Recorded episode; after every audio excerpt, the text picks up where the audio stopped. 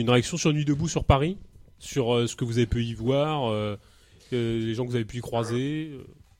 Tu parlais de, de, forme et de contenu. Moi, je pense qu'il y a toujours du contenu, en fait. C'est-à-dire que là, le contenu sur lequel s'est essuyé Nuit debout, c'est le contenu politique, au sens vrai du terme. C'est-à-dire celui de la stratégie politique, par exemple, que peut se donner la classe prolétarienne pour partir à l'assaut du ciel. Ça, on n'en a absolument pas parlé. Évidemment, au passage, on ne parle pas vraiment de lutte des classes. Ou plutôt, quand on en parle, on en parle sur le mode de la marchandise. Qu'est-ce que ça veut dire? Sur le mode de la mise en équivalent. Mise en équivalent avec, euh, avec je sais pas moi, euh, euh, des, contenus tiers-mondistes, euh, identitaires, euh, horizontalistes. Donc, ce culte de la forme, c'est en soi un contenu. Mais c'est un contenu bien particulier. C'est le contenu de la confusion. Et il est immédiatement réactionnaire. Et cette confusion-là, ce n'est que un aspect de quelque chose de beaucoup plus profond qui, elle, relève clairement d'une stratégie politique accomplie, mise en place, instigée par l'ennemi. C'est clair. Nuit debout, il y avait d'un côté des naïfs, hippies, euh, un certain nombre de euh, représentants de groupuscules ou euh, de petites organisations, la gauchiste, la religieuse, la identitaire, paranationaliste, tiers-mondiste, etc. Et puis il y avait les vraies organisations. Faut pas se mentir. On en parle depuis tout à l'heure finalement. Et tout ça a servi à ça, à ces organisations-là. La gauche, la gauche de parti, la gauche de gouvernement, la gauche syndicale. C'est à ça qu'on a eu affaire. Et là-dedans, il n'y a pas de place pour le prolétaire révolutionnaire. hein. Aucune place, parce que le prolétaire révolutionnaire, il n'existe plus, soi-disant. Il a, l'époque n'en veut pas. Ah, c'est bizarre ça, hein. c'est très curieux. Mais finalement, quand tu regardes l'histoire, l'époque n'a jamais voulu hein, du prolétaire révolutionnaire. et parfois, elle l'a fait savoir à coup de fusil. Donc, on en est là, bien sûr. Donc, cette forme-là, elle est, euh, elle est pas, elle est peut-être nouvelle dans la mesure où finalement, elle vient témoigner, elle vient révéler ce qui est euh, une décomposition euh, euh, politique, on va dire, de, tout ce qui pouvait se revendiquer de la Révolution, on peut dire ça comme ça. Elle vient aussi révéler, sous forme d'aspiration, ce qui se passe au niveau du, mélange entre la sphère spectaculaire et le reste de la société. C'est la société devenue complètement spectaculaire, ce qui était totalement choquant quand on assistait à Nuit debout, évidemment sans jamais y participer, parce qu'on a été un petit peu traîné nos guêtres là-bas pour, euh, pour observer, c'était de voir que les comportements, à la fois dans les formes d'expression mais également de pensée, étaient tout à fait ce qu'on pouvait trouver dans la poubelle Internet. Ou plutôt Internet devenu cette poubelle horizontaliste, ce marché, cette foire, cette foire où le tout vaut le n'importe quoi. Voilà. Et qui est encadré, finalement, pour donner un peu d'ordre à tout ça, par des codes, par des signes. Mais ça, ça c'est du crachat sur le politique, avec un grand P. C'est-à-dire sur la pensée politique, sur la pensée qui revendique l'unité, qui revendique l'unité, par exemple, du prolétariat d'une classe sociale pour s'émanciper du rapport production, pour s'émanciper du rapport social. C'est à ça, euh, à quoi on a assisté euh, face à Nuit debout. Et, bien sûr, tout ça, ça venait euh, totalement cautionner, ça venait valider, ça venait mettre un petit vernis euh, sympathique, euh, euh, pseudo-vivant sur ce qui se passait, sur ce qui se passait réellement, c'est-à-dire une démobilisation. Alors, ce qui n'a pas été prévu là-dedans, dans l'équation, c'était la rage d'une partie des gens. Bien sûr, parce qu'on reste quand même dans de la lutte des classes. hein. Donc les gens qui descendaient quand même dans la rue lors des journées de mobilisation, ils étaient vénères. Et ils ont en effet, bien sûr, bah, pour certains d'entre eux, constitué ce qu'on a appelé le cortège de tête, qui est immédiatement qui est passé aussi à, une forme fétichisée. Hein. Parce que, euh, bah voilà, il y avait le cortège de tête, donc ça veut dire qu'il y avait un progrès. Non, il n'y avait pas un progrès. Cortège de tête, euh, ouais, bah bien sûr qu'on on essayait de se protéger contre les agressions de la police, dont on va parler. Et puis en même temps, bah, évidemment, comment est-ce qu'on peut être d'accord? Comment est-ce qu'on peut être d'accord avec des organisations syndicales? Qui font partie là de la CES, là qui en fait négocient depuis des décennies la régression sociale avec le gouvernement, et puis plus globalement, qui en réalité font partie euh, de ce décor qui est de plus en plus invivable, qui est notre société. Donc oui, on est dans le cortège de tête. Ça, c'est le prolétaire qui va dans la rue, parfois avec ses gosses, avec, euh, sa compagne, son compagnon. C'était ça le cortège de tête, mais c'était rien, c'était absolument pas en soi une victoire. Donc, le culte de la forme, la fétichisation de la forme immédiate sur le mode internet, on a assisté à ça en permanence. mais en tout cas, tout ça, c'était un vernis un vernis sur un, vrai travail, un vrai travail de blocage politique. Et là, pour le coup, de blocage d'une contre-attaque, d'une contre-offensive à la hauteur de ce qui nous arrive en permanence dans la gueule. Quand est-ce qu'un jour on va repartir à l'attaque là? Mais ça repart évidemment au niveau des lieux de production. Et bien sûr qu'on peut mettre en place, même si c'est difficile, des formes pour dépasser l'atomisation. Bien sûr qu'il faut bloquer la circulation, mais euh, à partir du moment où tu fétichises, à partir du moment où tu te cantonnes à bloquer, comme tu le disais tout à l'heure, euh, Pablo, au niveau de Dieppe, mais ça s'est fait un peu partout en France. Quelques mecs, euh, voilà, qui, sont encartés, ils vont bloquer, ils s'en vont, c'est très propre, on se casse, etc. Tout ça participe en fait de la manœuvre politique, qui euh, est toujours, toujours, toujours là pour nous bloquer la gueule, toujours. Et d'ailleurs, pour revenir un peu, parce que j'aime bien parler de ça, parce que c'est un peu le, cœur des choses, quoi. Les entreprises, les entreprises, les facs aussi, les facs devenues entreprises, de toute façon. Euh, sur la région parisienne, on s'est mis en contact avec des étudiants. Des étudiants qui voulaient bouger. Aujourd'hui, un étudiant, c'est souvent précaire. C'est souvent obligé de, contracter un crédit, un crédit pour pouvoir faire ses études, pour payer ses études. Donc pour rembourser ce crédit, ça travaille. Voilà. Donc c'est un peu, ça connaît un petit peu le, milieu du travail hein, quand même, hein. un peu beaucoup même, dans ses formes les plus précarisées. Et puis bah c'est la fac quoi. C'est la fac, euh, bah, maintenant devenue vraiment la fac euh, mode consommation quoi. C'est plus la fac euh, que certains d'entre nous ont connu il y a 20 ans, où bah, on pouvait se réunir, etc. Là, c'est tout le monde, chacun dans son coin, parcours ultra individualisé, etc. Malgré tout, il y a eu des gens qui ont bougé, il y a eu des collectifs qui se sont créés. Et ces collectifs, bah, au fur et à mesure, en fait, ils se sont bien distingués de ce qui se passait aussi dans ces facs. Je pense par exemple à Paris 8, où là, il y avait des assemblées générales. Mais qui se rendait à ces assemblées générales qu'on nous vantait en permanence comme un signe de la montée en puissance du mouvement, de euh, voilà le, finalement euh, la, démocratie euh, populaire, tu sais, voilà qui, se mettait en place. C'était des syndicalistes, des syndicalistes étudiants, des syndicalistes professionnels. Et en fait, ces syndicalistes-là, bah, ils allaient, ils faisaient la grève. Ils pouvaient la faire la grève. Ils pouvaient la faire. Ils allaient manifester. Il y a même eu des petites manifs comme ça, des petites actions auquel ne participaient que des syndicalistes. Mais euh, bah, tout ça, ça venait ponctuer euh, le cadre général qui était fait de journée d'action, journée de mobilisation. Et en attendant, bah, les assemblées générales, comment ça se passait? Là où il y en avait, hein. Je pense par exemple dans la fonction publique. Bah, c'est des assemblées générales de syndicalistes. Voilà, tranquille. Hein Tout ça derrière, il y a aussi la question du financement des grèves. Face à une attaque d'une telle ampleur, d'une telle envergure, la question de vraiment s'organiser. J'ai pas envie là d'avancer le schéma de, du syndicat qui, euh, qui mettrait en place les choses, etc. Parce que de toute façon, euh, euh, l'histoire, elle, elle, aboutit à ça, à la situation d'aujourd'hui. Donc de fait, les syndicats, voilà, ils font tout sauf, sauf organiser les luttes. Mais en tout cas, s'il y avait un truc à faire, c'était ça. C'était mettre en place des caisses de grève. C'était débloquer les finances. Ouais, pour faire en sorte que les gens, bien sûr, qu'ils puissent faire grève, quoi.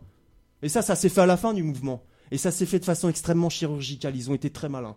Quand a commencé à se répandre, malgré tout, dans certains secteurs, l'idée de la caisse de grève, immédiatement la CGT a lâché quelques caisses de grève. Pour dire, ben voyez, on fait la caisse de grève. Bah ouais, mais c'était euh, milieu fin du mouvement, quoi. C'est malin, ça. Hein Au même moment, il y avait euh, des déclarations dans la presse pour dire, on, on, attend que de ça que de négocier. On attend que ça faut, faut, faut, aller se positionner là pour aller rencontrer le gouvernement, pour aller rencontrer Emmanuel Valls qui agitait déjà le 49-3. C'est quoi ça? Ça, c'est ça, c'est ce qu'on appelle de la stratégie politique. La, belle stratégie politique, voilà. Alors, vous voyez, je parle de stratégie politique, mais tiens, il y a un mot qui me vient à la, tête là, c'est le mot conspirationniste. Parce qu'à partir d'aujourd'hui, du moment où tu essayes justement de développer un propos qui relève de la stratégie politique, soit pour euh, en malheureusement s'offusquer de, son absence de notre côté. Soit pour la décrire en face, immédiatement tu es quelqu'un qui relève du conspirationnisme. Parce qu'aujourd'hui, la critique de l'État, la critique de la bourgeoisie sous ses formes organisées, elle peut plus se faire. Parce que bah voilà, l'extrême droite est passée par là, Internet est passé par là, et puis finalement, bon, euh, c'est un discours qui serait porté par une forme d'autoritarisme, hein, une, sorte, une forme de préemption sur le réel qui est extrêmement suspecte. Mais Ça, c'est se tirer une balle dans la tête, ça. C'est se tirer, c'est se désarmer totalement. Et ça a été aussi porteur de ça, Nuit debout. C'est l'aboutissement de ça. C'est la mise en équivalence de tout et n'importe quoi. Donc une parole là-dedans, qui est une parole d'unité, qui, qui, veut s'accompagner d'une pratique, qui sert peut-être euh, à la marge un peu volontariste. Parce qu'à un moment donné, il faut aussi l'être quelque part bah ça c'est pas bon ça. Ça pue le léninisme, ça pue le machin, etc. Puis tu retournes chez toi. Donc on, est, on a affaire à une forme de police extrêmement délicate, extrêmement raffinée, qui finalement est là pour éteindre toute euh, velléité euh, bah, d'unification. Et ça se passe comme ça de toute façon, l'unification des choses. À un moment donné, il faut, faut bien faire les choses, quoi. Et donc, là où c'est encore plus gênant, ou peut-être pas d'ailleurs, parce que après, euh, si c'était gênant, ça, ça voudrait dire qu'on serait un petit peu surpris. C'est qu'il y a eu Nuit debout, puis il y a eu aussi la marche de Nuit debout. Il y a eu des formes un peu plus radicales. Je pense par exemple au comité d'action. Comité d'action, voilà, donc on se met en place. Euh, il y en a eu, euh, y en a eu donc euh, vers République. Là, il y avait du monde aussi. On voyait une certaine autonomie se pointer et pour revendiquer. Alors là, le blocage, on va dire la radicalisation, quoi. Ouais, d'accord. Il n'y avait pas beaucoup de travailleurs. Et puis surtout, dès les, premières, euh, les premières tenues de ces comités d'action, bah, il y a des gens qui réclamaient la euh, jonction avec Nuit debout. Et ils étaient accueillis les bras ouverts. Et il fallait pas être trop violent dans les propos, parce que sinon ça choquait. Fallait pas dire, par exemple, qu'on n'était pas là pour aménager le capital, mais pour le détruire. Enfin, c'est la moindre des choses, non? On est en 2017, hein, dans la situation internationale, mondiale et sociétale dans laquelle on est, quoi. Bah non, fallait accueillir tout le monde. Et là, il y avait euh, il y avait un fétiche, encore un, hein, une fois de plus. C'était le fétiche du syndicaliste de base. Le mec, le, mec, bien brave, bien sympa, membre de la CGT ou de Sud, qui finalement faisait ce qu'il avait à faire. Ouais, il faisait ce qu'il avait à faire. Mais la première chose à faire, peut-être, c'est de dénoncer en premier la, bureaucratie syndicale, quoi, à laquelle on se heurte. Et euh, pas forcément qu'au niveau national. Ça peut être évidemment dès, dès la section locale, quoi. Et ça, bon, bah non, ça fallait pas, ça. Fallait pas en parler de ça. Donc c'est quoi ces conneries? Donc, bien sûr, c'est du acting. C'est, ça a été, ça aboutit très rapidement hein, la gesticulation politique. Voilà, voilà. Bien sûr. Mais regarde, par exemple, quand euh, ils ont annoncé pendant la, grève, euh, pendant le, mouvement euh, contre la, loi travail, par exemple, EDF baisse de charge dans les centrales nucléaires. Mais c'est archi faux. Déjà d'une, il est clair et net, la CGT est contre les baisses de charge dans les centrales nucléaires pour beaucoup de choses. Et actuellement, les centrales nucléaires sont dans un tel état que les mecs à l'intérieur, ils savent très bien qu'ils jouent pas avec le pompon avant que euh, sinon ça risque de leur péter dans la gueule. Et une baisse de charge, tu peux très bien baisser une charge sur une centrale, et j'en parle en connaissance de cause, tu peux baisser une charge sur une centrale sans aucunement empêcher les, industries autour de la centrale de travailler. Mais il faut savoir qu'en ce moment, euh, c'est exactement le même corporatisme que ce qui s'est passé à la SNCF. Actuellement, la CGT a signé, la signé la privatisation à l'époque de Sarkozy entre Imbrecht, le secrétaire de la fédération CGT, et Sarkozy. La privatisation d'EDF s'est faite tranquillement et j'étais encore dans la boîte, euh, les quelques mecs dont j'étais, qui avons voulu faire euh, des coupures sauvages, on s'est retrouvés euh, rapidement au Conseil de discipline. Et ça, mené par la CGT. Hein faut savoir, moi, on m'a claqué dans la gueule que on, casse pas le, produit de l'outil de travail français. Hein. Donc voilà. Mais alors pour dire actuellement, l'état, l'état du, truc, c'est que la CGT est en train de négocier le maintien de ce qu'elle touche euh, financièrement, et c'est pas une petite manne, par le, pouvoir politique d'EDF, et c'est la seule chose qui l'intéresse. Et à travers ces soi-disant baisses de charges, elle faisait par derrière une négociation avec la direction d'EDF pour obtenir la continuité d'une rente de, et du paiement de ces plus de 7000 permanents qu'elle a à l'intérieur de la boîte. Et je peux vous dire que les permanents, les salaires, ça va de 3500 euros à 15 000 euros, plus tout ce qui va à côté. Donc il est euh, hors de question de faire tomber électriquement le pays c'était c'est une possibilité que si on avait une radicalité, effectivement, il y a des grandes possibilités pour foutre vraiment une merde noire. Mais d'ailleurs, comme pour les raffineries, comme pour les raffineries, parce qu'ils nous ont refait le coup des raffineries là pendant le mouvement sur la loi travail. Mais complètement. Mais sauf que, sauf que dans les centrales nucléaires, quand tu te renseignais un petit peu auprès des copains et tout, vous avez fait des assemblées générales. Il n'y a pas eu une seule assemblée générale. Donc, le vrai problème, le vrai problème, c'est exactement ce que tu disais. C'est tous les paravents, tous les coupe-feux, tous les coupe-circuits qu'on est en train de mettre de partout pour ne pas qu'on revienne à euh, une, constatation de la lutte des classes, mais pas sur n'importe quelle base, sur une, des revendications révolutionnaire, d'un constat révolutionnaire de cette lutte des classes. Et c'est bien ça qui leur fait peur, en tout cas. Parce que mine de rien, on veut tellement, on veut tellement, on veut tellement taire qu'il n'y a plus de travailleurs en France ni ailleurs, que même les rapports de la bourgeoisie euh, du, de l'Office international du travail prouvent qu'il y a plus de travailleurs maintenant qu'il y a 60 ans. Donc c'est bien le problème, mais ce qui leur fait peur, c'est une reprise de conscience. Et alors là, avec le tel marasme qu'il y a politiquement, effectivement, on pourrait voir émerger eh ben, des, structures qui vont vers une autonomie beaucoup plus forte, une autonomie, on va dire, professionnelle et ouvrière, qui pourrait alors là vraiment remettre en cause mais beaucoup de choses dans cette société. C'est sûr que quand le débat anticapitaliste, enfin des gens qui se disent anticapitalistes en France, euh, c'est le, le, SMIC à 1700 euros net. On a de quoi s'inquiéter quand même, hein, l'état du niveau du débat ambiant. Pour, pour revenir sur cette problématique d'ordre stratégique et nuit debout, parce que je pense que ça va être bien, on avait fait le, constat en tout début d'émission. Alors effectivement, l'historicité du fait qu'il euh, y avait un mouvement qui s'est structuré contre la gauche, mais euh, quelque chose qu'on peut aussi débattre, c'est l'apparition de ce mouvement en plein état d'urgence.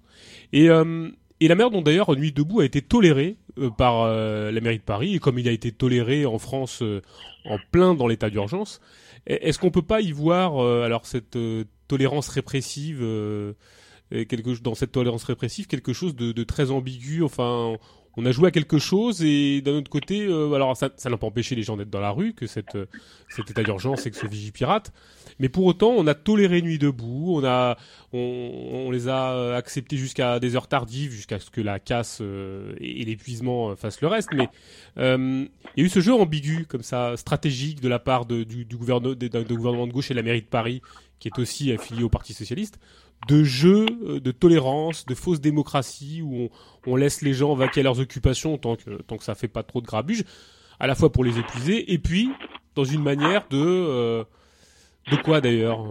Quel est ce jeu ambigu qui a été qui a été qui a été joué par le gouvernement et et, dont il a instrumentalisé une grande partie, c'est-à-dire euh, le, terrorisme? Ouais, donc bah pour, pour, continuer en fait sur sur les manœuvres les manœuvres syndicales. Euh, on souhaiterait là apporter quelques, quelques témoignages en fait hein, euh, sur la façon dont, s'est dont ça s'est vraiment passé quoi. Oui, euh, bon, ce sera assez bref. donc concernant ces, manœuvres syndicales, bon déjà les grèves ont assez peu concerné le, secteur privé. Euh, mais euh, bon, dans la fonction publique, bon, il y a un certain nombre de, salariés dans divers endroits qui, qui sont mis euh, qui sont mis en grève, y compris en grève reconductible.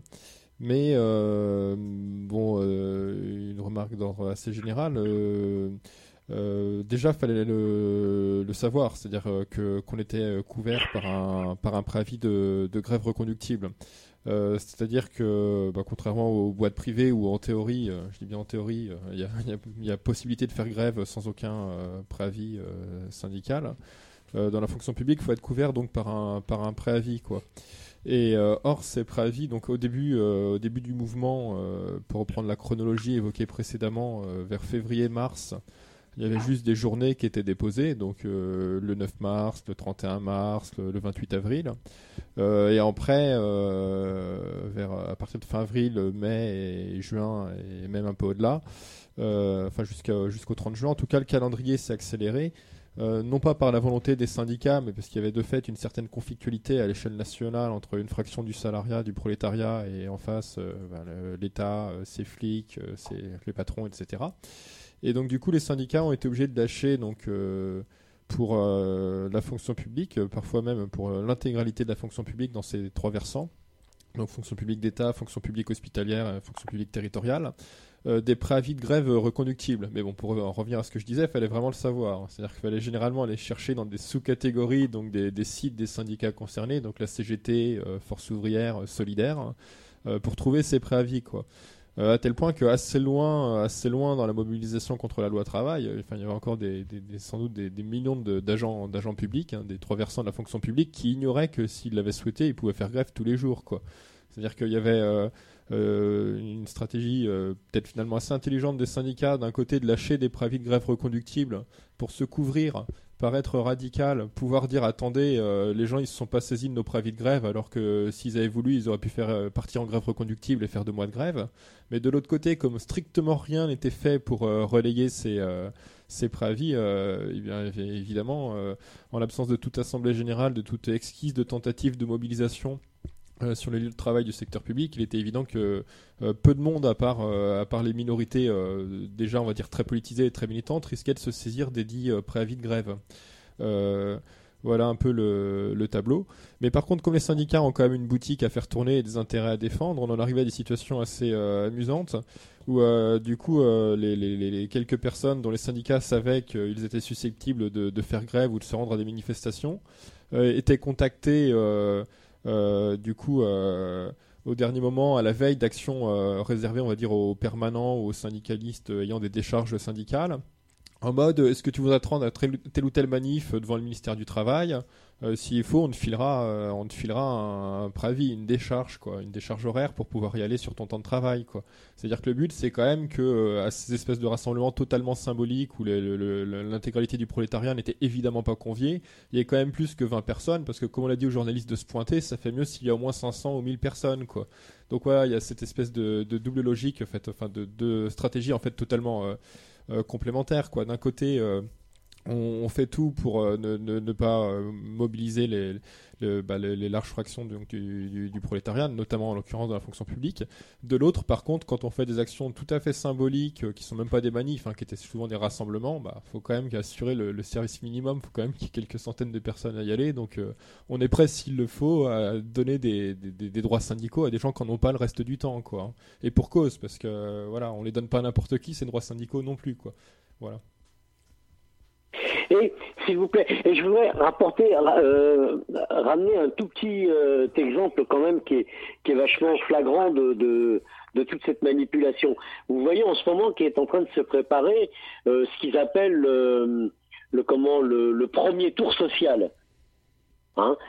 C'est-à-dire qu'ils sont réunis euh, euh, Sud, euh, la CGT, la, C, la CNTSO, la autres, parce que eux aussi, au passage, on peut quand même s'apercevoir de, de l'état de délabrement de la CNT, soi-disant, quand on voit même un détract ou une affiche de la CNT, comment notre code du travail vaut bien une petite grève. Euh, quand même, on peut quand même en rigoler très fortement. Bon, dernièrement, ils se sont réunis pour euh, euh, à la Bourse du Travail de Paris, je crois, ou je sais plus où, appelant ça, appelant à une grande manifestation pour le pour le premier tour social. Et si on appelle ça le premier tour social en période électorale, c'est que on dit clairement il y aura un deuxième tour. Donc euh, n'oubliez pas de bien voter. Donc c'est toutes les manipulations. Ça fait partie de toutes ces mêmes manipulations. exactement. Ouais, tout à fait. En plus, cette manif doit avoir lieu la veille du, premier tour des élections, justement, il me semble. C'est le samedi 20 euh, ou le samedi 21 avril. Donc ça ressemble à ça, quoi. Samedi, vous allez manifester, et puis dimanche, vais aller voter Mélenchon, quoi. T'en as une partie qui, de toute façon, le, le trahira, ça le dira. Hein. Il dira que c'est pour peser sur les élections. Hein. une partie qui, qui finira par, le, par le dire avant. C'est quand même c'est assez inouï. On peut reprendre on peut reprendre à notre compte le, le slogan de, des situationnistes en 68 le dimanche à voter, le lundi à pointer. Exactement. Et, euh, je pense que là, franchement, on, on, on voit la, la, la, hauteur de l'ordre de l'ordre délabrement, de l'ordre délabrement. Oui, parce que tout ça, ça rencontre quand même un sacré discrédit. Bah, bien sûr. Je, je, rebondis juste sur ce que disait le, le copain. Ça, le, nous, quand on a entendu le slogan euh, Nuit debout, ce qui nous est venu à l'esprit, c'est euh, joie à genoux. Euh, après, c'est vrai que ça a été, j'ai vu que ça a été, ça a été repris par des, je crois que c'est mouvement communiste, je sais plus comment, euh, comment ça s'appelle, mais euh, euh, c'est vrai que c'est pareil. C'est-à-dire qu'il y a un moment pour, en fait, c'est comme dans, c'est comme dans le livre, euh, de, je sais plus quel livre de la Bible, où il y avait une très belle chanson des, des Birds euh, et de Bob Dylan, si je me, si je m'abuse. There is a time. Euh, il y a un temps pour euh, l'amour, un temps pour euh, le repos, un temps pour ceci, un temps pour cela. Euh, donc là, très respectueux du rythme capitaliste, eh bien, du temps pseudo-cyclique, ouais. la nuit. C'est-à-dire justement au moment où le travail, enfin heureusement il y a des gens qui travaillent la nuit, mais en tout cas le travail cesse et les gens, euh, les salariés, euh, viennent se détendre euh, autour d'une bière, autour d'autre chose, je ne sais pas, à papoter dans les de debout, le lieu in par excellence. Et, et donc le, le, le, le, le slogan, il y a un slogan dont on n'a pas parlé jusqu'à maintenant, c'est pourtant assez significatif à mon avis de cet état de, délabrement, c'est le slogan convergence des luttes slogan absolument euh, euh, énorme, tellement émouvant et bouleversant. Convergence des luttes. Il y a, quelque chose de presque, de presque religieux. Il y a spontanément euh, des masses qui se dressent et qui vont converger. On ne sait pas comment, on ne sait pas sur quelle base, mais ça converge, ça converge. Et euh, alors ça, moi, je, il y a, y a, aussi un truc, on peut revenir un peu en arrière aussi là-dessus. Je pense que les, les, les, les nuits debout, c'est un peu quand même le, le, le, un principe qui est héritier finalement d'un mouvement dont on parle plus trop, qui avait pu créer des espoirs euh, il, y a, il y a 15 ans, c'est le mouvement altermondialiste le mouvement intermondialiste euh, et euh, notamment euh, bon il y avait des choses qui étaient il y a des choses qui étaient intéressantes dans le mouvement intermondialiste il y avait des tentatives en tout cas qui qui, qui ont pu faire germer certains espoirs. Mais il y a eu très vite une comment dire l'idée finalement que par exemple un rapport à l'espace qui est assez intéressant euh, c'est-à-dire que de même que on décide de consacrer certaines places à une discussion pour refaire le monde, euh, à certaines heures, en respectant donc la temporalité euh, du travail et du repos capitaliste. De même, il y avait un sommet, il y avait un contre-sommet. Euh, il y avait donc d'un côté, il y avait les grands qui, qui réglaient leurs comptes, et de l'autre côté, il y avait les multitudes. les multitudes. Là, je reprends évidemment le concept de Tony Negri. Euh, des multitudes en marche contre l'Empire. Euh, et c'est, ce slogan de convergence des luttes, c'est cette idée qu'il y aurait euh, chacun une multitude multicolore, multi-classe, multi, multi-tout, quoi, sans qu'on pense jamais à un seul moment comment on fait effectivement s'allier une certaine comment, par exemple, effectivement, on peut euh, considérer que le nationalisme tiers-mondiste, par exemple, est compatible avec euh, la lutte euh, des salariés, par exemple, ou par exemple, comment dire, la dénonciation de l'islamophobie est compatible avec la défense des femmes dans les quartiers dits populaires. Euh, non, il y a un mot magique, convergence des luttes, les, les multitudes, chacun ça, euh, chacun vient comme il est et il n'y a pas de tentative pour, euh, pour penser quelque chose en dehors de cette masse informe qui se dresse là. Euh, et donc c'est c'est la superposition des étiquettes, hein, c'est le supermarché. Hein, Mais faut un, tout petit un tout petit point c'est un tout petit point historique hein, le euh, convergence des luttes c'était ça a été comment le mot d'ordre faut pas l'oublier les affiches des croix de feu en 34 étaient toutes terminées par convergence de nos rassemblements pour vaincre la gueuse c'est un truc que l'extrême droite avait déjà mis bien au point. Elles avaient bien compris euh, la manipulation. Et ces cons-là, actuellement, bah, ils reprennent le même truc. Oui, avec une. Euh, moi, j'ai l'impression que ça fait aussi un peu écho avec euh, le mouvement Occupy, cette idéologie des 99%. Excuse-moi, j'entends pas. Non, je disais que cette, cet esprit nuit debout me rappelle vaguement l'esprit Occupy et cette cette entourloupe des 99%. Ah complètement, complètement. L'entourloupe des 99% voudrait que 99% des gens euh, soient contre les 1% qui détiennent la finance et que globalement, en, France, il y aura 99% des gens qui auraient les mêmes intérêts. Ce qui est bien sûr, euh, d'un point de vue strictement des classes, euh, complètement faux. Euh, si tant est qu'on puisse mettre ça sous, sous une, un pourcentage quelconque. Bah, déjà, il y a 3 millions d'entreprises en France, donc ça fait déjà 3 millions de patrons. Voilà, donc, ouais, donc déjà c'est pas mal. Donc ça, ça, fait, ça fait déjà un peu plus que 1%.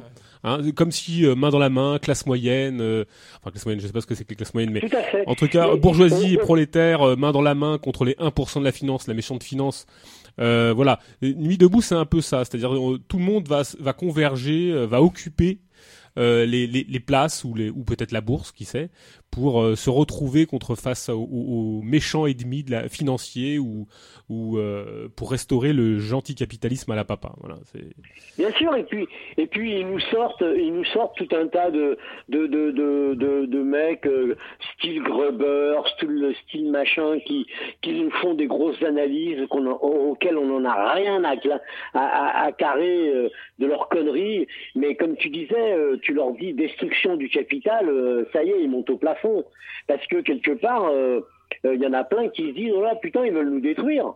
Euh, c'est ça le problème. Tu leur dis communisme, tu leur dis communisme. Aussi... Là, c'est encore pire. Hein. Comment Tu leur dis communisme, c'est encore pire. Tu leur dis que. Ah, alors là, alors là, alors là, euh, ça c'est un mot qu'on entend plus. Les plaques à égout, ils les prennent, ils se sauvent dedans. Hein. Mais comment? Mais regardez aussi, même une certaine forme d'antifascisme est complètement euh, interclassiste.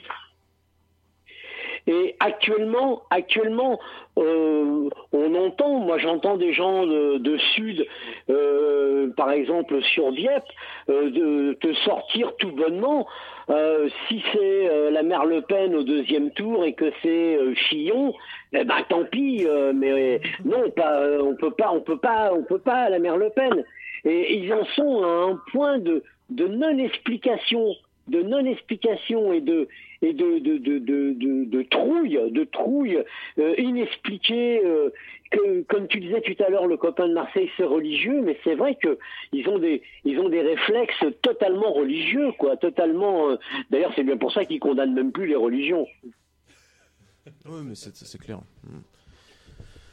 Euh, donc, euh, je suis Pauline euh, de Marseille. Euh, pour moi, enfin, ma thèse, c'est que Nuit debout, c'est une, une des formes que se donne l'État, en fait. C'est-à-dire, c'est l'espace public, l'idéologie de l'espace public, qui fait un, espace pacifié où, où tout le monde a le droit d'exister, tout le monde avec sa propre parole et, et même les communautés ont le droit d'exister. Et il s'agirait donc de les écouter avec avec tolérance et respect. Et, euh, et donc, euh, ce serait en fait la, la seule finalité, euh, le, le, seul objectif politique, c'est la forme. Tout à l'heure, Paul, tu parlais de, du, rapport entre le fond et la forme. Pourquoi est-ce qu'on ne questionnait pas le fond? Mais parce que, en fait, la finalité de, de Nuit debout, c'est c'est la forme, c'est l'idéologie de la démocratie participative, euh, d'une république qui, ne, qui serait inclusive, qui inclurait toutes les, toutes les, toutes les minorités, toutes les communautés, euh, quoi qu'elles pensent et quoi qu'elles disent.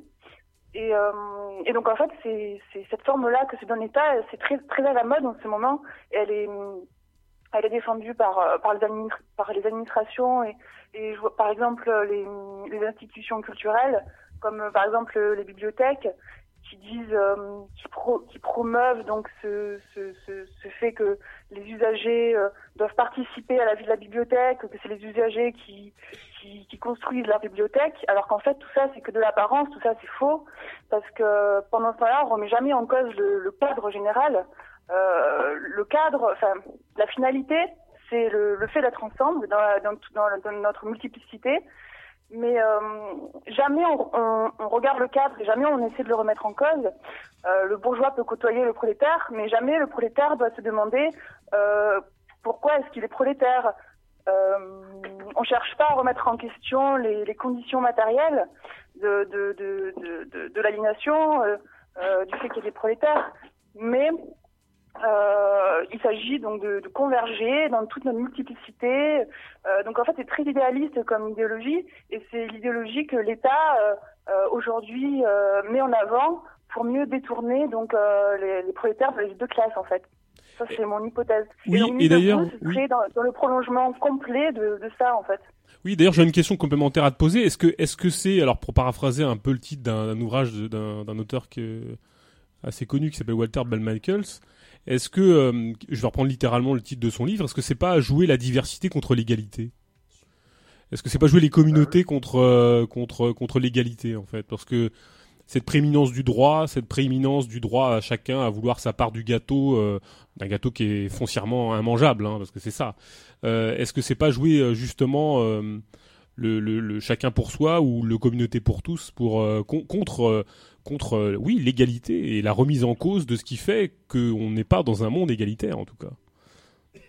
Et c'est aussi l'idée de, ce droit d'exister. Quand je me promène dans les rues de Marseille, je vois des, affiches, c'est écrit j'existe, euh, ou alors euh, j'existe, ferme ta gueule. Ça, c'est aussi euh, repris par l'idéologie postmoderne, euh, selon laquelle chacun existe dans sa différence et que les autres n'ont rien à dire, et que même si même si on même si on est des religieux et euh, les autres n'ont pas à critiquer notre religion parce que parce qu'on a ce droit-là d'exister, et qui pour moi, je pense qu'il y a, il y a beaucoup d'enjeux derrière notamment d'enjeux idéologiques. Euh, Oui, c'est un, un éloge de, de la fragmentation, hein. c'est euh, ça aussi, hein. c'est c'est- l'éloge de la séparation achevée, quoi. Ouais, ouais, ouais. Ou en tout cas la victoire Ouais, du relativisme euh, du- d'un certain Ouais, relativisme ça, culturel euh, en forme de mosaïque, sans nuance euh, voilà, tout se vaut, Mhm. et puis chacun son étiquette et reste bien à sa place, quoi. Donc euh, c'est extrêmement coercitif aussi, hein. Oui, au détriment de la participe pour ça que c'est très intéressant ce que tu dis au niveau de, de ce prolongement de, de l'idéologie étatique ou plutôt de la forme État finalement euh, sous laquelle avancent euh, des, des, des, des, des phénomènes comme Nuit debout. Ouais, c'est vrai que c'est c'est très intéressant en effet. Ouais. Mm. Au détriment d'une analyse euh, justement de. Alors on parlait de l'identité, la, dernière émission c'était l'identité, mais au détriment justement de la, la plasticité, la fluidité des, des, individus, leur capacité à, être euh, différents, parce que c'est en, fait c'est aussi surtout un appel à l'assignation en tout cas. hein. C'est l'assignation, c'est j'existe, mais j'existe, c'est ce que je vis. C'est peut-être l'existence contre la vie là. C'est l'existence euh, en forme de survie. Ouais, ok, d'accord. J'existe et je t'emmerde, mais c'est pas je vis quoi. Enfin, bon. Est-ce que tu aurais pas Pauline sur les euh, mots, hein, c'est que évidemment ça renvoie aussi à ce que par exemple disait avançait une partie du mouvement de 68, hein, parce que finalement les, les- la, la dernière euh, mise en, en- en accusation de, de- de- des phénomènes là qui, qui, qui ont, qui ont avancé, hein, qui se sont aggravés, euh, elle a été faite en 68 hein, et c'était euh, bah, c'était la critique de la survie. euh, la critique, euh, la critique de la vie quotidienne, euh, voilà, qui est avancée par, par les situs, c'était l'existence contre la vie c'était le fait que toutes les formes euh, qui nous étaient avancées par le spectacle, euh, les formes, euh, de, les modes de vie, quoi, c'était autant de autant de de, de, de, de, déclinaisons de, la survie augmentée, quoi. C'est-à-dire la, su- la survie sous l'égide de l'aliénation dans la consommation et dans la production. Euh, je crois qu'on n'en est pas ressorti, les choses se sont aggravées, quoi. Et aujourd'hui, en effet, on aboutit à ce morcellement euh, extrêmement euh, virulent, quoi, assez agressif finalement, parce que c'est ça aussi, euh, on- ce à quoi on a affaire, quoi. C'est quelque chose de- d'assez agressif. Bon, euh, euh, il n'y a plus de, de, vrai dialogue, de dialogue authentique, parce que le dialogue authentique, c'est le renoncement, c'est la, la, possibilité, c'est le risque euh, peut-être de, d'évoluer, c'est l'échange, l'échange, euh, le, réel échange, quoi. C'est la transformation. Là, non, c'est chacun à sa place. Donc, en effet, cette histoire de, d'État et de, qui, qui, régente. Qui, fait que voilà l'espace public pacifié, tout le monde bien à sa place, non, chacun ses étiquettes, euh, puisse se tenir. Euh, je trouve que c'est intéressant ce que tu dis. Mm. Et d'ailleurs, euh, Nuit debout a été pris un peu à Paris, en tout cas, dans ses propres contradictions. dans le sens où, bien malgré eux, il y a un certain nombre de manifestations qui partaient de la place de la République, et donc avec des cortèges de gens qui comptaient, y compris, ne pas rester tranquilles et voilà, s'en prendre à diverses cibles sur le trajet de leurs manifestations nocturnes et sauvages.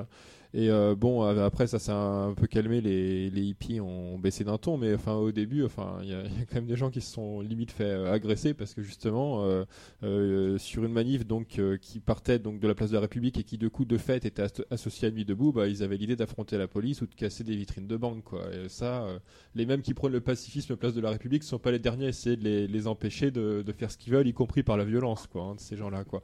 Et de même, Nuit debout donc à Paris a, toléré euh, de fait euh, des, membres ou des militants ou des sympathisants de petits groupuscules d'extrême droite type Solidarité et Progrès.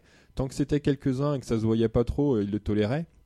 Or, pourtant, euh, notamment l'article euh, très long et très intéressant, la fait par Antifa enragé, a montré qu'en fait, euh, c'était pas l'exception, c'était plutôt très très répandu la présence de, ce genre d'individus, de ce genre d'idéologie à nuit debout.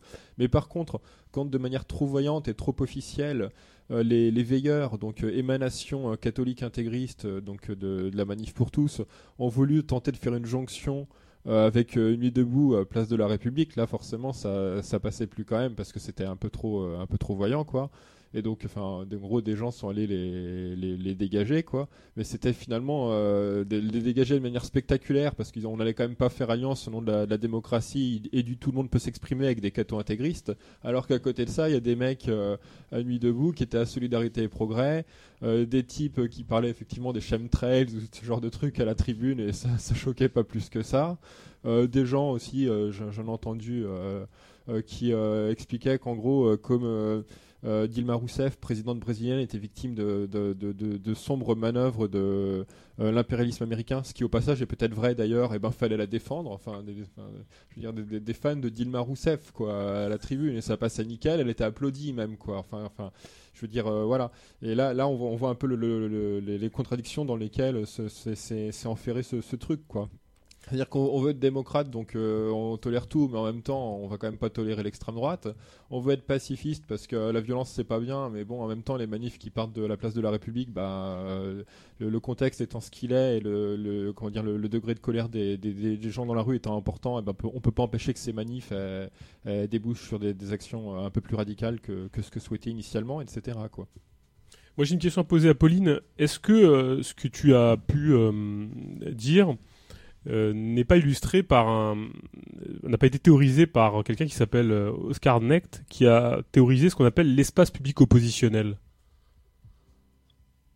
Je, ne le connais pas. Non, non c'est-à-dire euh, enfin c'est quelqu'un qui se réclame un petit peu d'une critique de ce qu'on appelle l'espace public bourgeois qui a été théorisé par par notre ami à tous euh, Habermas. Et, euh, et qui, qui, a théorisé il y a 30 ans déjà cette euh, cette manière de, de, de et puis depuis même d'ailleurs l'émergence de, de l'altermondialisme hein, cette, cette manière d'intervenir dans des espaces très particuliers et comme contre-offensive à la, la manière dont le, le l'espace public bourgeois verrouillait toute possibilité de parole ou en tout cas pour enfin en tout cas le mouvement social s'autorisait à créer des espaces d'intervention qui rompaient avec euh, euh, ces formes masse médiatiques convenues bourgeoises dominantes. Mais le, problème c'est qu'on arrive à quelque chose qui, qui se retourne contre lui-même où justement euh, tout toute perspective alors c'est peut-être pas la perspective de Necht qui lui dit bien que sans socialisme rien n'est possible mais en tout cas, on voit bien que tout ça a été euh, dévitalisé au profit de, de, vrais politiciens, en tout cas. Voilà. C'est pour ça que je, m'interrogeais si dans ta, dans, dans tes, dans l'arrière-plan de ce que tu pouvais dire, il y avait, euh, il y avait des références justement à ce, à, ce, penseur euh, allemand. Voilà. Non, non, mais par contre, pour rebondir, le, le summum donc de, de ces espaces qui sont faux, euh, c'est le, le numérique, parce que maintenant on parle de démocratie numérique, les gens ne peuvent s'exprimer que sur euh, sur Facebook ou leur page internet, et, euh, et ça aussi c'est le summum de l'aliénation, et c'est dans la continuité avec tout ce que je viens de dire en fait. de, Exactement.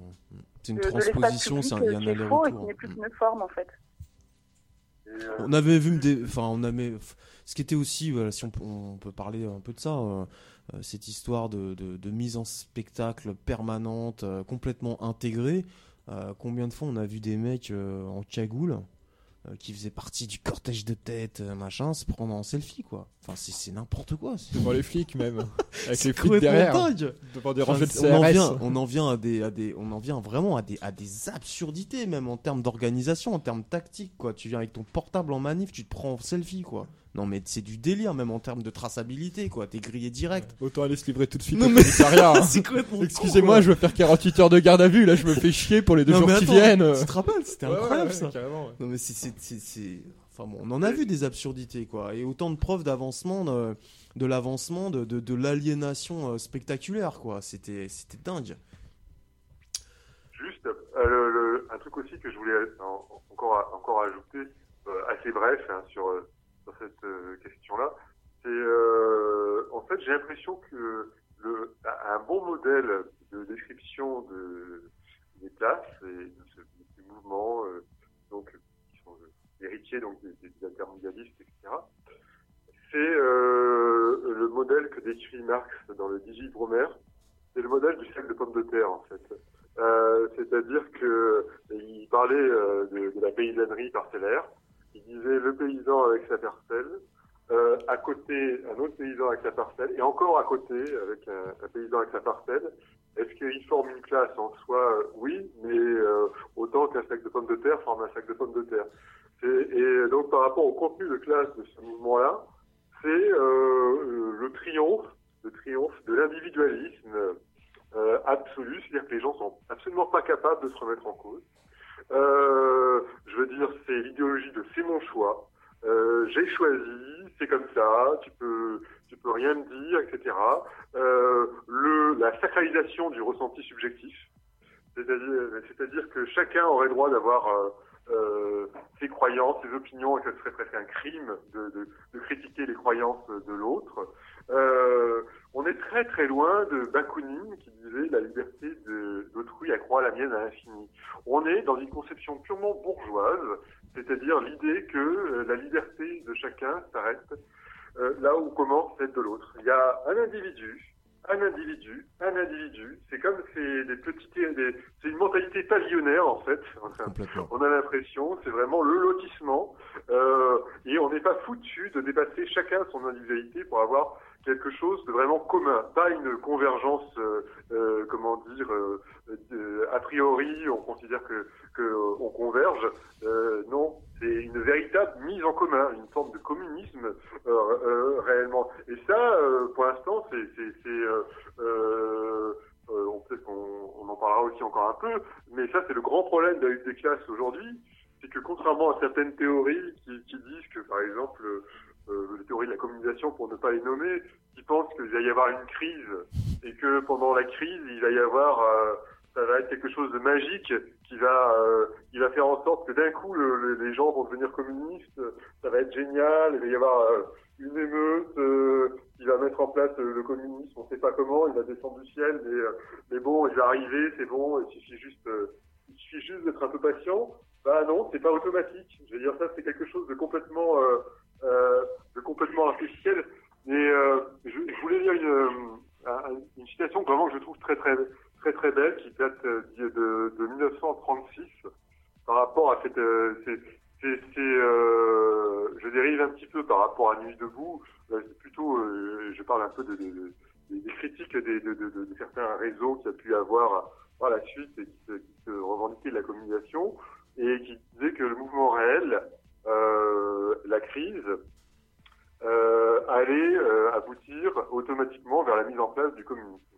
Et euh, donc que les questions de conscience, les questions de conscience euh, devaient être laissées de côté, parce que c'est le mouvement réel qui, allait nous conduire vers le communisme.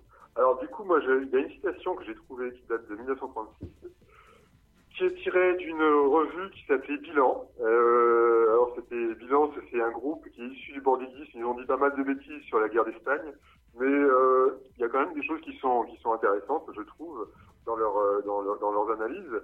Et donc, ils parlent à un moment donné, c'est une époque où, en 1936, il y a la perspective de la guerre, évidemment, qui est au premier plan des discussions.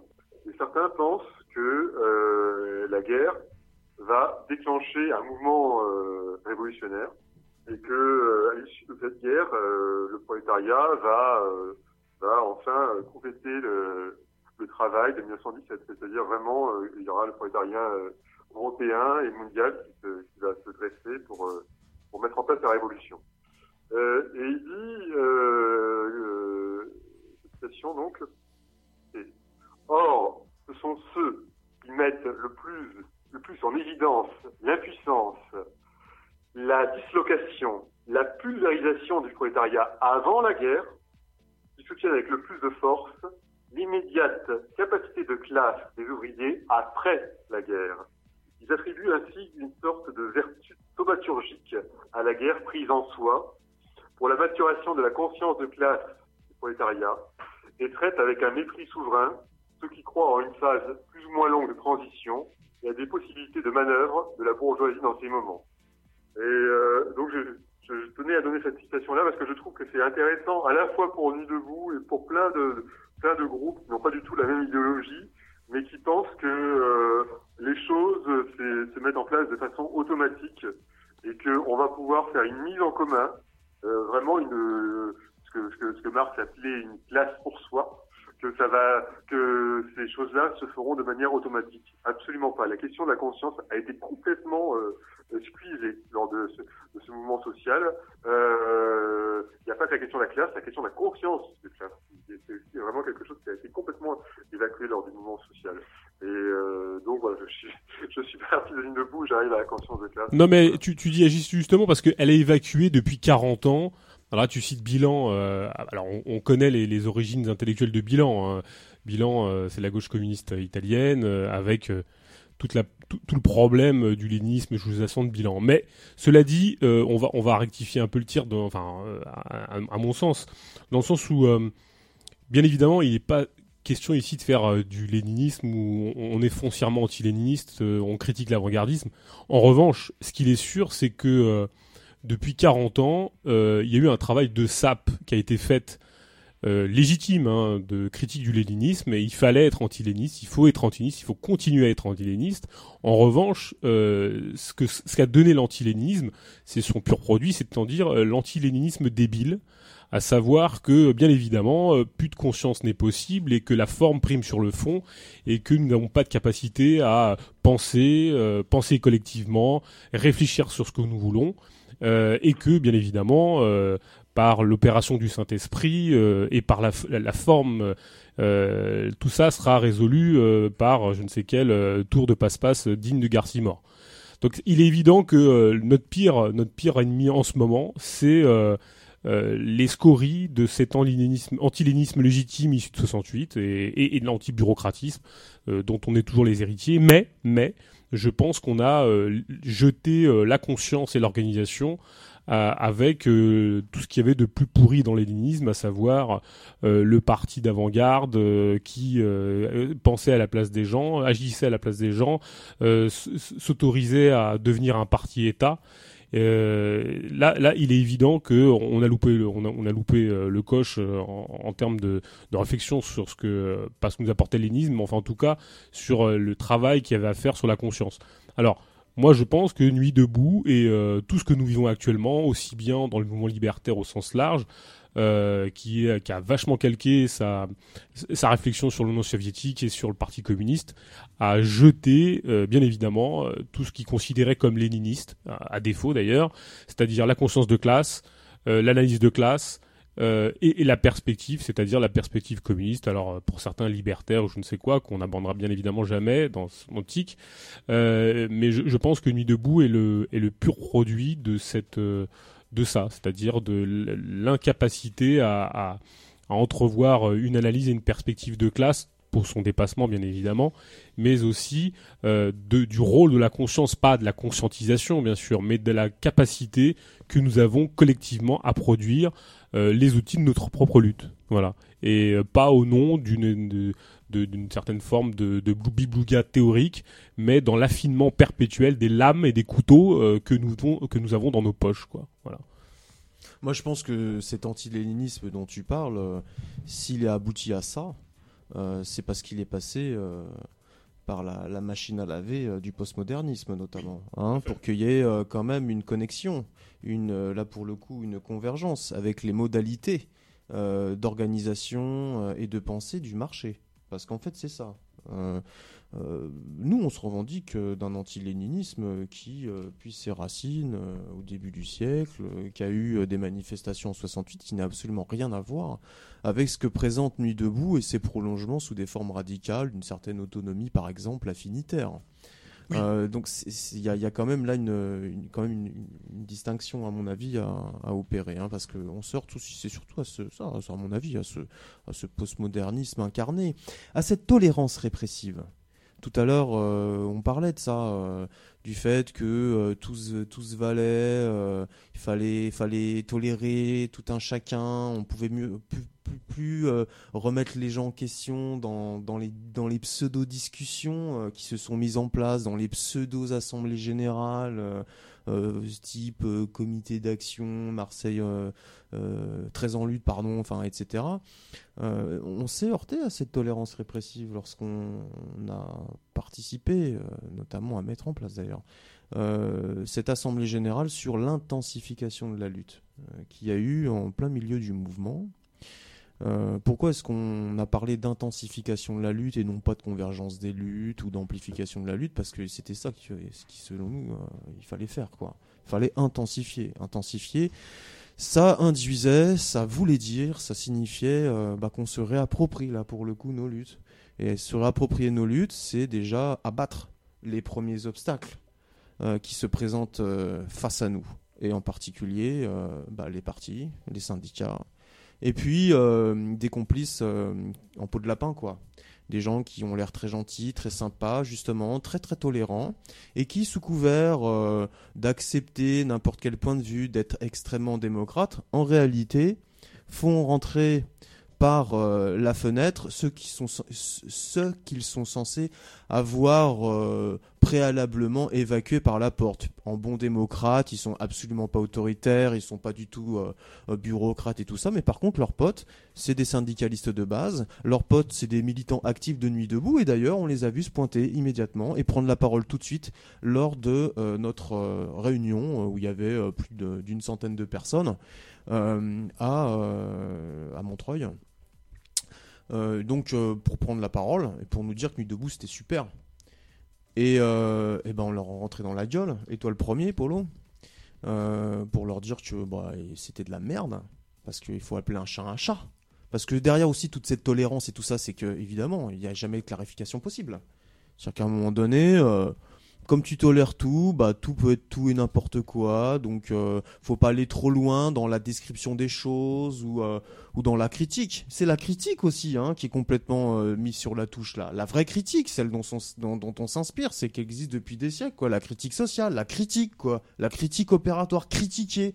Pas, euh, pas, je fais juste une petite observation timide, gentille, tolérante et pacifiée. Non, critique quoi. Donc on a vu ces enculés se pointer, je dis enculé, hein, bah ouais, désolé hein, pour les tout ce qui, hein, voilà, je m'en rien à branler. Euh, euh, confère Gogol premier d'ailleurs. Hein. non, c'est pas grave, c'était juste euh, une petite dédicace. et donc voilà, ils se sont pointés, on, on a rentré dans la gueule, et bah évidemment, c'était de la provoque en fait. La provoque comme comme il y en a toujours eu quoi. Donc ils sont pointés, ils ont fait leur truc, on leur a rentré dans la tronche. Et puis bah ça ça s'est mal euh, ça, ça mal dessiné tout ça, c'est-à-dire que euh, cette réunion sur l'intensification de la lutte, il y avait euh, il y avait des, difficultés justement à, créer un vrai un vrai clivage quoi, une, une, vraie césure, une vraie critique contre les formes qu'on souhaitait abattre. On a proposé d'aller marcher sur le siège de la CGT. Parce que c'était ça qu'il fallait faire. Notamment, évidemment, en renfort euh, de euh, ce qui pouvait se passer dans les boîtes, ou tout du moins pour dénoncer, quoi. L'emprise, euh, le verrouillage qu'il y avait dans les boîtes, notamment de la part de la CGT, les soi-disant chevaliers là qui se battaient euh, contre la réforme en bons contestataires contre les méchants réformistes de la CFDT. Bah tout ça, ça, ça, ça n'a pas suivi. Euh, parce que cette timidité, elle est aussi euh, quelque part contagieuse, quoi. Euh, elle, paralyse. Il y a un effet paralysant de tout ça, hein, de cette tolérance répressive. À un moment donné, faut pas aller trop loin, donc je m'auto-censure et puis je suis gentil. Et puis c'est clair que cela ajouté à l'immense pression répressive qui est assénée par l'État, ça va très vite, quoi.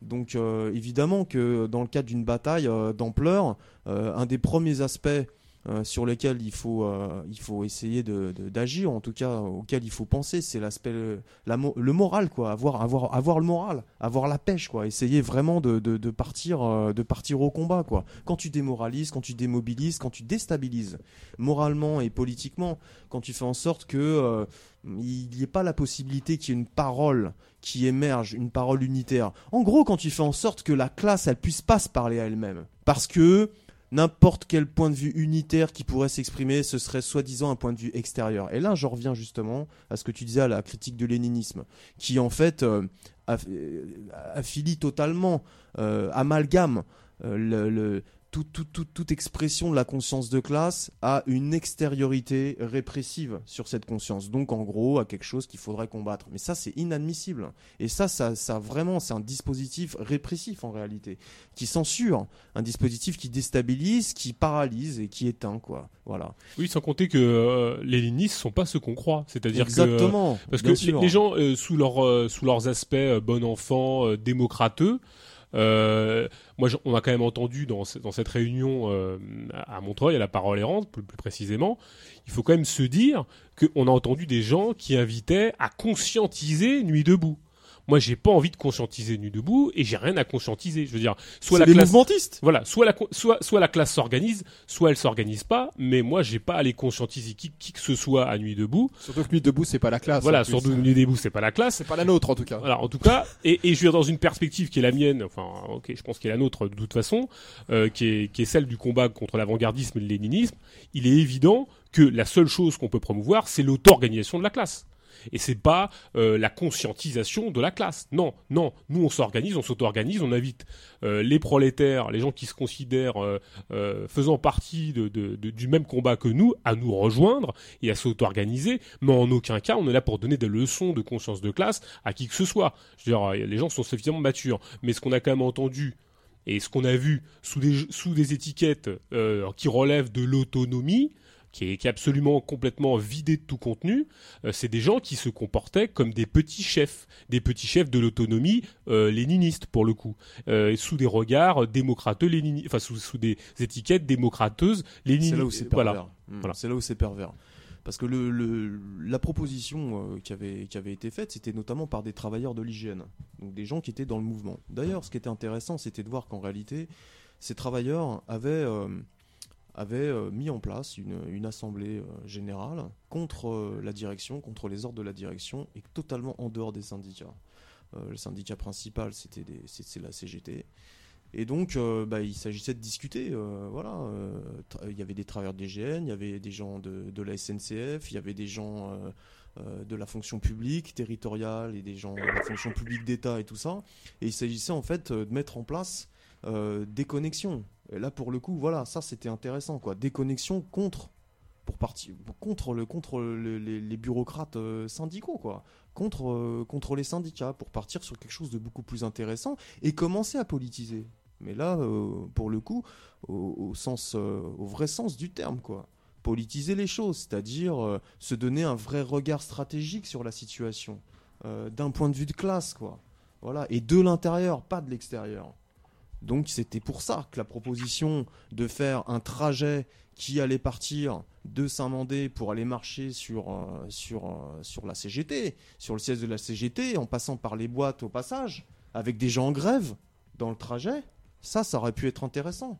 Voilà, bon, ça s'est pas fait parce que euh, il y a eu, euh, il y, a, eu énormément de, il y, a, eu une forme de pression qui s'est exercée, quoi, un truc. euh, Euh, tout de suite, il y a eu une forme de petit scandale qui s'est mis en place pour dire qu'on était trop radicaux, qu'on n'était pas gentils, qu'il fallait tolérer des gens qui venaient de nuit debout. C'était quand même bien qu'ils se bougent parce que les gens, finalement, ils se bougeaient pas. Enfin, toujours les mêmes merdes, quoi. Voilà. Et donc, forcément, évidemment, euh, enfin, euh, même à cette réunion où il y avait plus de 100 personnes, tout ça, ça se travaille. C'est des discussions à avoir, quoi. Je veux dire, donc les gens, ils sont pas immédiatement acquis à, à ce qui est des, quand même des des actions euh, qui, qui, qui, qui, soient pas euh, qui sortent des, des, sentiers battus quoi. Donc c'est compliqué à mettre en place évidemment. Faut que faut, faut, qu'il y ait de la conscience qui se produise de la confiance aussi. De la confiance euh, un minimum. Et tous ces dispositifs ces discours ces trucs sympas etc en fait cassent ça brisent ça Ils sont là pour briser ça. Voilà. Donc non fallait aller à nuit debout être sympa bloquer deux heures et se casser enfin toujours les mêmes conneries. Bon. D'ailleurs, euh, ça s'est pas passé ici, mais ça s'est passé il y a deux semaines, euh, euh, comme en, en Argentine. Euh, les, pro- les prolétaires euh, s'y sont pas trompés.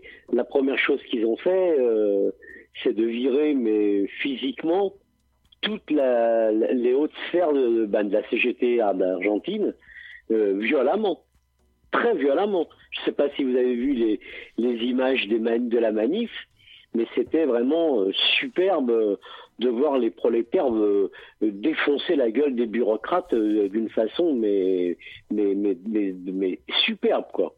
Ça faisait vraiment très très plaisir. Mais ça, ça Et, viendra euh, ici à condition que les choses elles soient quand même clarifiées. Et là, pour le coup, il y avait, il y avait des, des vraies questions pratiques en fait qui étaient, euh, qui étaient en jeu quoi. C'était oui Bah, ou non est-ce qu'on tolérait des syndicalistes, les mêmes syndicalistes dont on parlait tout à l'heure, qui nous faisaient leur petit rassemblement à 20 personnes devant les préfectures ou les conneries comme ça quoi, et qui appelaient, euh, en fait, qui refusaient de faire des assemblées générales dans leur boîte. Mais on les, Voilà, on les refuse voilà. ces gens-là. On les combat, c'est pas possible. À un moment donné, quand est-ce qu'on fait euh, la distinction? Quand est-ce qu'on trace une ligne de classe? Clairement entre Bah, entre je suis- entre non, eux et nous quoi, parce qu'ils prennent leurs ordres de leur de leurs bureaucrates syndicaux. euh, c'est souvent aussi des mecs qui euh, sont qui sont étiquetés, qui sont encartés, soit au parti de gauche, soit au parti communiste, euh, soit au PS, la gauche du PS, avec Filoche, toutes ces merdes. Enfin, c'est quoi ça? Donc à un moment donné, il faut, Ouais, faut on, créer. peut, on peut même aller plus, on peut même aller plus, plus loin. Il y en a même des, des, des, des gens qui sont plus proches, disons, qui font aussi rentrer dedans. Hein. Ah ouais, non, non, mais bien sûr. Oui, oui, je, je- oui, oui, oui, bah oui. Non, mais c'est c'est eux dont je parle, hein, Hein bien sûr. Ouais, y a. bien sûr. Mais euh, et puis on voit bien, on voit bien les suites, les suites de tout ça. Ça se voit à travers les manifs pour les marches de la dignité, pour ceci, pour cela, toutes les marches euh, de merde racialistes et compagnie.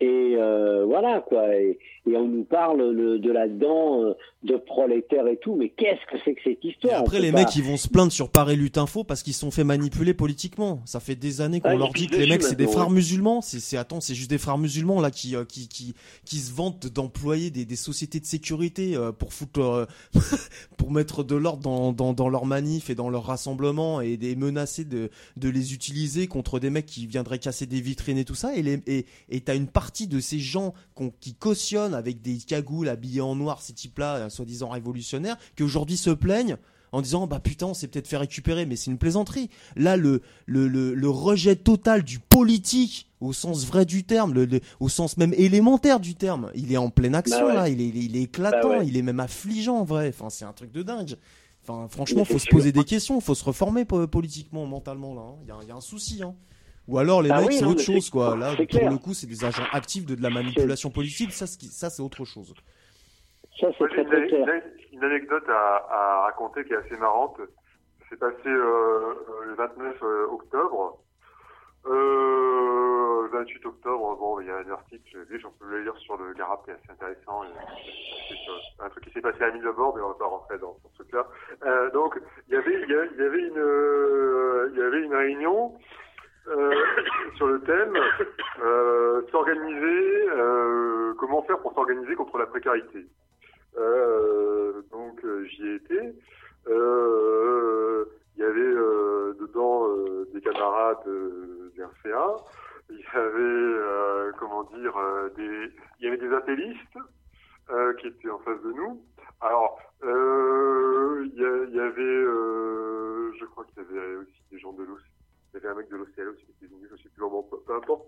Euh, toujours est-il que, en gros, ça s'est structuré, euh, ça s'est structuré, euh, euh, comment dire, la discussion s'est structurée de cette façon-là. Il y avait d'un côté, euh, du côté de, de, de, de- de mes camarades adversaires euh, anti-gestionnaires, il y avait un discours, bon, il y avait au moins le mérite d'être euh, euh, très concret et axé sur la sur euh, sur les sur les luttes euh, sur les luttes des classes au quotidien. Euh, Il donnait l'exemple de une victoire qui avait été faite contre Uber parce qu'il y avait des salariés de différentes boîtes qui s'étaient organisés. Bon, je sais plus exactement, j'ai pas entré dans tous les détails. En tout cas, c'était très concret. Du côté des appellistes qui étaient devant nous, il y avait un discours sur la désertion, la création d'espaces nouveaux. ça va être merveilleux, avec un langage très très poétique, très beau, très creux. Euh, Macron, quoi. Et euh, alors à un moment donné, je, je suis intervenu. C'est le Macron, Macron de, de la radicalité. Pardon. À un moment, je suis intervenu et, et, euh, bah, j'ai dit qu'il y avait en gros, bah, qu'il y avait ces deux tendances-là qui se dégageaient un petit peu et que chacune avait tendance à s'enfermer peut-être dans des dans des choses qui étaient, disons, qu'il y avait un côté trop, beaucoup trop économiste, on va dire, du côté euh, discours anti-gestionnaire, et une croyance à la crise euh, comme euh, réglant euh, fatalement tous tous les problèmes. Et d'autre côté, du côté des appellistes, il y avait aussi une volonté de peut-être de choses plus humaines et pas simplement euh, une, volonté d'accueillir la vie quotidienne, mais qui était noyée dans un dans des choses complètement absurdes. Bon, bref, j'ai tenu ce discours-là, c'était très gentil. J'avais un ton euh, pas du tout méchant, c'était vraiment très très gentil. Puis à un moment donné, euh, dans, dans la salle, euh, il y a- il y a une fille, euh, l'air très sévère, euh, euh, qui dit, ouais le mec, le, toi le mec à chemise, je voulais te dire un truc. J'écoute. Bah, ta révolution, j'en veux pas. Euh, plaît-il? J'avais, dit que notre but, c'était, quand même d'en finir avec le capital et d'en finir avec toutes les dominations et toutes les exploitations. Et seulement j'avais employé le mot domination. J'aurais pas dû parce que ça fait ting qui dit. du coup, elle, s'est sentie interpellée parce que domination c'est son truc à elle. Et donc elle a dit, euh, je, je dit, écoute, euh, je te connais pas. euh, tu me dis cette chose-là de façon très abrupte, ta révolution, j'en veux pas. Est-ce que tu pourrais quand même développer un tout petit peu les raisons de ton hostilité à ce projet d'en finir avec les dominations et avec l'exploitation? Et euh, elle me dit, ouais, tu as employé le mot domination. Bah écoute, euh, ce que tu oublies, c'est que euh, tu, tu, tu parles du communisme, mais que tu oublies que il y a l'intersection du genre, de la classe et de la race. Et ta révolution, elle ne parle que de la classe. Et du coup, c'est pas ma révolution, c'est pas à moi, ça fait. Bon bah écoute, euh, j'ai- j'ai- après je crois que j'ai, je, me, suis un petit peu emporté en disant que c'était quand même assez absurde ce qu'elle, qu'elle développait, mais, mais je trouve que c'est significatif de l'état d'un certain milieu par rapport à la question de classe et d'un milieu qui se prétend radical, mais qui n'est radical de rien du tout. Et c'est tout ce petit milieu euh, qu'on retrouve effectivement euh, à Paris Lutte, euh, euh, Paris Lutte, qui est aussi de plus en plus prégnant malheureusement sur euh, sur Marseille Info. Il y a encore des, des combats, mais qui sont en train de se être gagnés par ces gens-là. Je veux dire, voilà, c'est de plus en plus dans ce dans ce dans ce truc-là. Et c'est le milieu, voilà, c'est c'est c'est ce milieu euh, euh, pseudo-radical qui se gorge de ces théories-là, qui, est très content. En fait, qui est très content dans ce monde-ci. Hein. C'est très content, c'est simplement juste si on donne son petit espace et sa petite euh, sa petite intersectionnalité, sa, petite spécificité à défendre et à faire de l'empowerment, comme ils disent, bah, ils sont très très contents en fait. Voilà. Ouais, c'est très mondain, ouais. Vous vouliez qu'on parle un peu d'état d'urgence?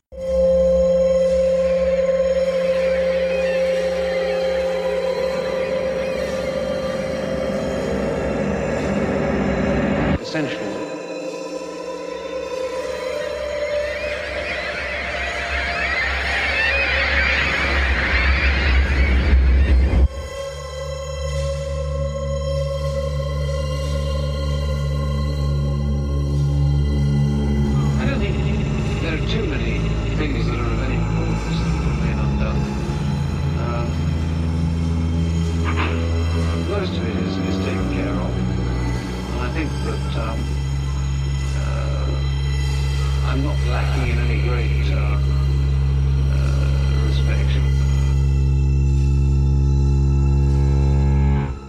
There's nothing essential that's missing.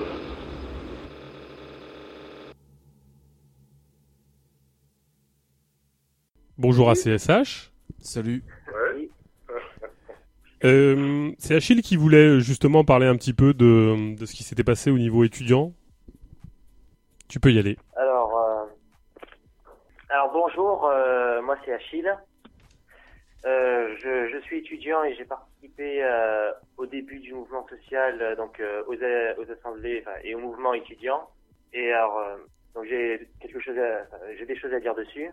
Alors ça a commencé, euh, ça a commencé le 7 mars. C'est là qu'il y avait la première AG, c'était euh, au campus de Saint-Charles et euh, le plus grand campus de Marseille, au centre-ville. Alors euh, déjà la- l'assemblée, il y avait euh, 60 personnes, il y avait 60 participants à peu près. Sachant que le campus, il y a 6000 étudiants à peu près. Euh, Ça fait pas beaucoup. Et euh, aussi par rapport à ce que vous disiez tout à l'heure, que euh, les assemblées comportaient, a été composées principalement par des militants professionnels. C'était pareil ici, hein, on avait euh, beaucoup de, euh, de membres de la jeunesse communiste, la JC. Euh, L'UNEF, euh, l'UNEF était présent, mais euh, pas beaucoup. C'était pas tellement l'UNEF, ils étaient un ou deux, peut-être un peu plus, mais pas très visibles en tout cas. En revanche, on voyait beaucoup les JC. C'était eux qui faisaient le, le noyau dur et euh, qui ont notamment, euh, on sentait que l'organisation venait surtout d'eux. Alors, ils ont notamment euh, donc organisé les, les assemblées générales et euh, le comité de mobilisation euh, qui était euh, qui était chargé de fixer les ordres du jour, euh, la composition de la tribune, faire un calendrier aussi de, de la mobilisation avec euh, manif tel jour, le- la même chose que, que ce que font les syndicats traditionnellement, rédiger aussi les tracts. Donc c'était euh, un petit peu l'organe euh, l'organe directeur de la lutte. Et bien que formellement euh, il était ouvert à quiconque qui, qui voulait le rejoindre, mais dans la pratique il n'y avait pas grand monde. C'était euh, principalement des militants professionnels, sur- surtout de la JC, puisque les autres ils avaient avaient du mal à trouver le temps et l'énergie pour s'y rendre régulièrement. Alors en AG aussi les euh, c'est la JC et une militante de UNEF qu'on voyait surtout au début euh, qui euh, siégeait à la tribune. Et l'ordre du jour était préparé, enfin, les ordres du jour c'était préparé d'avance. C'était euh, organiser des actions qui étaient liées euh, à la manif, comme les diffusions de tracts. Aussi, ils avaient toujours un point de décrire de décrire la loi travail, ce que c'était. Donc le fractionnement de la journée de travail, les accords d'entreprise contre l'avis de 70% des syndicats. Il disait jamais un mot sur euh, l'exploitation et l'aliénation capitaliste euh, par le travail, euh, déjà dans le présent, donc avant la loi El Khomri. Mais euh, ils, ont cantonné, ils ont cantonné le débat à la seule perspective du retrait de la loi, sans, sans jamais élargir, à- en, en empêchant que ce soit élargi euh, à la critique du capitalisme en tant que tel. Alors, vous avez sûrement, vous avez sûrement vu, euh, entendu parler d'un document qui, a circulé en 2006, donc euh, pendant le mouvement contre le CPE, qui émanait de la direction de l'UNEF euh, et qui était qui était chargé de euh, de dire euh, aux apprentis bureaucrates euh, ce qu'il fallait faire pour diriger l'AG. Eh bien, ce qu'on a vu, c'était euh, c'était un peu ce qui était écrit dedans. Apparemment, ils, ils ont eu le même à la JC qu'à l'UNEF, ou, ou alors ils ont ils ont ils l'ont simplement repris. Hein. Bon, ça n'a pas une grande importance. Ils ont aussi fait en sorte que euh, donc euh, la que les étudiants restent entre eux et qu'ils ne se lient pas aux travailleurs. C'est notamment vu lors d'une AG euh, euh, où ils ont décidé qu'il n'y aurait que les étudiants qui pourraient voter lorsque l'assemblée euh, lorsque l'assemblée aurait à prendre une décision. Et ils, ont même euh, voulu li- limiter ça uniquement aux étudiants de Saint-Charles et pas aux autres qui viendraient comme euh, comme moi qui était à l'époque sur notre campus ou euh, à ceux qui viendraient d'une école euh, d'autre chose. C'est que les étudiants de Saint-Charles. Alors heureusement, ce point-là, ça a été refusé par l'Assemblée, mais ils ont quand même réussi à limiter le vote aux seuls étudiants. Donc euh, un travailleur ou un chômeur qui viendrait, ben, il n'aurait pas son mot à dire. Enfin, il pourrait s'exprimer, mais euh, il ne voterait pas pour, euh, pour la prise de décision. Alors, le prétexte euh, qu'ils ont sorti, c'était ben, que c'est des assemblées étudiantes et que ce ne sont pas des assemblées interpro, et elles ont lieu ailleurs. Euh, il faut noter que ce comportement, ça a favorisé la création de 13 en lutte. Ça a eu une influence. euh, En fait, euh, c'était euh, comment dire, comme euh, les, les gens qui sont qui ont été exclus donc par par ce, ce- ce corporatisme étudiant, bah, ils ont cherché à se rassembler ailleurs. Et du coup, euh, de, de là est né, euh, est né très en lutte, effectivement. effectivement. Voilà. Alors, bien sûr, euh, il fallait pas que ça se voit, que euh, qu'on cherchait, euh, il fallait pas que les étudiants voient qu'on essayait de les enfermer entre eux. Et donc, euh, ils ont invité des délégués, des délégués syndicaux à prendre la parole. voilà, il y avait, euh, il y avait le délégué syndical, euh, il y en avait de la CGT, il y en avait un de FO aussi, je crois me souvenir. Donc c'était bon, quoi. On était liés aux travailleurs. Voilà, c'est la convergence des luttes euh, dont on a parlé tout à l'heure. Alors, euh, c'était aussi ce- le comité de mobilisation qui, euh, qui rédigeait les tracts d'appel aux, assemblées générales. Donc, c'est celui-ci qui les signait. Donc, euh, il ne comportait pas de, de logo d'organisation. euh, donc, il n'y avait pas le logo de la JC ou le logo de l'UNEF, euh, bien que c'était leurs militants qui, enfin, surtout les JC, hein, qui les écrivaient.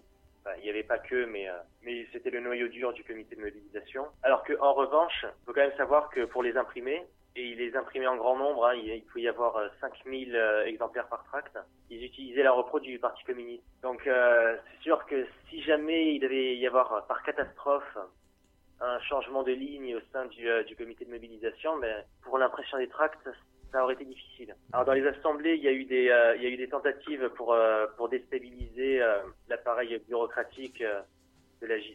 Alors euh, en remettant en cause surtout que le fait que les, que les ordres du jour et la composition de la tribune soient décidés à l'avance et imposés à l'Assemblée. Alors je, je, je me souviens de ce moment-là, c'est euh, j'avais commencé euh, à opposer aux bureaucrates, à, lui demander pourquoi c'était imposé d'avance, et après c'était euh, deux, deux filles de l'Assemblée qui, euh, qui avaient beaucoup attaqué euh, les bureaucrates. Alors suite à ça, la tribune, elle avait, euh, elle a formellement concédé que désormais le comité de mobilisation ne ferait que proposer un ordre du jour qui devra être accepté, et aussi qu'à la fin de l'Assemblée, les, euh, il y aurait une élection des des membres de la tribune de l'AG suivante. Alors pour ce qui est du premier point, il faut quand même noter que euh, le comité de mobilisation, il a toute une réu, enfin il fait pas que ça, mais il, il a quand même sa réu pour euh, pour élaborer son ordre du jour de l'AG. Alors qu'au début de l'AG, c'était euh, ça y est, il l'envoie devant l'Assemblée et il y a, on a deux minutes pour euh, dire si on est d'accord ou pas, ou pour pour euh, pour rajouter un point, à moins de l'avoir préparé à l'avance aussi de son côté. Pour ce qui est de- du deuxième point, ça n'a jamais été appliqué. Il n'y a jamais personne euh, qui, qui a dit à la fin de l'AG, voilà, qui sait qui, euh, qui, qui, qui souhaiterait euh, être à la tribune euh, à la prochaine. On va choisir, on va faire une petite élection. Non, on, on comprenait pas. À l'AG suivante, on avait d'autres membres à la tribune. On, on savait pas d'où ils venaient. On savait pas ce qu'ils foutaient là. Donc ça n'a pas été mis en œuvre. En plus, euh, suite à cet AG-là, donc euh, où il y a eu la, un petit peu la déstabilisation, euh, les JC ils se sont beaucoup plaints de la présence de fauteurs de troubles, entre guillemets. Surtout, je me souviens bien, Donc c'était des menaces, euh, c'était des menaces à mots couverts, ça. ah, ah oui, euh, oui, on peut dire ça. Alors, j- j'ai eu de la chance, euh, je n'ai pas été catégorisé parmi les fauteurs de troubles, ce qui fait que j'ai pu me, trou- me trouver à côté d'un camarade tenant euh, un, un, por- un porte-voix sur lequel il est écrit Super Staline. J'ai eu la, La chance classe. de me trouver à, à côté de lui pendant qu'il disait, euh, donc à propos de, des fauteurs de troubles, ah, ils vont faire la gueule, ils vont dire c'est la dictature, c'est fasciste, c'est stalinien. Eh bien, il faut leur répondre c'est comme ça, et si t'es pas content, tu dégages. Ça, c'est de l'argumentation politique. Hein. Ouais. Ouais. c'est exactement ça. C'est l'argu- c'est l'argumentation politique façon JC, façon bureaucratique, façon euh, façon Stal. D'ailleurs, euh, d'ailleurs ils le disent eux-mêmes. Hein. Disent, C'est stalinien, ils vont le dire. Euh, C'est comme ça, et si t'es pas content, tu dégages. Et d'ailleurs, euh, ils ont également pris pris la défense de, la- CGT. hein. Naturellement, la CGT, c'est sacré. Sur- sur- surtout après la manif euh, du 24 mars, alors durant laquelle euh, la CGT était venue pour euh, surtout faire un, encadrement et les militants de la JC, je me souviens surtout hein, une militante qui s'est levée du, bas de l'Assemblée, qui était toute rouge. Elle a gueulé la CGT, ils étaient là pour manifester et pas pour encadrer. Donc comme je, comme je disais, la CGT c'est sacré. Ils ont ils ont aussi fait des manœuvres un peu plus tard. Ils ont réussi à, convaincre les étudiants de la nécessité de faire un service d'ordre pour, euh, la manif. D'ailleurs, c'était pour cette même manif du 24 mars. Et je me souviens bien, euh, à un moment de cette manif, alors, c'était à la fin, on était, euh, arrivé devant la fac. Alors, c'était euh, une situation un peu étrange que j'ai pas trop compris pourquoi. Les CRS bloquaient l'entrée principale, mais il y avait une autre entrée un peu avant qui, elle, était ouverte. Et les CRS étaient derrière, euh, ils, ils nous laissaient entrer par là. Mais pas par l'entrée principale. Euh, J'ai trouvé ça un peu bizarre. Et entre les CRS et, euh, et le cortège, il y avait le, l'ESO étudiant qui était formé surtout de ces mêmes militants de la JC. Alors il faisait un cordon en se tenant la main, c'était joli. Et euh, ils tournaient le dos au CRS. Donc ils étaient face au cortège. Ça, C'est bien connu, on, ne tourne, on tourne le dos à ceux qu'on craint. On ne tourne pas le dos, euh, on tourne pas le dos à ses amis. Et donc pour terminer, c'était à Saint-Jérôme où euh, j'ai entendu des alors là c'était pas vraiment des JC mais des sympathisants euh, dont une qui est très pote avec une militante euh, du noyau dur de la JC où ils se sont vantés du fort encadrement syndical pour la manif du 31 mars et euh, ils ont aussi beaucoup insisté sur le fait qu'il ne faut pas faire d'amalgame entre les petits et les grands patrons. Euh, ce qui pose un autre truc qui pose problème dans la loi travail, c'est qu'elle écrase les PME. Parce que les petits commerçants, ils ne cherchent pas à s'enrichir. Et leurs salariés, ils aimeraient bien travailler plus pour eux, mais la loi, elle les en empêche. Putain. J'ai trouvé ça limite poujadiste. Non, c'est juste, juste limite. C'est juste poujadiste, ouais. Putain. Oui, alors, bon, suite à ça, et, euh, et aussi via le fait que les assemblées, elles, étaient complètement désertées. Parce que, comme je l'ai dit au début, il y avait, euh, il y avait une soixantaine de participants, et euh, après, ça n'a fait que décroître, hein, 40, 30, euh, à la fin, on était une quinzaine. Et C'était pas la peine de continuer. Je, je me suis retiré. Et j'ai eu des échos par la suite que euh, peu après, euh, ça, ça s'est complètement arrêté. Faut dire aussi que les examens approchaient. hein. Et la plage n'est pas loin. Les examens... Oui? Non, je disais la plage n'est pas loin. Donc euh, les examens, c'est plus important que, euh, que l'avenir, euh, que l'avenir de merde qu'on va avoir. Et dans le présent de merde qu'on a déjà.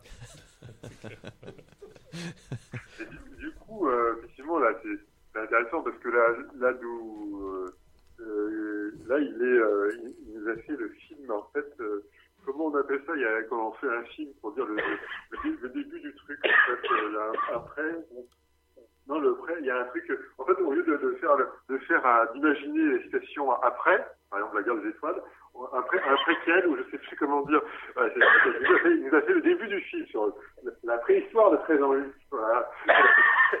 les origines lointaines de 13 ans Luce.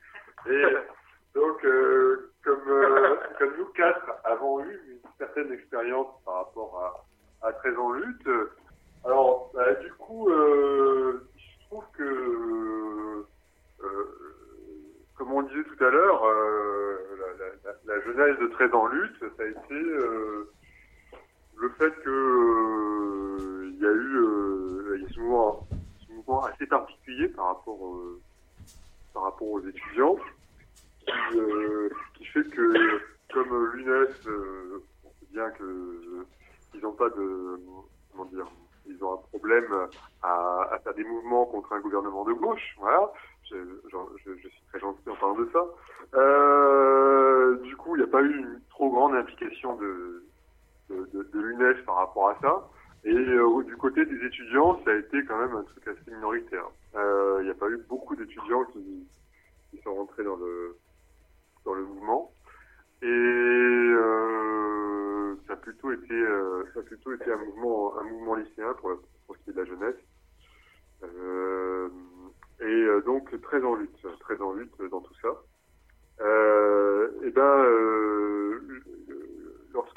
fermeture donc de, de, de Saint-Charles, qui était, euh, qui était la, la fac où ça bougeait le plus. Ça, ça bougeait très peu, mais c'est là, c'est là où ça bougeait le plus, quoi. Euh, bah, il y a eu, euh, moi, enfin, personnellement, j'y, j'y étais pas. Euh, euh, je sais pas si c'est ça, je y étais, toi, ou à première assemblée pas Non, non, non. Euh, du coup, euh, il y a eu cette volonté de se coordonner entre euh, des gens qui étaient euh, des, des chômeurs, euh, des précaires, quelques étudiants aussi qui voulaient, qui voulaient pas du corporatisme de, de, de- de Saint-Charles. Et, et donc, du coup, ça a donné cette assemblée de lutte, cette assemblée de lutte, qui, qui au début, on l'a vu un peu euh, tout à l'heure, euh, c'était avant qu'il y ait une, apparition, finalement, une divergence entre euh, d'un côté euh, Nuit debout et de l'autre côté des assemblées de lutte, hein, avec tout rapport un peu, ambigu et chaque fois différent qu'il y a pu y avoir entre les deux, enfin chaque fois.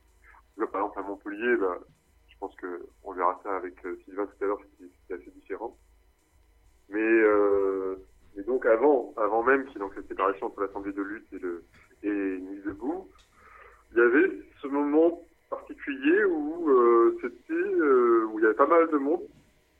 Il y avait pas mal de monde. euh, on m'a dit qu'il y avait jusqu'à jusqu'à 200 personnes. Je sais pas si je sais pas, je t'as vu ça, 200 personnes. Peut-être qu'après la, la nuit du 31 mars, quand on a fini à la fac, peut-être que là on était nombreux, parce qu'on a fini le cortège qui là-bas. Ouais. Et euh, ouais, je pense qu'à mon avis, c'est que les assemblées en fin de manif, c'est c'est plus, de monde, mais pas forcément les pertinentes, peut-être plus chaotiques, mais euh, peut-être y pas mal de rencontres qui se faisaient parce que euh, bon, la fin de manif ne terminait pas, chacun rentre chez soi, quoi. Donc c'est peut-être euh, point intéressant, en termes organisationnel, je pense pas que c'était le. bon, après, ouais, c'est après plusieurs heures et plusieurs kilomètres de marche, parce que c'est bien dire que nous faisait marcher un petit peu la ville euh, jusqu'à pas d'heure. Donc c'était fatigant à la fin, mais donc, ouais, effectivement, c'est pas les assemblées les, les plus évidentes. Et pour moi, il me semble aussi que les premières assemblées se faisaient à la, à la fac, encore dans l'idée euh, de mouvements traditionnels euh, où euh, les gens ne sont pas dans des orgas, s'organisent dans les facs. Et du coup, au début, ils se sont volés la question du blocage de la fac Saint-Charles, euh, qui n'a jamais été posée. Et puis finalement, ça finit par, ça- finit par sortir de la fac totalement. Bon, mais au début, ça partit dans l'idée de un peu de manière traditionnelle, euh, donc l'occupation de fac, euh, avec des noms étudiants, tout ça. Donc, éviter les, fameux débats sur les non, sur blocage, non-blocage, c'est pas mal peut-être. Pour les choses. Ouais, bah, c'est vrai que dans, une des, dans une des assemblées qu'il y avait à, à, Saint-Charles, vrai que c'était très, très, très chaotique, euh, je me rappelle. Et il y avait, euh, effectivement, il y avait euh, des gens qui parlaient, euh, il y avait une esquisse, justement, il y avait une esquisse de débat sur le blocage.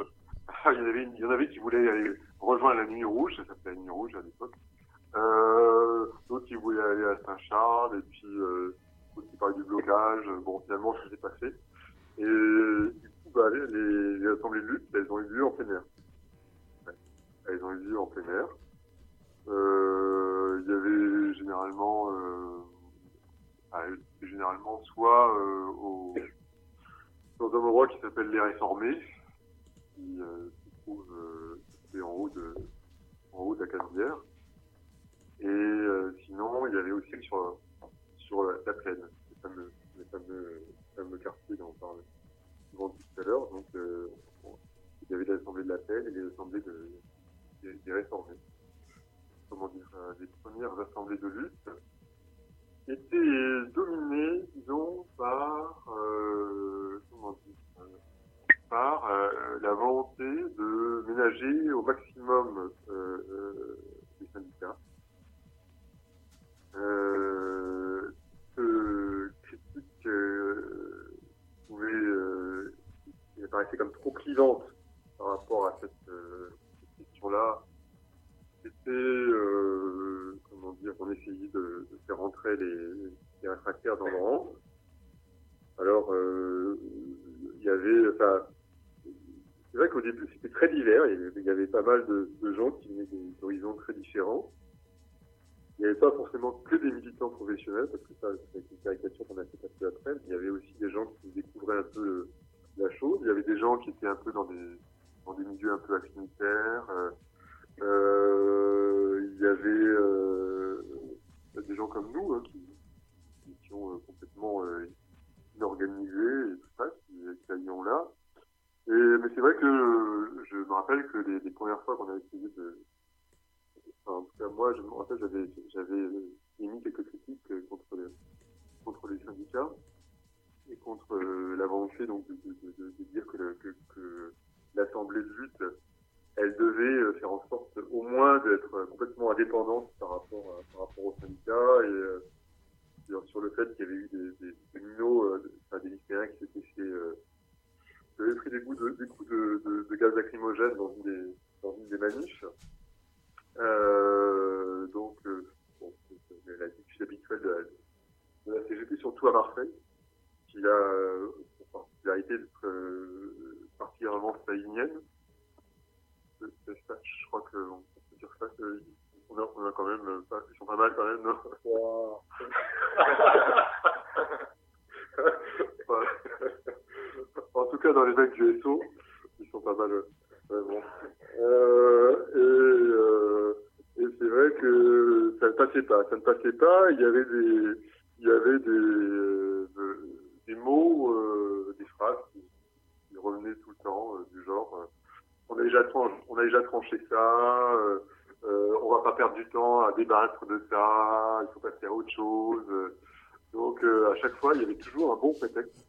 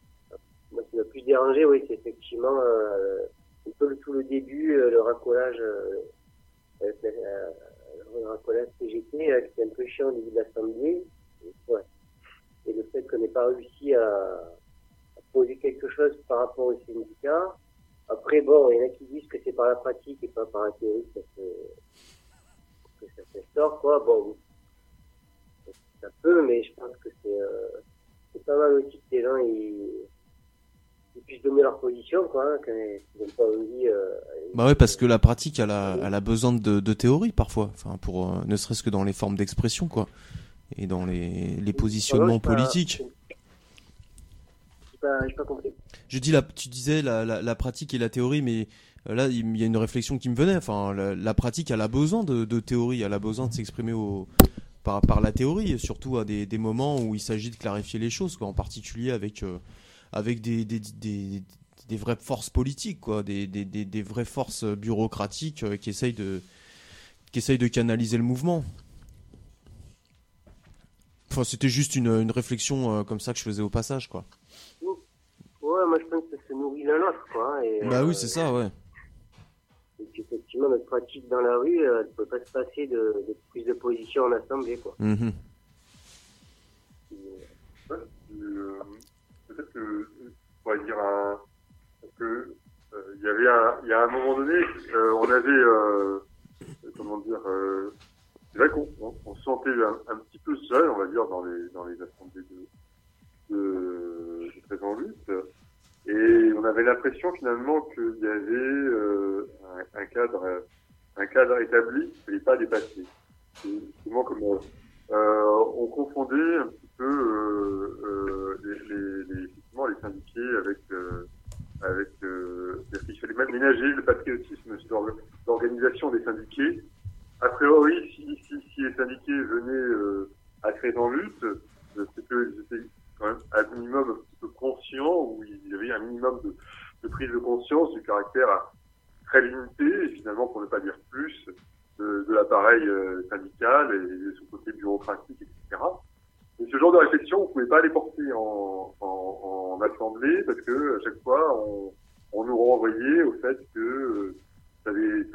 Déjà été tranché, etc., etc., etc.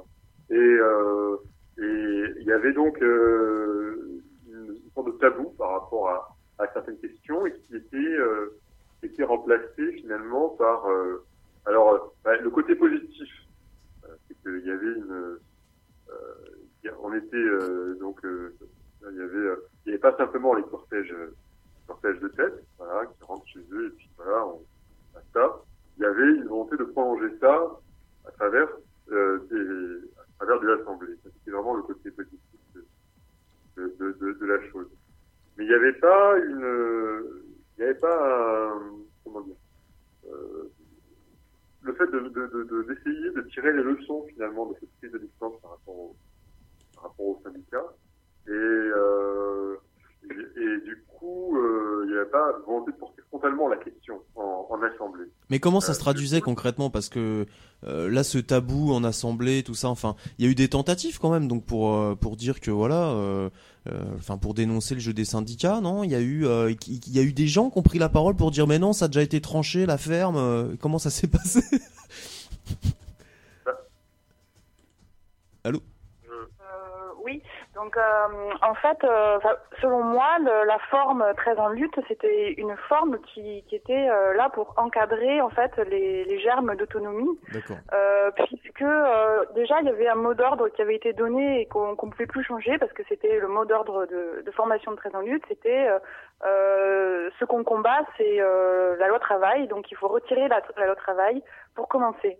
Donc déjà, de- c'est un mot d'ordre qui est très syndical, puisque par exemple à l'AJC, à la Fac Saint-Charles, ils avaient le même.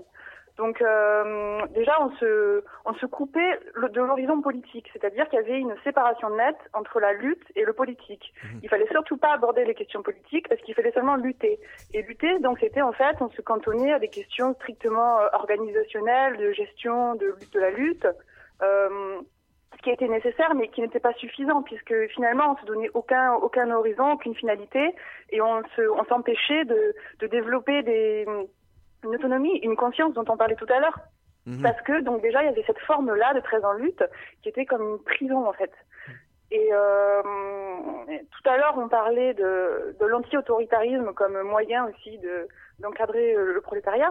Euh, selon moi, il y avait- il y avait ça aussi à 13 en lutte, puisque euh, il y avait euh, d'un côté euh, l'activisme qui tenait la main euh, à l'idéologie euh, syndicale. syndicale. Euh, L'activisme, ça, ça permettait en fait de d'agir, mais pas mais pas de réfléchir. Ça se coupait complètement de la réflexion et du politique. Euh, les activistes étaient là pour, euh, pour dans les cortèges de tête, pour pour distribuer des tracts, mais par contre ils voulaient pas du tout en entendre parler de questions politiques. Et c'est euh, c'est justement eux qui disaient euh, qui nous disaient euh, ces questions-là ont déjà été tranchées, ou alors euh, ça nous fait perdre du temps, euh, ou alors ça ennuie les lycéens, les questions politiques c'était ennuyeux. Enfin, ça, c'est des arguments qui nous étaient tout le temps rejetés à la gueule, quoi. Ah ouais, d'accord. En, gros, c'est l'autre facette d'une forme de stratégie d'épuisement euh, pour employer, enfin, on- employer les mots, quoi. C'est-à-dire que d'un côté, on a les, les syndicats qui, qui, qui baladent les gens en journée d'action, qui décident pour eux, euh, selon certains mots d'ordre, qui les encadrent euh, dans de la revendication euh, très pacifiée. Puis de l'autre côté, il y a de la gesticulation activiste qui interdit à ce qu'on politise totalement le mouvement, quoi, et qu'on radicalise les choses. Mm, Oui, c'est ça, hein. Mm. C'est ça. Il Mm. faut en rester à la lutte. Mais La coup, lutte pour a- la lutte, quoi, ça- du mouvementisme, sans complètement borné, quoi. Oui, oui, mais la lutte, elle est aussi, euh, c'était aussi une lutte qui est syndicale en fait. Mhm. C'est-à-dire que l'activisme se tenait bien la main avec euh, les défenseurs donc euh, du- d'une lutte syndica- syndicaliste.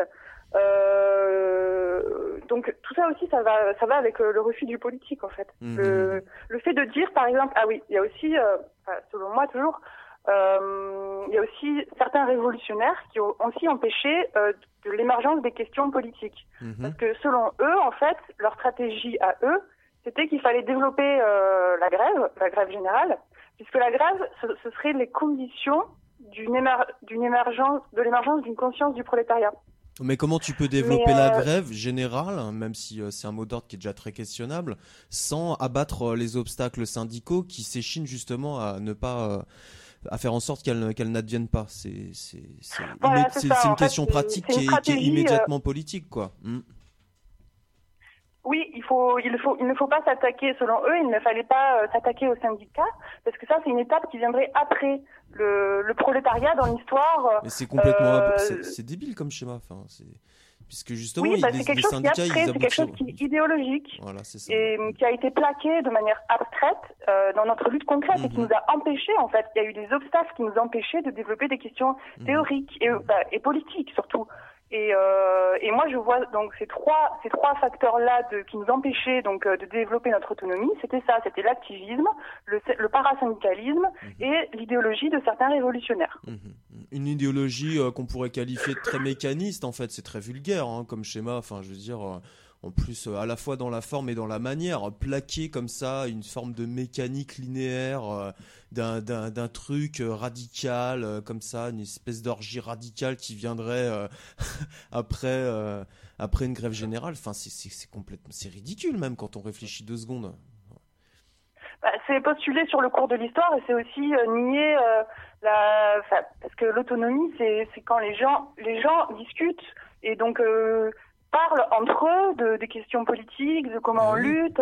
Ça se fait, enfin, il n'y a pas de stratège qui décide que ça, ça se fera après, euh, après le, quand il y aura une grève générale. Ça, ça se fait sur le moment parce que voilà, c'est ce qui doit, ce qui doit se faire. ouais ça implique la libération de la parole abstrait, en fait. Mmh. ouais Mhm.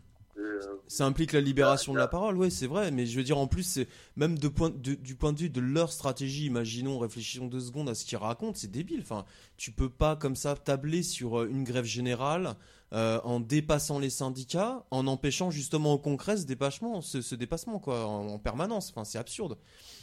Puisque justement, faut pas parler de l'obstacle syndical. Il faut, enfin, c'est- ridicule. Enfin, je trouve ça euh, complètement, euh, c'est c'est ridicule. C'est un désamorçage en, en acte, ça, en fait. hein. Sans parler du fait que euh, euh, les mots d'ordre syndicaux concernaient exclusivement le, le- le retrait de la loi travail.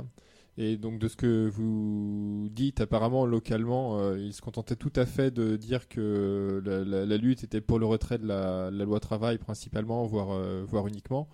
Euh, or, c'est ne retenir aucune leçon de, de, de, l'histoire, y compris de l'histoire la plus récente, puisque enfin euh, dix ans, euh, quasiment euh, jour pour jour, avant le mouvement contre la loi travail, donc il y a eu le mouvement contre le, le CPE. Et, euh, et ce qui s'est passé, c'est qu'en fait, il y y y y a beaucoup de, gens, notamment dans les milieux étudiants, euh, lycéens, qui sont, euh, qui sont énormément investis dans ce, dans ce mouvement. Et finalement, euh, enfin, rétrospectivement, bon, c'est facile à dire, rétrospectivement, certes, mais euh, le, mot d'ordre à l'époque n'a pas été euh, finalement assez questionné.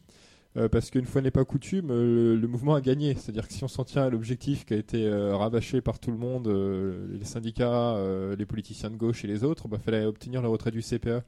Et donc du coup, le 5 ou le 6 avril ou le 8 avril, je sais plus, euh, 2006, quand Chirac annonce que le le CPE est retiré, ben en fait finalement euh, il y a tout un tas de gens qui sont euh, investis euh, massivement hein, au quotidien dans, la lutte, dans la grève, dans les affrontements avec la police, etc., qui se retrouvent finalement le bec dans l'eau. quoi. Donc il faut aussi parfois avoir un coup d'avance et se dire est-ce qu'on se bat vraiment juste contre le CPE ou est-ce qu'en fait en réalité ce n'est qu'une une goutte d'eau ridicule dans l'océan des, choses à combattre quoi. Et avec la loi travail c'était pareil quoi. hein. Ne, pas questionner le mot d'ordre. Euh, le slogan là de retrait euh, de la loi travail, ça aboutit à des aberrations du genre euh, bah, défendre le code du travail dans l'état tel qu'il était. en gros, un jour avant le, le vote de la loi travail, le code du travail c'était un truc en faveur des salariés à défendre, et puis le lendemain la loi travail est votée, et là ça devient un truc dégueulasse quoi. hein. Euh, bah, confère le, le, le fameux slogan repris, y compris par des anarcho-syndicalistes dont parlait le camarade tout à l'heure, euh, notre code du travail vaut bien, euh, vaut bien une grève, il mérite bien C'est une eux grève. qui l'ont hein. insufflé. hein. Voilà. C'est eux qui l'ont insufflé. Hein. ouais, C'est la ouais. CNT qui a insufflé ce, mot- ce mot d'ordre. Et c'est vrai que c'est vrai que du coup la comment dire la il y, avait une euh, ah, c'est ce qu'on a dit un peu il y a tout à l'heure c'est une séparation finalement entre entre l'action et, et, et la théorie euh, qui fait que les assemblées finalement euh, étaient là essentiellement pour gérer la tendance euh, entre guillemets Mhm. et il n'y avait pas de, il n'y a, pas eu d'émergence de, de, de questionnement comme, euh, comme il y a pu en avoir par exemple dans l'assemblée de Jussieu en 98 là par rapport au mouvement des, Des chômeurs. des chômeurs de Ouais. 98 ouais, où il y avait une, une volonté de remettre en cause finalement euh, la totalité du, de, de, la société et pas uniquement euh, euh, une mesure gouvernementale. Et, euh, et du coup, c'est resté, euh, c'est resté, comment dire, euh, oui, moi je pensais aussi par exemple à un autre truc intéressant, c'était en 86, il y a eu un, il y a un groupe qui s'appelait le, le LEP, le. LEP électronique, je crois. Qui, euh, ils ont fait Les un Lascars. Les Lascars, ouais, du LEP. les Lascars du Lac, ouais, voilà. Euh, ils ont fait un petit film qui est très marrant. Il y a des textes aussi qui sont super drôles et super euh, et super pertinents surtout euh, par des gens qui étaient dans des lycées dans, des lycées techniques et, et qui étaient destinés à faire des des, des boulots les plus merdiques les uns que les autres et qui disaient de euh, ils interpellaient les étudiants à l'époque qui qui leur mouvement mais bon euh, c'est quoi votre c'est quoi votre but Euh, Je veux dire, nous, de toute façon, euh, euh, on s'en fout. des- nous, on sera, on est destiné à faire des boulots de merde. Euh, donc, euh, les trucs des étudiants, et tout ça, c'est pas notre truc. Euh, et euh, il y avait, euh, ils avaient réussi à faire vraiment un truc qui était vraiment pas mal. Mais ça, on n'a pas eu d'émergence de ça dans les. Je trouve dans les, les discussions manquaient de, de, de, de, de, de- de contenu vraiment. Euh, et euh, du coup, euh, je voulais parler tout à l'heure un petit peu de, justement de, la convergence qu'on a pu avoir à un moment donné avec avec CSH. On n'a pas forcément les mêmes comment dire les mêmes références et tout ça, la même histoire, etc. Il y a, pas mal de choses sur lesquelles on, diverge. Mais, mais par contre, c'est vrai qu'il a écrit il a écrit par exemple un, texte qui s'appelle à à fond la forme. On peut trouver sur euh, on peut trouver assez facilement sur internet et euh, où il parlait un petit peu justement du fait qu'il y avait toujours des, urgences qui euh, qui faisaient qu'on parlait évacuait toujours le toujours le fond. Alors je sais pas si tu si tu veux en parler un petit peu de ce, de ce texte-là. Ah, je pense que, en fait, c'est un peu lié à certaines tendances, quoi. Le, le fait de dire que, le- que la, parole divise et que l'action unifie. C'est un peu ce que j'essaie de développer dans ce texte. Et que, du coup, si on commence à parler, euh, on va ne faire que s'embrouiller. Et donc, en fait, c'est pour ça, dans une pseudo-unité un peu imaginée, on, on va pas, on va pas approfondir certaines choses. On va être que dans l'action. Et, euh, du coup, ça, c'est en fait porté par des, des tendances qui un peu essaient de l'impo- de l'imposer régulièrement. Et là, c'était le cas dans l'Assemblée de lutte, mais pas que d'ailleurs. Et, euh, et une des- Et c'est quoi ces contre, tendances des- Comment? C'est quoi ces tendances? Elles ont un nom? Euh, bah moi, je dirais qu'il y a les- notamment des tendances plutôt activistes. Il y a des, des tendances, euh, certaines tendances insurrectionnalistes, certaines, hein, pas toutes, mais euh, qui sont un peu sur ce truc-là. Il y a, je pense, des, aussi des tendances un peu syndicales ou parasyndicales, quoi, qui sont un peu dans ce truc-là aussi. Euh, j'ai l'impression que ça peut être assez varié sur, euh, sur le, sur les, positionnements, quoi. C'est pas, il y a pas que, ça pour moi, ça émane pas que de, d'un seul groupe, quoi. Par exemple, euh, sur l'Assemblée de lutte, il y avait euh, plusieurs courants qui portaient ce truc-là. Et, et le pendant de, de, ça, c'est que clairement, en fait, euh, alors je, pense que c'est pas forcément volontaire, enfin ça dépend, euh, ça dépend peut-être pour qui, mais euh, clairement, euh, en ne faisant, en poussant ce qui n'est pas de prise de position politique ou théorique ou quoi, mine de rien, on, on, en, toile de fond, ce, qu'on- ce qui apparaissait, c'est que c'était leur propre position à eux qui s'imposait un peu à toute l'Assemblée. Euh, parce qu'ils étaient très volontaristes, parce qu'ils parlaient très bien, euh, voilà. Bon après il y a eu des trucs euh, intéressants qu'on- qui avaient été portés par une partie de ces gens. Moi je dis pas, mais par contre, euh, voilà, ça faisait clairement un peu ce truc-là. On ne parle pas de fond, mais par contre, euh, c'est un peu le, le nôtre qui, qui prend le pas sur celui de, de l'Assemblée de lutte. Quoi. Et euh, bon, c'est euh, du coup après c'est compliqué de de- d'essayer de défaire ça. Bon, ça s'est passé sous forme de texte. hein. Les, les, les positionnements. euh, donc du coup, c'était pas collectif, c'était individuel ou qui émanait de groupes, quoi. Les, les, positions qui, étaient développées. Euh, et essayer d'aller un peu plus loin, un peu de, un peu dans, la réflexion sur ce, qui était en train de se passer, sur un peu euh, quelles idées sur des perspectives. C'est plus sur des dans les textes que ça s'est passé, quoi. C'était ça émanait pas de l'Assemblée elle-même. euh, bon, il y a un texte qu'il a présenté qui faisait trois pages, qui n'était pas vraiment validé par l'Assemblée, euh, mais où, il n'y avait pas grand-chose de dit dedans. euh, voilà, bon, c'était. euh, mais je, ouais, moi, je pense que. Mais ouais, c'est une manière d'apprendre la lutte, de dire ouais, euh, faut pas parler, machin. Et, euh, bon, je pense que c'est pas volontaire chez tout le monde d'imposer sa propre ligne, mais bon, en tout cas, c'est moi, je l'ai vu un peu comme ça, quoi. Voilà. Euh, on va peut-être rappeler Sylvain. Allô, allô Sylvain. Alors oui. Oui. Donc, Ouais. on prend. euh, Salut Sylvain, c'est Brunel. c'est Brunel qui est avec moi. On, euh, on était lâchement abandonnés. Ouais. Euh, on aimerait avoir ton retour, euh, Sylvain, sur, euh, sur Montpellier, sur euh, la situation montpelliéraine. Euh, alors on a, on a développé euh, pas mal de choses autour de, de Nuit debout. Euh, On sait que tu as participé à une mission Sortir du capitalisme. Ouais. Vous avez fait une, une petite chose sur Nuit debout. Je pense qu'il y a pas mal de choses qui ont été dites d'ailleurs dans cette émission à laquelle je renvoie, qui est très bien. Mais ce qui nous intéresse là-dessus, c'est aussi sur la situation de Montpellier. Est-ce que, est-ce que tu peux nous, nous raconter ou nous, nous narrer un petit peu très spécifiquement ce qui a pu se passer sur, euh, sur Montpellier Euh, les spécificités peut-être de Nuit debout, les spécificités euh, aussi de, de tout ce jeu politique, politicien ou, ou syndical, parasyndical qui est venu un peu torpiller des initiatives ou des, ou des actions qui ont été, qui ont été menées pendant cette loi travail. Alors, Nuit debout à Montpellier, c'est la particularité, c'est pas euh, l'émanation euh, des citoyennistes, hein, de cette, euh, cette mouvance un peu réformiste qui se réunit pour bavarder, puisque, bon, déjà à Montpellier, ils n'étaient pas capables de, de, de s'organiser, et surtout, ça a été initié, ça a émergé à partir de, de l'appel qu'il y a eu pour le 9 mars, cet appel des youtubeurs, où il y a eu une première réunion qui a été lancée sur Facebook pour euh, une assemblée populaire. Donc avant qu'il y ait l'appel de, de Ruffin et de Lordon à Paris.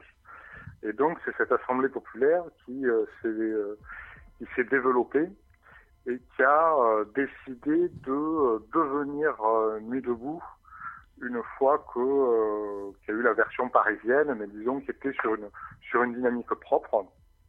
Et donc c'était une assemblée qui réunissait essentiellement des militants, euh, qui s'est élargie euh, au-delà, notamment euh, notamment le 9 mars où il y, y avait euh, pas mal de manifestants qui sont venus, et puis qui est redevenue une petite AG euh, groupusculaire, libertaire.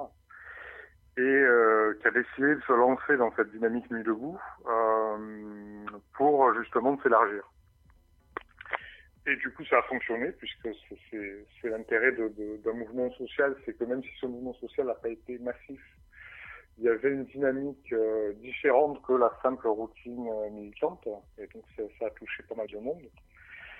Et euh, alors l'originalité de Nuit debout à Montpellier, c'est qu'il y avait un, un espèce de mélange entre une dynamique âgée de lutte, c'est-à-dire où les gens s'organisent pour prendre des décisions, euh, pour participer à un mouvement contre la loi travail en lien avec des salariés, des précaires, etc. Donc ça, ça, ça, il y avait une partie comme ça. Et puis il y avait des parties euh, qui ressemblaient à la nuit debout à Paris, c'est-à-dire des, des, des parties alors de libre parole, on va dire, euh, où euh, n'importe qui pouvait raconter à peu près n'importe quoi et ça n'avait aucune incidence, il n'y avait aucune, aucune prise de décision après. Euh, mais ça permettait, voilà, alors de dire des choses plus ou moins intéressantes. Il y avait des... C'était là où les, les, les citoyennistes s'exprimaient le plus, c'est-à-dire pour parler de permaculture essentiellement, de, de projets alternatifs, de, de, choses plus ou moins délirantes, et puis des gens qui, qui proposaient des, des réflexions euh, critiques, mais qui n'avaient aucune implication par rapport à la euh, à la dynamique portée par, par le mouvement, aux décisions qui seraient prises. Voilà. Alors ensuite, une, des autres spécificités de Nuit debout à, à, à Montpellier, c'est que c'était, il y avait une, une organisation euh, formelle euh, assez assez cadrée, euh, avec des prises de décision assez claires, des votes, etc. Euh, mais euh, ensuite, on a retrouvé, moi j'ai retrouvé pas mal de, de, de dérives dans, dans, ce mode de fonctionnement. Euh, il, y a eu, il y a eu un avantage, par exemple, de décision formelle, c'est que ça a permis d'écarter toute une partie de citoyennistes, puisqu'il y a des décisions qui ont été prises, euh, euh, notamment par rapport aux constituantes, que c'était pas considéré comme quelque chose de valable de faire des constitutions. voilà, il y a eu, y a eu tout était voté. Hein. Donc il y a eu des votes pour dire que non, ça ne servait à rien, que euh, les citoyennistes euh, n'ont aucun, euh, voilà, n'ont pas pu, n'ont pas pu avoir une influence quelconque sur ce mouvement. ils se sont réfugiés ensuite sur les on va dire sur sur les réseaux sociaux, sur Facebook où ils où ils avaient tendance à voilà à dénoncer la mainmise des anarchistes sur Nuit debout, en faire quelque chose de sectaire, qui refusent de faire des constituantes et des potagers euh, dans le centre-ville. Mais par contre, euh, ce fonctionnement très formel a eu plusieurs, euh, plusieurs limites. Alors, moi, je, déjà, déjà, c'était l'importance de, de la logistique. Euh, dans le sens où euh, Nuit debout c'était tout un dispositif avec des tables, avec euh, voilà des, des, panneaux à rapporter systématiquement, et on avait l'impression que les, les, la priorité de, de, de, Nuit debout à Montpellier c'était de continuer à survivre et donc d'organiser tout ce dispositif logistique qui était un grand un, un, temps important voilà. Et puis ensuite, un côté un peu rigide aussi dans, dans l'organisation formelle, c'est-à-dire que s'il y avait des actions qui étaient proposées, euh, du coup elles étaient longtemps débattues, et qu'elles soient votées ou pas, les gens étaient un peu refroidis parce qu'il y avait souvent des prises de parole pour leur dire non, euh, c'est totalement délirant, euh, voilà. mais par exemple des actions type blocage économique, voilà, de, de, même même très minoritaires, etc était euh, était pas forcément bien vu euh, pour diverses raisons. Euh, en partie parce que c'était symbolique, que c'était risqué par rapport à la répression, et une autre partie, je pense, parce qu'il y avait des, militants politiques, euh, NPA, anarchistes, etc., qui voulaient conserver une forme de, crédibilité, de, de, pas de pas paraître totalement, totalement fou. Euh, notamment au regard de, de, de l'intersyndicale. Et euh, ça, je pense que c'est un point important, c'est que euh, autant il y avait beaucoup de débats, autant il y avait beaucoup de prises de décision et de votes, autant les liens avec euh, à avoir avec les syndicats et surtout avec les salariés en grève ont été très peu discutés. Euh, C'était discuté notamment au sein de la commission euh, convergence des luttes. Mais euh, c'est vrai que euh, les commissions avaient euh, une part d'autonomie assez forte, puisque la commission communication, par exemple, a fait, moi j'ai dû coller des affiches dans lesquelles il y avait marqué donc Nuit debout Montpellier, et puis c'était écologie, alternative. Il y avait un truc sur le logement, mais c'est vrai que c'était très une tonalité très alternativiste pour le coup de, de, de, la commission communication. Et puis la commission convergence des luttes était un peu moins alternativiste, un peu plus lutte sociale et lutte des classes, mais par contre très inféodée euh, aux, aux, directions syndicales avec une, une, volonté de la part des, des militants des partis politiques, donc euh, anarchistes, NPA, etc., euh, de euh, d'être bien vu par, par les syndicats. Et ça empêchait, à mon sens, pas mal, pas mal d'initiatives et de liens avec les salariés en grève, notamment des assemblées communes avec des, des salariés grévistes, sur le modèle AG Interpro. Il y a eu quelques tentatives, mais c'est vrai qu'il n'y avait pas énormément de grévistes dans ce mouvement aussi. Mais euh, il y avait, il y avait quand même une, volonté de séparer euh, différents secteurs, c'est-à-dire que par à un moment donné, il y a eu un, un mouvement assez fort à la, à SNCF parmi les cheminots. Et là, les liens euh, se sont un peu créés. Il y a eu un responsable de CGT cheminot qui est venu à Nu Debout. Mais il n'y a eu aucune assemblée commune entre, euh, ben, en gros, la sociologie des gens de Nu Debout, euh, plutôt précaires, etc. Et, euh, et les cheminots en grève. Il n'y a eu aucune assemblée commune. Et il n'y a aucune prise de décision, élaboration en commun euh, d'actions. C'était la CGT qui venait chercher Nuit debout parce qu'ils avaient besoin de personnes. Alors pour débrayer à la SNCF, parce que quand on est cheminot, euh, on ne débarque pas comme ça dans une gare, euh, il y a des risques professionnels. Et pour faire des actions de blocage économique, alors là où la CGT appelait directement la préfecture pour dire ce qu'ils allaient faire. Et c'est cette type d'action de blocage économique n'était pas vraiment convaincante puisque euh, on était informé de rien. Et il y avait d'ailleurs euh, un côté même quasi humoristique puisque la CGT et Nuit debout euh, avaient leur propre mode de fonctionnement. La CGT, c'était d'appeler la police, d'appeler la préfecture et les, renseignements généraux. Et Nuit debout, c'était d'organiser une, action euh, en quasi clandestinité sans portable ni rien, pour faire en sorte que la, police ne soit pas du tout au courant. Et sauf quand on arrivait euh, sur le lieu du blocage économique, on voyait le responsable de, des, renseignements généraux euh, qui était là à toutes les manifs, qui était en train de bavarder avec des syndicalistes CGT, donc c'était assez, euh, assez surprenant. Et donc voilà, moi j'ai trouvé que c'était assez assez limite euh, de ne de, de pas faire d'élaboration en commun et d'être appelé juste pour, euh, pour ces questions-là. Voilà. Euh... Et est-ce qu'il y a eu des voix qu'on qu pu s'exprimer contre, contre ce type d'organisation, de, de, lien avec les syndicats alors, il y a eu, euh, il y a eu, oui. Alors, c'était, il, y, a, il y a eu pas mal de personnes qui, qui, étaient très critiques de ce mode de fonctionnement avec les syndicats. Mmh. Euh, alors plus ou moins critiques. Hein. Il, y avait, il y avait ceux qui étaient pour, euh, en gros, euh, servir de force d'appoint euh, aux syndicats, très clairement, et qui disaient voilà c'est comme ça, on est invité à leur intersyndicale, il faut garder des bons, des bonnes relations, etc. Il y avait ceux euh, dont je faisais plutôt partie qui disaient, qui disaient bon vous êtes à l'intersyndicale si vous voulez, mais, mais il faut quand même créer une dynamique propre et avoir des liens avec euh, les grévistes, euh, aller voir les, les, gens à la SNCF quand on y va, c'est aussi de d'essayer de voir si on peut pas créer des assemblées en commun euh, avec différents grévistes. Il y a eu quelques tentatives dans ce sens, notamment à la fin des manifestations, mais qui étaient euh, soit euh, soit décevantes parce que les gens venaient pas et la CGT clairement euh, faisait son barbecue dans son coin et incitait pas les gens à, aller à ce type d'initiative, soit il y avait des, des, des arrestations. Et, euh, et, donc là, j'ai été arrêté.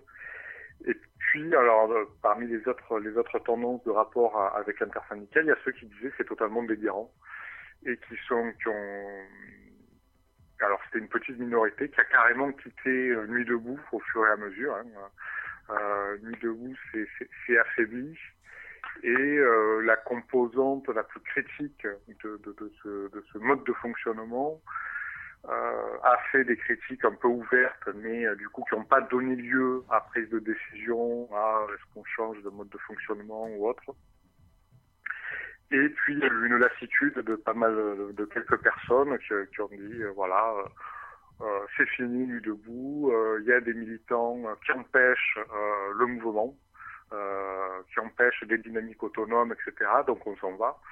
Et puis voilà. Et puis il y a, y a des pas mal de, voilà, qui, ça, la dynamique du coup Nuit debout, c'est en partie délité euh, à cause de ces dissensions, à cause de ces divergences, mais qui n'ont pas été clairement exposées. C'est-à-dire autant il y avait un formalisme et une, prise de décision, une organisation de vote sur tout un tas de questions logistiques, de tout un tas de questions pratiques, de voilà, euh, qui fait le tract, on vote tel ou tel communiqué, etc., etc.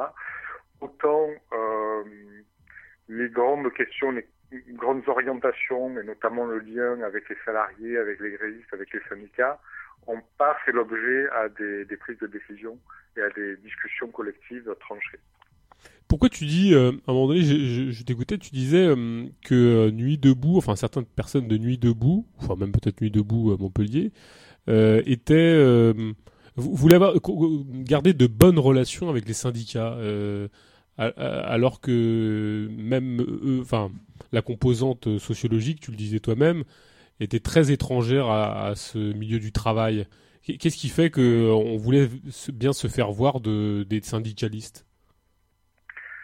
Alors, moi, je pense qu'il euh, y, a, un aspect principal, je pense que c'est euh, justement, alors ouais, il y a deux aspects.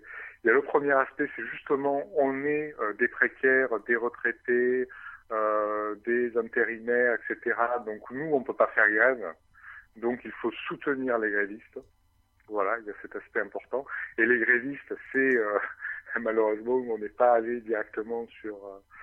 Euh, euh, enfin, les, les, piquets de grève étaient animés par la CGT, quoi. Voilà, clairement. Donc mmh. les grévistes, c'était la CGT. Donc il y a cette dimension-là de effectivement un peu d'impuissance euh, dans le sens où on ne peut pas intervenir sur, sur, la, sur la production directement, donc on délègue au syndicat.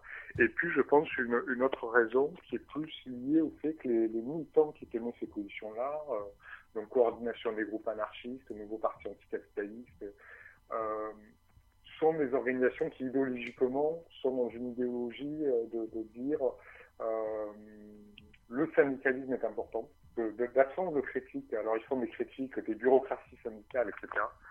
Mais euh, très peu de critiques du syndicalisme en tant que tel. Et donc à dire que euh, à faire beaucoup confiance aux syndicats et à l'intersyndical euh, sans voir que l'intersyndical, c'est même même si elle est locale, même si c'est sur Montpellier, etc. Ce sont déjà des permanents ce sont des gens qui sont payés par, euh, par le syndicat et, par, et par les subventions de l'État données au syndicat et que c'est pas du tout des gens qui sont dans une dynamique même de, de, de, euh, de s'intéresser à Nuit Debout. Euh, pour eux, Nuit Debout, c'est effectivement des secteurs euh, bon qui les menacent un peu parce qu'ils sont pas du tout implantés dans, dans ces secteurs euh, précarisés. Euh, et c'est une force, c'est une main d'œuvre, voilà, qui, qui sert de force d'appoint. Et je pense que c'est euh, voilà, c'est deux aspects le fait euh, l'absence de prise dans les secteurs de production et euh, l'idéologie pro-syndicale de, de, certains et de certaines. Et, et alors justement, quel est-ce que tu crois que Nuit debout a eu une réflexion très critique sur sur la loi travail ou est-ce qu'elle en était très éloignée ou est-ce qu'elle elle a posé un au-delà de la loi travail ou est-ce qu'elle a a explicitement joué le rôle euh, de quoi de, de paratonnerre euh, parasyndical? Euh, Au niveau de la réflexion sur la loi travail, il y avait, ouais, c'était, il n'y a pas eu énormément de discussions. Alors c'était surtout dans les temps euh, de discussion libre où il y avait ces débats-là. Euh, sur la loi travail, il y a eu des trucs. Bon, il se trouve que à Montpellier, on a la chance d'avoir un inspecteur du travail qui coécrit ses livres avec Gérard Filoche. Euh, et donc, bon, qui est quelqu'un qui connaît bien la loi travail, qui a fait un truc de, de, de décortiquer la loi travail au niveau juridique, etc., tous les trucs. Il y avait un tract qui était très bien fait. Euh, sur la remise en cause plus large, oui, elle était assez évidente.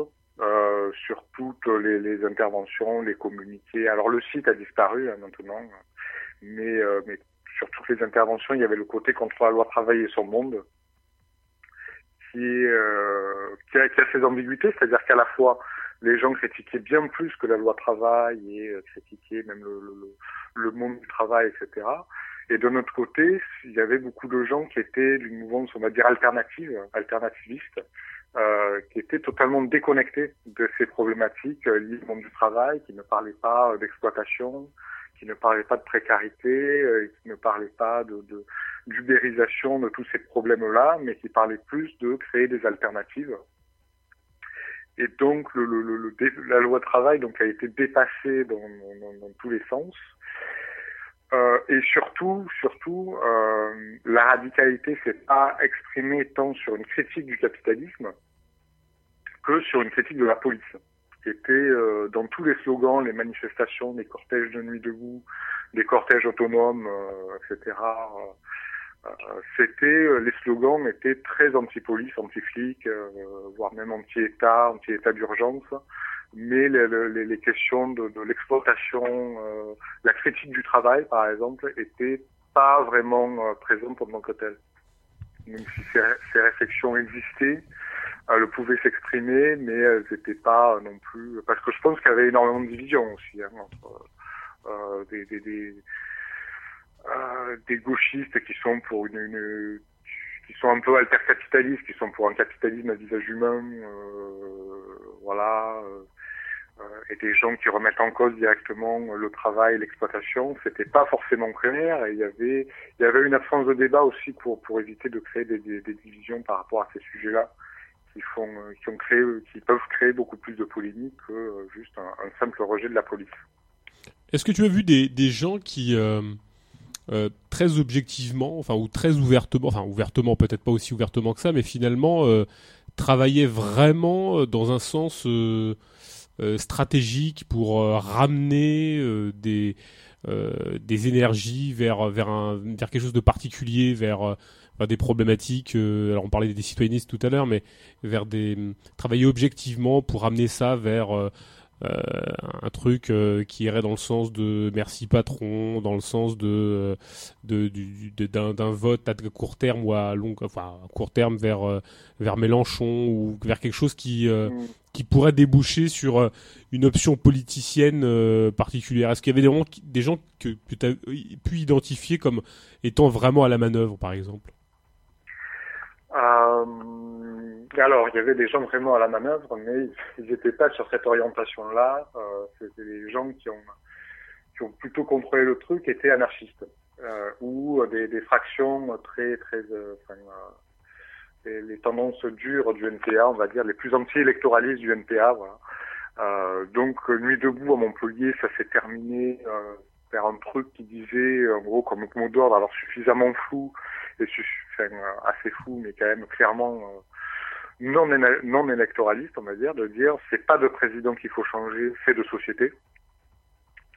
Et donc il y avait euh, les, les, citoyennistes euh, à Montpellier, alors sont sont assez faibles, sont assez peu organisés, tout simplement.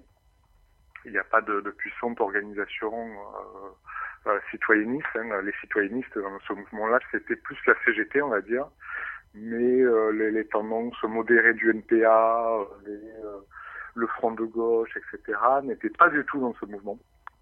Les mélanchonistes n'étaient pas du tout dans ce mouvement. Ils ont même pas, enfin, ils ont été incapables de le récupérer ou quoi que ce soit. Les gens qui voulaient faire des constitutions euh, ont fait leur constitution, mais n'ont attiré absolument personne. Et euh, dès qu'il y avait des débats qui étaient, qui étaient proposés, euh, et qu'il fallait trancher, ces gens-là étaient systématiquement mis en minorité. Voilà. La seule tendance citoyenniste qui a existé, ce sont des gens qui ont créé un groupe qui est devenu les désobéissants. Donc le groupe plus ou moins lié à Xavier Renaud, euh, qui fait de l'action directe non violente, euh, qui étaient des gens qui avaient donc il y a eu des, des débats notamment sur la police, où ils étaient pour distribuer des tracts à la police, euh, mais euh, ils étaient extrêmement minoritaires. Et il n'y a eu aucune euh, même euh, tentative de ramener ça vers euh, la perspective électoraliste ou autre, c'était considéré comme très éloigné. Euh, et la plupart des gens, ouais, considéraient que c'était totalement aberrant. Euh, les seuls, alors Merci Patron été diffusé, mais par euh, les étudiants, qui étaient, bon, le mouvement étudiant n'a pas été très long, mais du coup, euh, là, effectivement, il y avait une tendance très citoyenniste parmi les, les, comités de mobilisation étudiants, mais soit les citoyennistes ont disparu, soit tout simplement ils ont été pris dans le mouvement. Et moi, ce que j'ai observé, c'est que pas mal de gens qui étaient euh, soit, euh, enfin pas ouvertement citoyennistes, mais dont les, les, orientations politiques, effectivement, allaient plutôt dans un sens réformiste, sans être trop clair non plus, se sont progressivement radicalisés, euh, progressivement ont, développé une critique de l'État, du capitalisme, euh, de, l'encadrement policier, etc. Et donc la, mouvance citoyenniste a, pas eu euh, a eu aucune prise sur Nuit debout à Montpellier.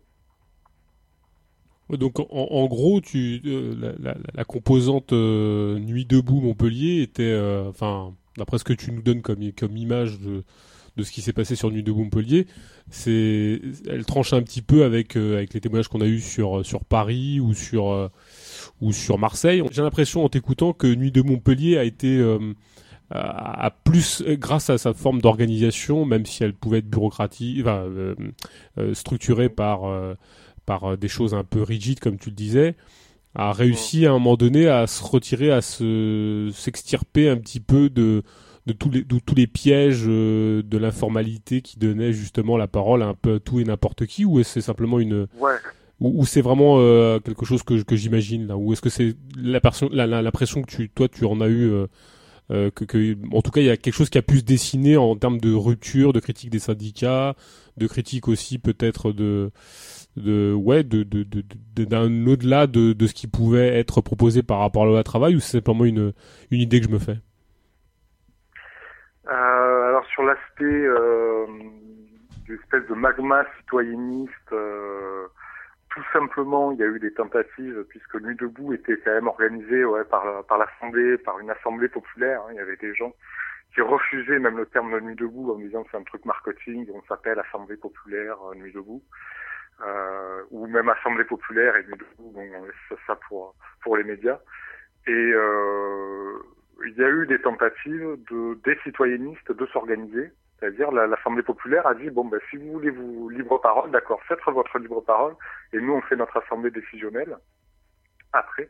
Et les gens n'ont même pas été capables d'organiser le truc de, libre parole en fait. Voilà. Donc c'était euh, c'est l'Assemblée populaire qui a dit on laisse un temps de libre parole et puis euh, nous on fait une, on s'organise sur le mode assemblée de lutte. Donc c'est vrai qu'il n'y a pas eu euh, le, le, le il n'y a pas eu la dimension euh, ouais, déblatération citoyenniste, on va dire. Ça a, très peu existé. Il y avait des gens qui étaient motivés par ça, mais qui sont vite repartis du coup, euh, ou bien qui, avaient leur petit moment déblatération citoyenniste et qui étaient évidemment chronométrés, etc. Euh, en gros, c'était l'organisation d'une assemblée type, c'était euh, une demi-heure le retour des, commissions, des différentes commissions euh, une demi-heure de euh, déblatération citoyenniste, une demi-heure de, de, prise de décision, organisation du mouvement, etc. Et puis ensuite une demi-heure pour la fin, pour, se, pour, pour rigoler un peu. À nouveau, temps de libre parole, euh, citoyenniste, etc. Mais euh, voilà, comme c'était organisé, c'était organisé comme ça. Sinon, les citoyennistes étaient pas capables d'organiser euh, quoi que ce soit, euh, même d'organiser l'indignation, ils, avaient du mal et sur l'esprit critique dans, le, mouvement, les réflexions critiques dans le mouvement, ça ne s'était pas, euh, il y avait des débats, et il y avait des discussions, euh, mais c'est vrai que moi j'ai l'impression qu'il y avait une déconnexion quand même de, la pratique et de la théorie. Que les gens, même, si c'était sur une base de, de critique du capitalisme, euh, développaient assez peu ce genre de choses. Et les, questions euh, développées étaient euh, l'organisation pratique de la lutte. On va du, très concret, c'est-à-dire comment on fait des sandwichs pour récolter de l'argent, jusqu'à euh, voilà comment on organise la prochaine action, la prochaine manifestation, les banderoles, etc., etc. qui va coller les affiches, ce genre de choses. Donc c'est vrai que la, il y avait une déconnexion, il y avait deux temps, il y avait un temps soi-disant de réflexion, mais qui était plutôt alors très très très confus qui partait dans tous les sens où il y avait des choses très intéressantes il y avait beaucoup de il y avait des gens qui critiquaient les syndicats à ce moment-là ou qui avaient un point de vue critique à ce moment-là ou poétique aussi euh, ou apéliste ce genre de choses. Euh, et puis un moment d'organisation pratique mais les deux étaient pas euh, pas vraiment en lien alors c'était quoi l'anticapitalisme de Nuit debout alors? Ça s'incarnait comment? Enfin c'était euh, et, ou même une réflexion sur euh, sur un au-delà du capitalisme, on va dire ça comme ça. Comment ça, comment ça s'incarnait théoriquement ou pratiquement? Qu'est-ce que entendaient les gens par anticapitalisme? Alors, euh, je pense qu'il y avait différentes choses, mais je pense que très rapidement, il y a une, France de debout, plutôt jeune. Euh, l'anticapitalisme pour eux, c'était, euh, ça s'incarnait essentiellement par euh, le, le, le j'allais dire le folklore militant, euh, par le fait d'être en caouet noir, en tête de manif ou, à l'arrière de manif quand quand, quand on n'avait pas rapport de force pour devancer le, les cortèges syndicaux et s'exprimer de, de, cette manière-là, euh, éventuellement des pratiques de casse, de tag, etc. Ça s'exprimait, en gros, le discours, c'était de dire, euh, il y en a marre des, euh, des, manifestations CGT qui se terminent par des, des sandwichs. On veut faire un truc beaucoup plus dynamique, beaucoup plus vivant, euh, chanter des slogans, euh, des banderoles renforcées, tenir la police à distance, euh, des fumigènes, etc. Et ça s'exprimait de manière voilà assez euh, assez visuelle, assez euh, de manière on va dire incarnée et, et avec des pratiques type carnaval qui sont très populaires à Montpellier, c'est-à-dire une, dimension qui était sur les termes qui étaient explicitement soumis au vote, c'était des manifestations festives et offensives, c'est-à-dire voilà festives pour amener à Montpellier toute une jeunesse étudiante, euh, voilà, qui, aime bien la fête, les, les, soirées, et puis offensif parce que euh, avec des banderoles renforcées, euh, de, de, du matériel d'autodéfense essentiellement, voilà. Et le, le, la critique du capitalisme s'est essentiellement développée de cette manière-là, avec une dimension très anti-police finalement. Il y avait une critique de, euh, puisque, alors ça s'explique pour, pour, différentes raisons, euh, je pense que vu que c'est une population qui a des qui, qui, qui est dans des petits boulots, euh, qui euh, voilà ne, ne, ne, ou, ou, continue parfois de, de travailler aussi euh, en, même temps que tout en faisant ce mouvement, euh, peut difficilement exprimer sa révolte sur le lieu de travail, dans les lieux de production ou des gens qui sont carrément de son travail. Et donc le, conflit avec le capitalisme s'exprime par rapport à la police. Euh, il y a cet aspect-là. Et, euh, et, par contre, d'élaboration, de, production, euh, de réflexion, de critique du capitalisme, c'était pas, c'était pas très élaboré. Il n'y a pas eu, il n'y a pas eu de texte, par exemple, d'analyse de, de, du capitalisme aujourd'hui, de l'évolution de la société, de l'ubérisation, euh, des nouvelles formes de précarité. Euh, euh, il n'y a pas trop eu cette réflexion-là. C'était un peu en marge. il y avait des possibilités d'organiser des débats sur la place, mais un peu, un peu de manière marginale. et les réflexions étaient pour le coup très orientées sur la démocratie directe voilà, où les anarchistes insistaient beaucoup là-dessus, euh, sur le fait que euh, bah, l'alternative au capitalisme, ce sont des assemblées euh, type Nuit debout, par exemple. C'est des formes de délibération collective, c'est des formes, on va dire, autogestionnaires, sans trop interroger les, ambiguïtés de la notion d'autogestion. Euh, voilà, c'était c'était plus cet aspect-là qui était qui était porté parmi les gens qui avaient envie de porter quelque chose de, critique du capitalisme mais il n'y avait pas non plus des, de, réflexion collective, d'élaboration, de, se, de se poser un temps pour dire voilà, on va réfléchir sur la société actuelle. On était plus pris dans, dans l'urgence du mouvement, euh, dans les tâches pratiques, ou bien euh, la critique effectivement s'exprimer euh, dans, dans, dans, les manifestations. Et est-ce que vous avez beaucoup entendu le mot euh, autonomie? Parce qu'on on, l'a vu fleurir nous un peu partout, alors sur Paris, Nuit debout, un peu partout. Mais euh, est-ce que ouais. est-ce que ce mot aussi là a, a eu une signification? Alors est-ce que on comprend Alors apparemment d'après ce qu'on comprend, Nuit, Nuit debout de Montpellier est très anarchisé. Bon.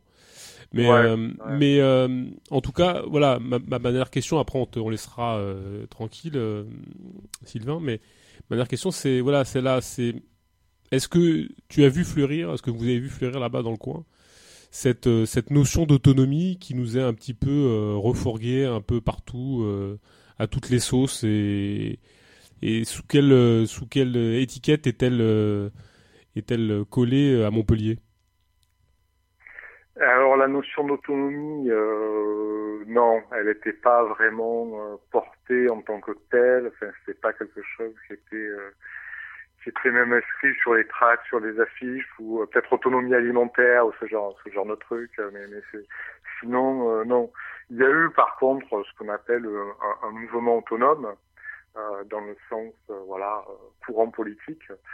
Euh, puisque à Nuit debout, effectivement, à Montpellier, s'est créée toute une mouvance. Euh, alors, euh, quelle esthétique aujourd'hui on dit de génération ingouvernable, etc. Cette mouvance un peu ou de casseurs ou de cortège de tête, qui a été assez importante à Montpellier et qui a émergé de Nuit debout. En partie des gens qui refusaient le, le, le mode de fonctionnement formaliste et qui était euh, porté euh, vers euh, l'action directe, mais sans, mais du coup qui avait des problèmes au niveau de, c'est-à-dire que c'est beaucoup de clandestinité, donc des actions directes qui n'étaient pas très inclusives, on va dire. Et, euh, et donc il y a eu ce courant euh, autonome euh, qui était qui ensuite a ouvert des squats, voilà.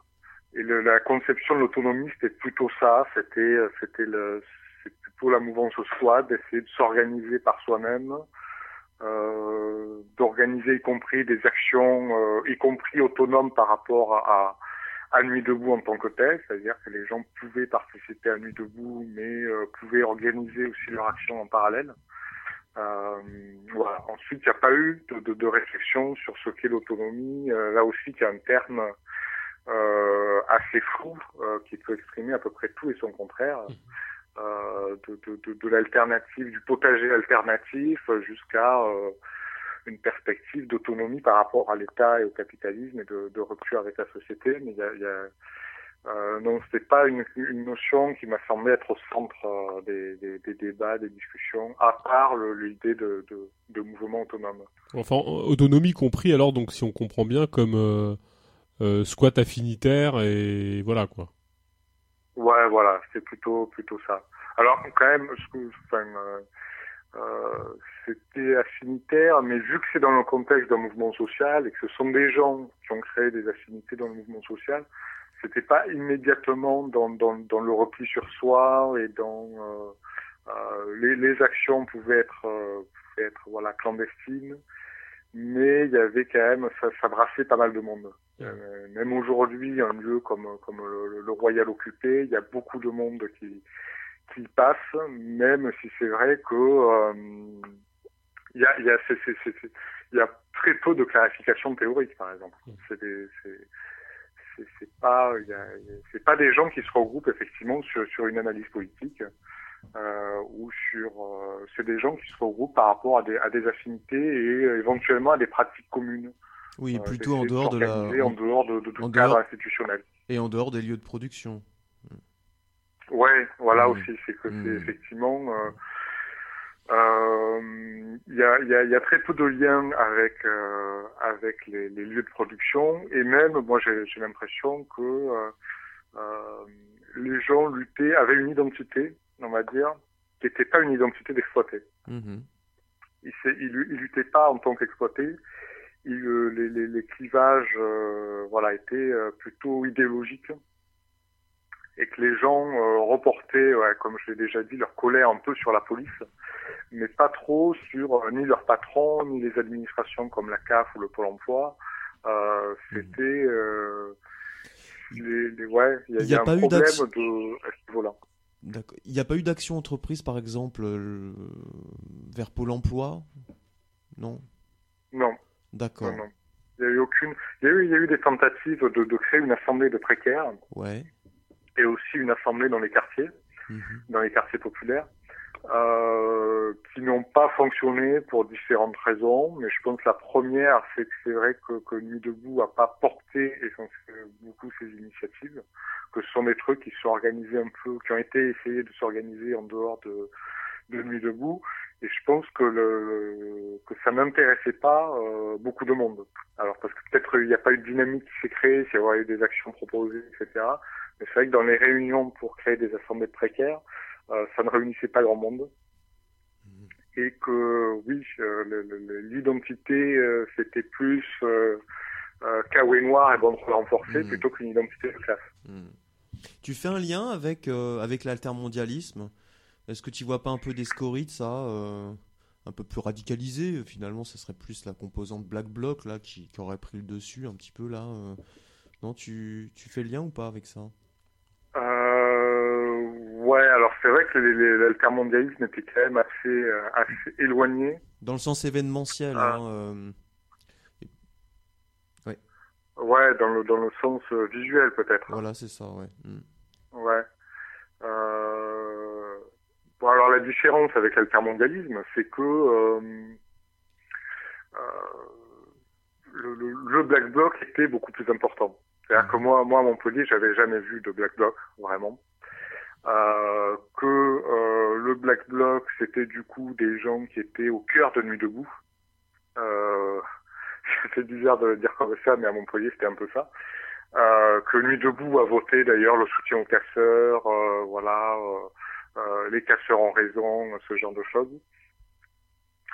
Euh, mais euh, et que et que du coup les casseurs étaient pas en marge du mouvement comme comme précédemment. D'ailleurs, les casseurs avant, c'était des petits groupes euh, essentiellement euh, euh, derrière, souvent loin derrière les, les cortèges syndicaux, ou même qui agissaient en parallèle. Là, c'était des tentatives d'agir au sein même de, de, de- du cortège. Et le cortège protégeait les, les casseurs, donc c'est peut-être une différence. Mais euh, en revanche, euh, ouais, je pense que c'est c'est le, le- le point commun avec le l'altermondialisme et les black blocs, c'est que le- l'identité de classe n'est pas n'est pas du tout mise en avant. Mhm. Que les gens euh, cassent alors parce que sans doute une révolte par rapport au capitalisme, euh, par rapport aux banques, à la publicité, euh, aux grandes enseignes de, de commerciales. Euh, mais il n'y a pas la volonté effectivement de de- de- d'essayer de, s'ancrer dans, dans la réalité euh, de, dans la réalité sociale, d'essayer de, de de, créer des liens de solidarité de classe avec les précaires, etc. Euh, et même, c'est assez étonnant parce que j'ai, le débat s'est pas posé en ces termes, mais c'est vrai que j'ai vu beaucoup de textes sur Internet sur comment créer des liens avec les quartiers populaires, etc. Euh, et l'idée de créer des liens par la solidarité de classe, par exemple, est, est pas du tout et jamais envisagée. Mhm. C'est créer des liens par rapport à la police, par exemple. Voilà. Euh, l'idée que euh, tout le monde déteste la police et c'est ça qui fait lien est plus important que euh, tout le monde est exploité et, et tout le monde a, une, a des conditions matérielles d'existence euh, misérables. Euh, ça, c'était quelque chose qui n'était pas du tout un slogan euh, prononcé. Par contre, tout le monde déteste la police et le lien qu'une une solidarité se créait par rapport à la police était beaucoup plus euh, mis en avant. Mhm. Est-ce que, pour conclure, tu peux nous dire si, si tu y trouves, alors j'aime pas le côté euh, négatif positif, mais enfin on peut essayer de, de, de conclure comme ça. Euh, Est-ce que tu vois quelque chose, qu'il est resté quelque chose de, tout ce qui s'est passé euh, quasiment un an après, enfin pas tout à fait, mais enfin euh, de, cette expérience de, de, combat contre la loi travail, au-delà de Nuit debout, hein, parce que Nuit debout c'est encore autre chose. Mais est-ce que tu crois qu'il est resté quelque chose ou qu'il reste quelque chose de, ce qui a été mené comme réflexion, combat? Alors réflexion sans doute, apparemment ça n'a pas l'air d'être d'être allé plus loin que ça, mais euh, est-ce que tu t'y vois pour rester sur une, tonalité- positive, quelque chose qui est resté de, oui, de positif? Enfin, en tout cas pour euh, pour l'émergence de quelque chose, d'une perspective. Euh, oui, à mon moi, enfin, je pense qu'il y a, y a quand même actuellement l'aspect positif, c'est peut-être une recomposition du, mouvement social. Et à Montpellier, on l'a, on l'a pu le voir, notamment dans les actions de blocage économique, où les gens de Nuit debout, c'est bien une composante, voilà, plutôt précaire, etc., ou, ou- hors lieu de travail, euh, était euh, beaucoup, enfin, tout aussi importante que tous les réseaux de la CGT, euh, Parti communiste, etc., notamment dans le blocage de Sète, où les gens de Nuit debout venaient euh, sur toute Montpellier, ont dû s'organiser en covoiturage. Et euh, alors que Sète est un bastion euh, communiste, euh, il y a eu longtemps une mairie communiste, etc., la CGT est très forte, et il y avait presque autant de gens de, de, de Nuit debout que, que de la CGT. Euh, dans la dernière manif aussi du 15 septembre, il y a eu euh, la manifestation du cortège autonome était extrêmement importante euh, est passé même en tête de manif et rejoint par beaucoup de syndicalistes. Et, euh, et, et, et je pense qu'il y a un, un renversement du rapport de force au sein du, du mouvement euh, social, que les, les, notamment dans ce mouvement qui était par rapport à une loi qui concerne le, le, le code du travail, donc les entreprises, euh, et là, une CGT qui est très implantée dans, dans le secteur public a été euh, un peu euh, un peu à la ramasse par rapport à de nouveaux euh, de, de nouveaux secteurs qui sont mobilisés euh, dans le secteur privé, des précaires, des chômeurs, etc. Euh, de secteurs pas du tout sous emprise syndicale. Alors euh, pour le pire et le meilleur. Euh, mais euh, mais voilà qui échappe totalement au, au. Donc ce, changement de rapport de force, cette recomposition un peu du mouvement social, ça je pense que ça peut être intéressant.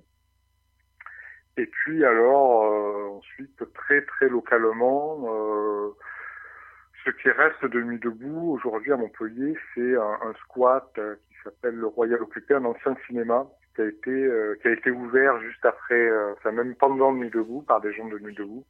Euh, et du coup, c'est un lieu quand même où les gens peuvent se retrouver, un lieu d'organisation, même si euh, le, le, le, il y a un retour un peu à la, à la routine militante, mais c'est vrai qu'il y a des dynamiques euh, dans, euh, notamment dans des débats, il y a, de, il y a plein de nouvelles personnes. euh, Enfin, j'ai l'impression que le, il y a eu un élargissement par rapport à avant ce mouvement-là.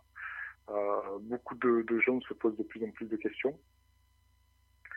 Et euh, ouais, voilà, les aspects positifs, c'est que ça, quand même, ça a quand même ouvert une brèche importante dans une période où il n'y avait pas du tout de, de, de mouvements sociaux euh, de- depuis 2010. Au moins, il n'y a, a pas eu grand-chose de grands mouvements interprofessionnels. Que c'est un mouvement qui a duré longtemps, donc qui a permis à pas mal de gens d'évoluer dans leur réflexion et de, de, de, de supprimer toute cette composante citoyenniste. Euh, voilà. Et puis, et puis peut-être euh, les débuts de politisation aussi euh, euh, par rapport à, à, à nos conditions de vie et par rapport à essayer d'agir politiquement en tant qu'exploité. Euh, ça peut émerger aussi euh, progressivement, même si pour l'instant les, les, les grosses manifs c'est euh, c'est par rapport aux violences policières, hein, euh, par rapport au, le, le viol de Théo et il y a eu euh, c'est réactivé aussi tout ce mouvement euh, de- d'anciens de, Nuit debout euh, par rapport aux manifestations contre les violences policières qui étaient euh, très importantes et là pour le coup en dehors euh, de, syndical et même de, des associations type LDH ou autre. Bah, écoute, merci Sylvain. Merci. Merci à toi. Salut. Allez, au revoir. Au revoir, merci beaucoup. Alors, troisième partie de l'émission consacrée euh, à la loi travail. Après une petite pause. Euh, on va parler cette fois-ci euh, de toute la mécanique qui se met en place autour du système répressif, la manière dont l'État intervient pour mettre en place quelque chose qui relève, qui pourrait relever de l'exception, mais qui devient une règle, sans jeu de mots, hein, sans référent particulier à, à Brecht.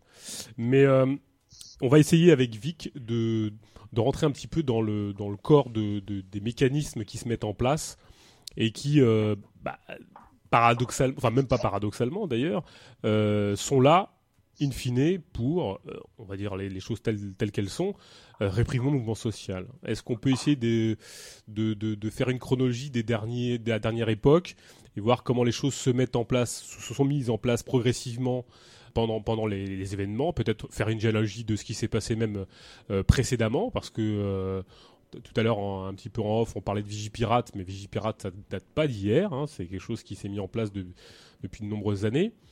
Alors, Avi, qu'est-ce que tu peux nous faire un petit peu une chronologie de ce qui se passe, de, ce qui de, de ce qu'on peut en tirer comme analyse, et peut-être après ouvrir la question de savoir quelle est la dynamique qui se met en place par rapport à, à la présence de l'État et la manière dont euh, l'État essaye de, comme toujours bien évidemment, mais sous quels auspices, enfin sous quelle bannière, euh, il administre le monopole de la violence légitime. Est-ce qu'on peut essayer de, faire cette petite chronologie, essayer de voir un peu les, les, les sous-bassements de tout ça quoi?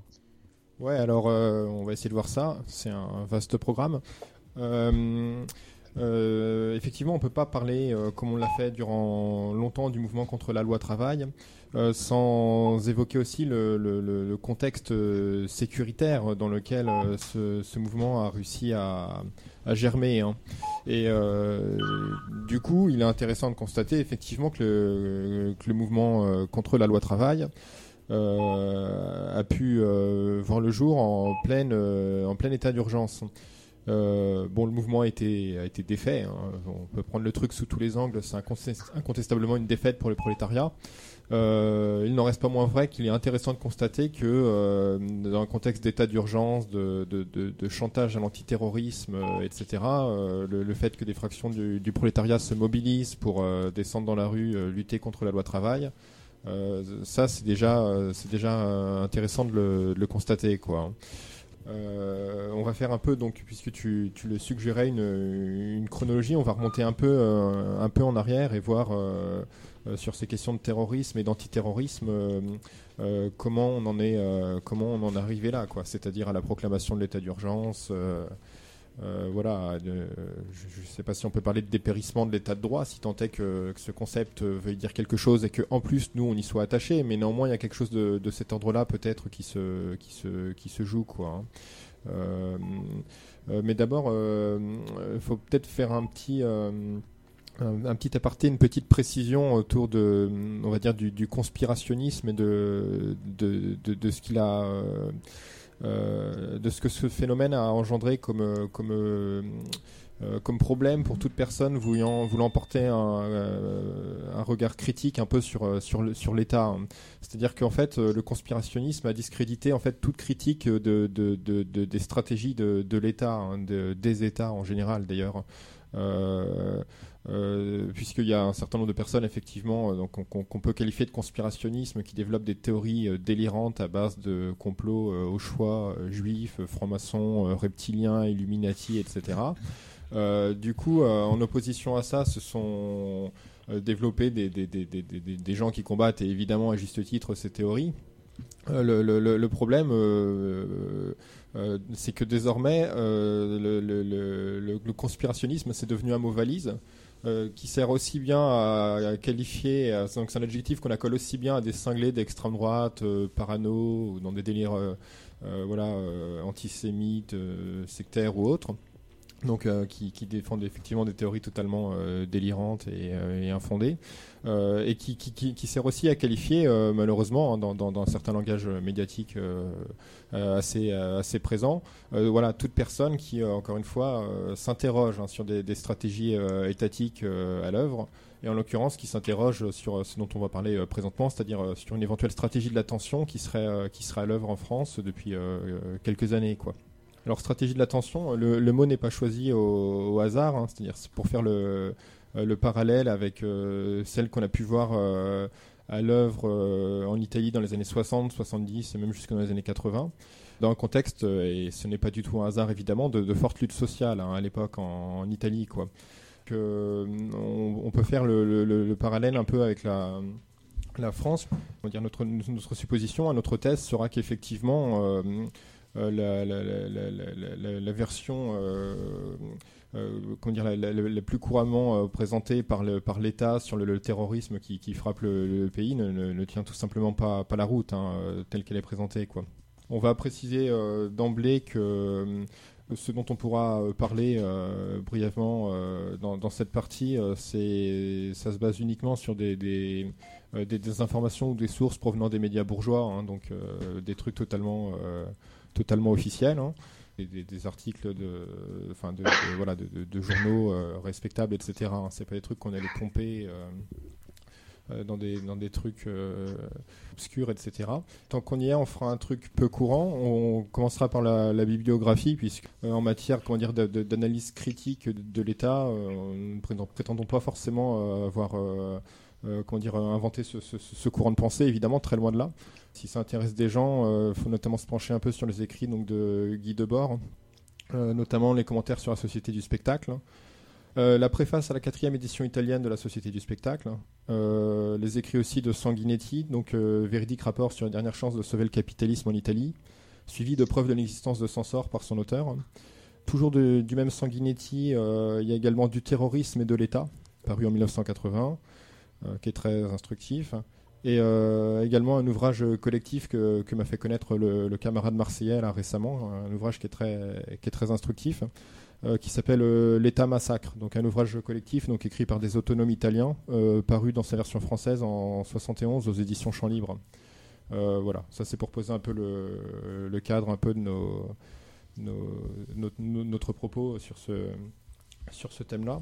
Effectivement, donc dans l'ouvrage italien là, donc l'État massacre, paru en 1971. Donc les, auteurs écrivent que en gros l'État italien a fait des des 16 morts de Milan, euh, une méthode de gouvernement. C'est-à-dire qu'il y a eu un attentat à Milan en 1969 hein, qui a fait 16 morts hein, euh, et qui a été attribué sans aucune preuve aux anards ou aux autonomes euh, italiens. Et ce qui a servi de prétexte à une répression massive hein, dans les milieux militants radicaux, révolutionnaires en Italie. Quoi. Pour faire le parallèle et toute chose égale par ailleurs, là il est, clair que le, Parti socialiste au pouvoir se sert des 130 morts de Paris comme d'une méthode de gouvernement. C'est-à-dire que le, soir même de ces attentats, euh, donc euh, François Hollande euh, proclame l'état d'urgence. Et, et, ça tombe bien puisque on était à l'approche de la COP 21 et de manifestations qui s'annonçaient agitées. Et donc dès le 14 novembre 2015, en fait, l'état d'urgence sert à interdire de manifestations et ou à assigner à résidence donc des gauchistes, des autonomes, des écologistes radicaux, etc. Euh, on, va, rentrer un peu plus dans les détails, mais il est, intéressant de constater que cet état d'urgence, donc proclamé le 13 novembre 2015 au soir, hein, suite aux attentats de Paris, n'empêche manifestement pas les attentats, puisqu'il y en a eu un certain nombre d'autres depuis. Donc au risque d'enfoncer une porte ouverte, s'il n'empêche pas les attentats, mais qu'il est maintenu et renouvelé, renouvelé, renouvelé sans cesse, c'est bien qu'il a une autre utilité hein, pour la classe dominante. Pour remonter un peu plus loin dans le temps, euh, euh, il est intéressant de voir qu'on assiste à une multiplication des lois euh, sécuritaires justifiées soit par la lutte antiterroriste, soit par la lutte contre la délinquance, la criminalité, etc. On va en citer quelques-unes à titre voilà, informatif et sans prétendre à aucune forme d'exhaustivité. Encore une fois, c'est juste pour montrer un peu dans quel contexte le, mouvement contre la loi travail a pu, voir le jour. Hein. Donc, euh, on a assisté récemment donc, à un alignement des conditions de la légitime défense donc, de la police sur celle de la gendarmerie, c'est-à-dire euh, des conditions beaucoup plus, euh, beaucoup plus souples.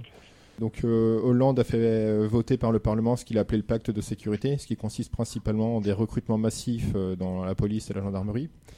Il y a un certain nombre de projets qui étaient déjà dans les tuyaux, mais donc au niveau européen notamment, et qui, étaient coincés. Et grâce, grâce, entre guillemets, évidemment, aux attentats du 13 novembre, ça a pu accélérer les choses. Euh, notamment le, ce qu'on a appelé le, PNR, européen, c'est-à-dire le, flicage des, personnes euh, prenant l'avion sur le territoire euh, européen, avec conservation des données, etc.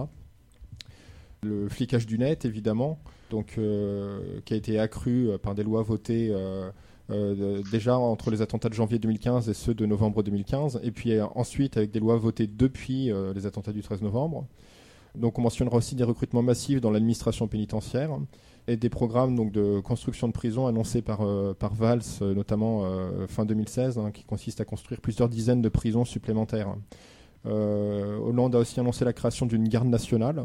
Dans, le genre encore plus orwellien, la SNCF a annoncé qu'elle testait des logiciels d'analyse comportementale qui étaient intégrés aux caméras de vidéosurveillance, donc placées dans les gares, les trains, etc.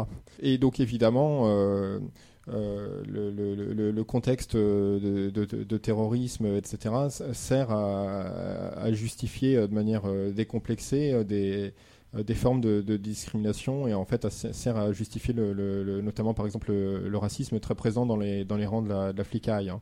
Par exemple, donc, Alain Vidalis, donc secrétaire d'État au transport, censément socialiste, déclarait chaque fois qu'on parle de fouilles aléatoires, il y a quelqu'un qui dit ça risque d'être discriminatoire. Moi, je préfère qu'on discrimine effectivement pour être efficace plutôt que de rester spectateur. Quoi. Donc, dans la plus grande des décontractions, un mec du PS dit que c'est cool si les flics font de la discrimination. Quoi. Donc, euh, pour euh, élargir un peu le propos et remonter plus loin en, arrière, prétend pas évidemment que la, France serait euh, le premier pays du monde à éventuellement manipuler certaines formes de terrorisme à des fins de politique intérieure. Euh, voilà, donc c'est ni le seul pays du monde et ni le, premier. On prenait l'exemple de l'Italie euh, des années 60, 70, 80. Donc, on, en parlait tout à l'heure. Donc pour s'en tenir à des faits établis, hein, il est établi désormais par exemple que l'attentat de la gare de Bologne, donc en 1980, qui a fait 85 morts, a été commis par euh, plusieurs militants d'extrême droite dans le dessein délibéré donc de mettre cet attentat sur le dos des, militants et des milieux euh, révolutionnaires et de justifier en fait un renforcement de l'État, quoi, des pouvoirs étatiques, de la police, etc. Quoi. Euh, voilà, donc ils ont fini par être condamnés pour, pour ces faits, mais bon, c'est, du coup, ça, ça, montre bien que c'est des faits établis. Dans le même genre, il a été démontré que donc les attentats islamistes commis le 11 mars 2004 à Madrid, donc on fait 190 morts, avait été commis au moyen d'explosifs fournis par un certain Emilio Trachoras, qui était indicateur de police. Donc euh, cet individu, donc indicateur de police, a finalement été lâché par la police puisqu'il a fini par être condamné à la perpétuité, donc pour complicité d'assassinat concernant ces attentats. Euh, voilà. Euh, pour en revenir à la, France, autre exemple très célèbre et incontestable, l'exemple du Rainbow Warrior hein, que, tout le monde connaît. Euh, je vais vous citer euh, Laurent Fabius, euh, donc qui est quand même actuel président du Conseil constitutionnel, hein, qui est quand même un ancien Premier ministre, ancien président de l'Assemblée nationale, ancien premier secrétaire du Parti socialiste et ancien ministre des Affaires étrangères. Donc Laurent Fabius déclarait en 1985, donc alors qu'il était Premier ministre, ce sont des agents de la DGSE qui ont coulé le Rainbow Warrior. Ils ont agi sur ordre. Cette vérité a été cachée aux conseillers d'État les simples exécutants doivent évidemment être mis hors de cause, car il serait inacceptable d'exposer des militaires qui n'ont fait qu'obéir aux ordres et qui ont parfois accompli dans le passé pour notre pays de très dangereuses missions. Mesdames, messieurs, la vérité sur cette affaire est cruelle. Quoi. Donc voilà. Euh, donc cette, euh, cette action là donc de la DGSE donc contre euh, le Rainbow Warrior donc un bateau appartenant à Greenpeace et qui comptait comment dire si ce n'est empêcher en tout cas déranger les essais nucléaires prévus donc dans, dans, le secteur. Cet attentat pour rappel a fait un mort quand même hein, donc un photojournaliste portugais donc, euh, encore une fois, en enfonçant un peu le clou sans vouloir sombrer dans une quelconque forme de complotisme ou de conspirationnisme, il y a déjà un certain nombre de faits établis qui montrent bien euh, que l'État est tout à fait capable pour euh, euh, des raisons de politique intérieure, euh, pour euh, pouvoir voir ses prérogatives renforcées, etc., de recourir au terrorisme, à la manipulation du terrorisme, etc., y compris s'il le faut sur son propre territoire national, contre ses propres citoyens, etc. Et alors ce qui est intéressant avec ces, phénomènes de manipulation du terrorisme, c'est que l'opinion publique est sommée de, sombrer dans l'amnésie la plus complète. Euh, c'est-à-dire que, euh, pour prendre un, exemple euh, assez évocateur, du nom d'une organisation terroriste dont il parlera à tout le monde, Al-Qaïda. En l'espace de 20 ans, Al-Qaïda a changé deux fois de camp. C'est-à-dire que dans les années 90, quand il s'agissait, donc notamment pour la France, les États-Unis, la Grande-Bretagne, de soutenir donc ceux qu'on appelait les, les ou les combattants de la liberté, en Bosnie ou au Kosovo euh, pour, pour des objectifs euh, géopolitiques euh, type favoriser ou renforcer l'éclatement de la Yougoslavie, Al-Qaïda était dans le bon camp, quoi. En remontant encore plus loin dans le temps, dans les médias bourgeois dans les années 80, pour parler de ces islamistes sunnites qui combattaient l'armée rouge en Afghanistan, on parlait des combattants de la liberté. Et d'ailleurs, petite pique au passage à certains de nos amis trotskistes, cette rhétorique là consistant à appeler les islamistes sunnites des combattants de la liberté, elle était reprise telle quelle, mot pour mot, y compris par des gens qui se réclamaient du trotskisme, hein, en France, en Grande-Bretagne, etc. Quoi. Évidemment, et sans vouloir euh, d'aucune façon défendre l'armée rouge et l'occupation de l'Afghanistan par cette euh, armée euh, euh, dite rouge, euh, il n'y avait pas l'ombre d'un début de commencement de combat pour la liberté dans le combat des islamistes en Afghanistan. hein. C'est- totalement délirant, quoi. Et donc voilà, donc ça c'est les années 80-90, l'époque où Al-Qaïda est dans le bon camp. Il est intéressant de constater que même l'attentat commis en 1993 contre le World Trade Center, donc c'est un attentat qui fait six morts, qui est déjà plus ou moins attribué à Al-Qaïda, ne, suff- ne suffit même pas à faire changer Al-Qaïda de camp. C'est-à-dire qu'Al-Qaïda reste dans le bon camp, entre guillemets. Petite, euh, petite euh, accélération de l'histoire. Donc le 11 septembre 2001, euh, 19 terroristes euh, proches ou membres d'Al-Qaïda envoient euh, quatre avions de ligne donc, sur le Pentagone et sur les deux tours du World Trade Center. Donc il y a 3000 morts, donc euh, en quasi-totalité des, des- civils, quoi. Là, les, les médias euh, du monde entier, euh, les classes politiques en Europe de l'Ouest, en Amérique du Nord, etc., font mine de découvrir l'existence d'Al-Qaïda, de, l'islam politique dans sa version sunnite et terroriste, etc. Al-Qaïda change radicalement de camp, donc ça devient le- l'ennemi numéro, enfin Ben Laden devient l'ennemi numéro un. Al-Qaïda donc sert de prétexte commode déjà, euh, par exemple en France, euh, au vote euh, de la loi sur la sécurité quotidienne sous Lionel Jospin, euh, sert de prétexte commode au vote d'un certain nombre de lois euh, euh, déjà euh, renforçant les pouvoirs de la justice et la police. Donc on aura les lois Perben ensuite à partir de 2002 euh, en France. Euh, sert de prétexte commode surtout euh, au niveau géopolitique euh, à la guerre menée par l'OTAN donc euh, en Afghanistan à partir de octobre 2001 puis à la guerre menée euh, euh, principalement par les États-Unis et la Grande-Bretagne à partir de mars 2003 donc euh, contre l'Irak. Voilà. Donc ça c'est la phase Al-Qaïda bascule dans le du mauvais côté de la, barrière si je puis dire, hein, donc dans le dans le camp du mal quoi. Mais les choses changent rapidement puisque pour de nouvelles raisons principalement géopolitiques, Al-Qaïda peut à nouveau s'avérer utile aux intérêts diplomatiques d'un certain nombre de grandes puissances. Euh, à la fois euh, en Libye euh, pour renverser donc le régime de Kadhafi, ce qui sera fait en 2011. Et puis à partir de 2011, il y a également un- une, un- une forme de soulèvement ou de révolte contre le régime de Bachar el-Assad, donc euh, régime dictatorial et sanguinaire s'il en est, effectivement, en Syrie. Et, du coup, eh bien, même scénario que, que 25 ou 30 ans plus tôt, donc euh, en Afghanistan, euh, en Bosnie ou au Kosovo euh, à l'époque, euh, Al-Qaïda devient le, enfin Al-Qaïda en tout cas les islamistes sunnites euh, euh, combattant le régime de Bachar el-Assad euh, deviennent euh, des alliés euh, objectifs euh, donc de- de- des- chancelleries occidentales.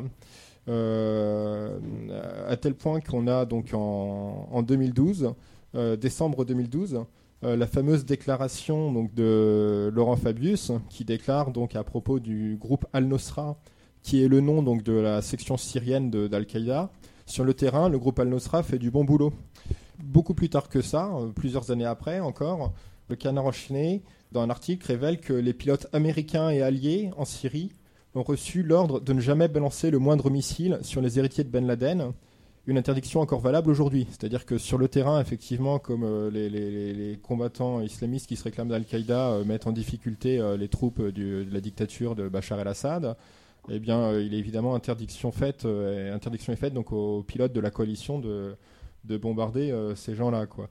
Et d'ailleurs, l'essor de l'État islamique sert de prétexte à à Laurent Fabius pour déclarer euh, textuellement notre ennemi c'est donc notre ennemi sous-entendu en Syrie c'est l'État islamique et seulement l'État islamique quoi. C'est-à-dire que par la, simple grâce de l'apparition d'un groupe islamiste euh, dissident euh, Al-Qaïda n'est plus un problème quoi. C'est-à-dire qu'on nous demande d'oublier que le groupe dont on nous a parlé des années comme la menace absolue qui menaçait nos libertés etc on nous demande d'oublier que ce groupe-là est soudainement voilà, so- so- sorti du, mauvais camp et, et que euh, voilà, on peut euh, à, nouveau euh, s'appuyer euh, s'appuyer sur eux quoi.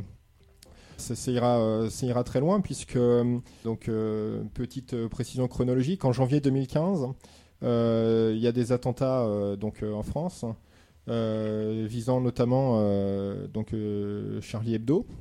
Euh, donc les journalistes de Charlie Hebdo, donc il y a 12 morts donc, euh, début janvier 2015 là, Euh, donc, de- donc tués par les frères euh, Kouachi, euh, qui eux se réclament donc d'Al-Qaïda au, Yémen. hein. Donc là on est en, on est en janvier 2015. Euh, donc euh, l'attentat suscite évidemment des, des condamnations euh, internationales. hein. Les chefs d'État de toute la planète condamnent. Il y a la, y a la marche là, du 11 janvier qui réunit des millions de personnes, etc. Là, euh, une espèce de, truc à la gloire de l'unité nationale parfaitement euh, abject. Et du coup, euh, ça n'empêche pas au même moment euh, en, Syrie, donc on- là on est en, mai-juin 2015, quelques mois après cet attentat visant Charlie Hebdo revendiqué par des, gens qui se réclament d'Al-Qaïda au Yémen, euh, lors d'une bataille donc dans le village de Souran, un petit village euh, euh, syrien, euh, une bataille opposant d'un côté l'État islamique et de l'autre euh, donc le Front al-Nosra, donc Al-Qaïda en, Syrie. Euh, les avions donc de la coalition internationale, dont fait partie notamment la France, la Grande-Bretagne, les États-Unis, bombardent les positions de l'État islamique. Donc dans, un bombardement, enfin donc dans un affrontement militaire opposant l'État islamique au Front al-Nosra, c'est-à-dire Al-Qaïda en Syrie, de manière donc euh, non, seulement objective mais même subjective. Là, euh, la coalition internationale prend position pour Al-Qaïda, quoi.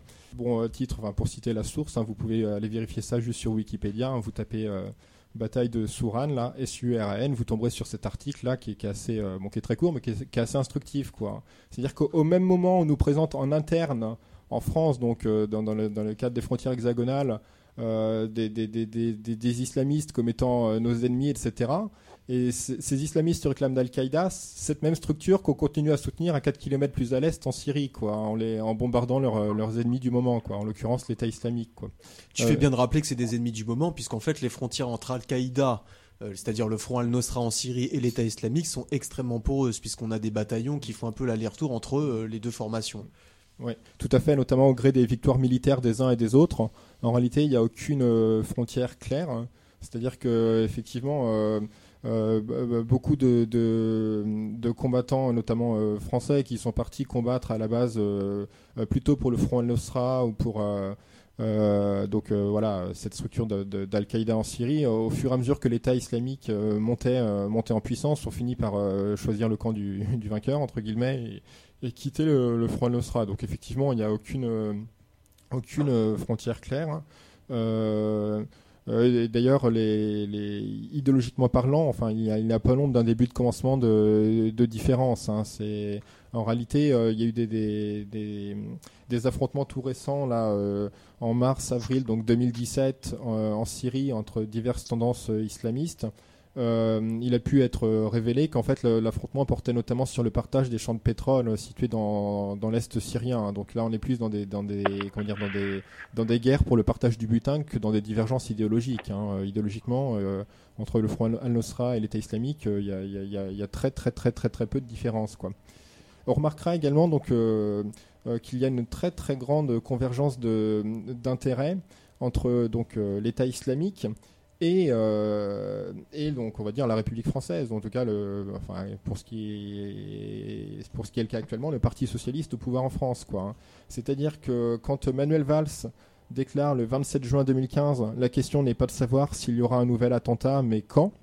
En fait, il paraphrase quasiment mot pour mot.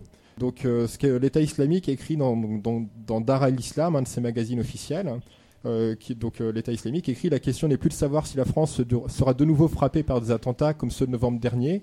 Réveillez-vous, pauvres fous. Les seules questions pertinentes concernent les prochaines cibles et la date.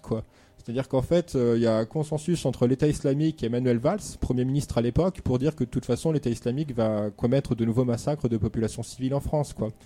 Et cette convergence d'intérêts, on la voit également dans le cas de, de l'attentat de, de Nice, donc le 14 juillet 2016. Euh, un type au volant d'un camion a tué euh, 86 personnes donc sur la promenade des Anglais euh, à Nice. Jusqu'à preuve du contraire, l'enquête a démontré qu'il n'y avait pas l'ombre d'un début de commencement de lien entre ce type et l'État islamique, ni même d'ailleurs un, quel- un quelconque, groupe euh, euh, organisés, quoi. Il n'en reste pas moins vrai que le soir même, donc le- les politiciens, et notamment jusque dans les plus hautes sphères de l'État, attribuent cet attentat à l'État islamique, et que deux jours après, l'État islamique revendique cet attentat. Oui, parce que forcément, euh, du point de vue donc de, l'État, du Parti socialiste, euh, si cet attentat a été commis par un désaxé qui agit seul dans son coin, ça fait peur à personne, parce que malheureusement, c'est le genre de truc qui est tout à fait inévitable.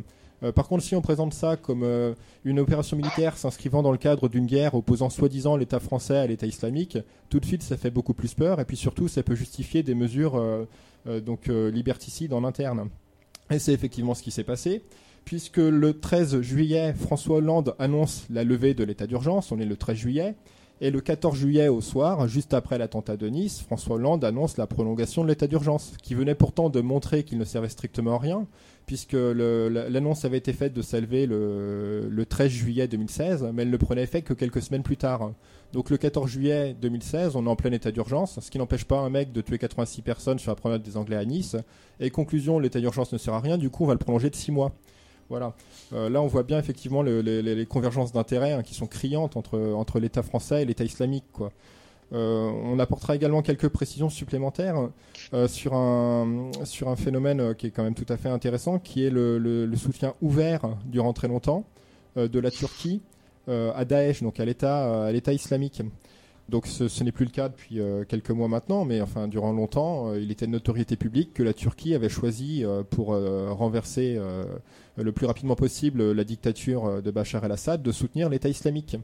Or, la Turquie n'est pas n'importe quel, quel pays. La Turquie est un pays membre de l'OTAN qui a longtemps eu sur son territoire des bases militaires américaines et même des têtes nucléaires hein, américaines, qui est un pays qui est plutôt ami avec la, France, hein, normalement, puisque, pour ne citer qu'un ou deux exemples, les services secrets turcs euh, agissent euh, en France en toute impunité depuis, euh, depuis des années, et notamment les services secrets turcs ont réussi à faire assassiner trois militantes kurdes dans le 10e arrondissement de Paris il y a trois ou quatre années de ça.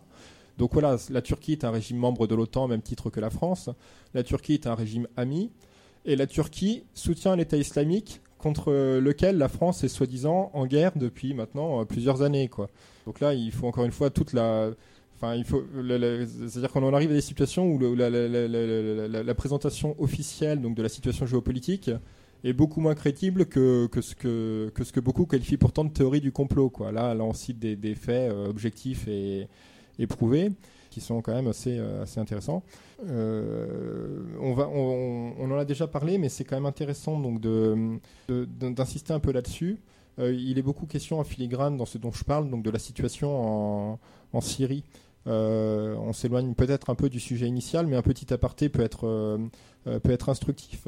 Parce que ce qu'il est intéressant de constater avec la guerre civile qui ravage maintenant la, Syrie depuis, depuis donc 2011, donc depuis six ans, donc c'est une guerre civile quand même, hein, pour situer le- l'ampleur de la catastrophe, qui a fait donc 300 000 morts environ, dans leur quasi-totalité donc des civils. hein. Euh, et qui a fait donc 12 millions donc de, déplacés. C'est-à-dire de gens qui ont dû quitter leur domicile pour fuir la guerre, quoi. Euh, donc sur une population totale de 25 millions, en fait, c'est la moitié des habitants du pays qui, euh, qui depuis 6 ans ne vivent plus là où ils vivaient avant, quoi. Et donc concernant cette guerre civile, il est normalement évident pour tout militant révolutionnaire, fut-il trotskiste ou libertaire, qu'il n'y a pas de camp à choisir. Or, euh, on assiste à des, on va, dire, on va dire ça comme ça, un campisme euh, assez hallucinant de tout un tas de structures à prétention révolutionnaire, en France comme ailleurs, en Europe de l'Ouest, euh, etc. Chacun estime qu'il y a un camp à choisir dans cette guerre civile en Syrie. comme si une, une représentation autonome du, prolétariat avait pu voir le jour émerger sur ce théâtre d'opération, structure autonome qui mériterait notre, notre soutien. Alors malheureusement, c'est pas le pas le cas. hein. Euh, voilà, donc on, va citer quelques exemples. hein. Euh, euh, le NPA, par exemple, soutient les, les, les- les rebelles, ce qu'on appelle les rebelles syriens, notamment l'armée syrienne libre. Cette même armée syrienne libre qui, notamment à Alep, combat, combat côte à côte avec le Front al-Nosra, c'est-à-dire Al-Qaïda en Syrie. Lundi matin, le fameux blog euh, autonome euh, publie des, des interviews donc d'un jeune homme présenté comme un militant révolutionnaire euh, syrien. Et en fait, au long de l'interview, on se rend compte que ce jeune homme, quand on lui demande qu'est-ce qu'il pense donc du Front al-Nosra, eh ben, En gros, ils développent la rhétorique Fabius, c'est-à-dire on les aimait bien parce que sur le terrain, ils faisaient du bon boulot, quoi. C'est-à-dire, euh, à un moment, il faut pas être trop con non plus. C'est pas parce qu'on vient de loin et qu'on a une Kalachnikov à la main ou qu'on sait en tout cas servir d'une arme qu'on est révolutionnaire, quoi. On peut pas donner la parole à tout et n'importe qui euh, sous couvert de soutenir une révolution, euh, alors qu'en fait, la personne qui cause est proche des islamistes, quoi. Ça, c'est quand même assez intéressant. Pour parler d'un autre groupe plus loin, ailleurs dans le monde, donc il y a le DH DHKPC, donc petite structure stalinienne turque, qui lui a choisi de soutenir quasi ouvertement le régime de Bachar el-Assad. Euh, voilà, en arguant effectivement euh, euh, que les, opposants au régime de Bachar el-Assad étant en gros financés par l'Occident, jusque-là le constat est juste, et ben du coup, voilà, soutien à Bachar el-Assad, quoi, hein, qui est quand même, enfin, indéniablement un dictateur et un boucher. Et quand on se réclame du socialisme, ce qui normalement est le cas de ce genre de structure stalinienne, enfin, on chercherait en vain l'ombre d'un début de commencement de socialisme ou de communisme, évidemment dans la dictature baassiste de, de Bachar el-Assad, hein, qui d'ailleurs a de très bons liens avec euh, euh, certaines euh, figures de l'extrême droite française. hein. donc voilà, ça en dit long sur la, nature de classe du, régime baassiste.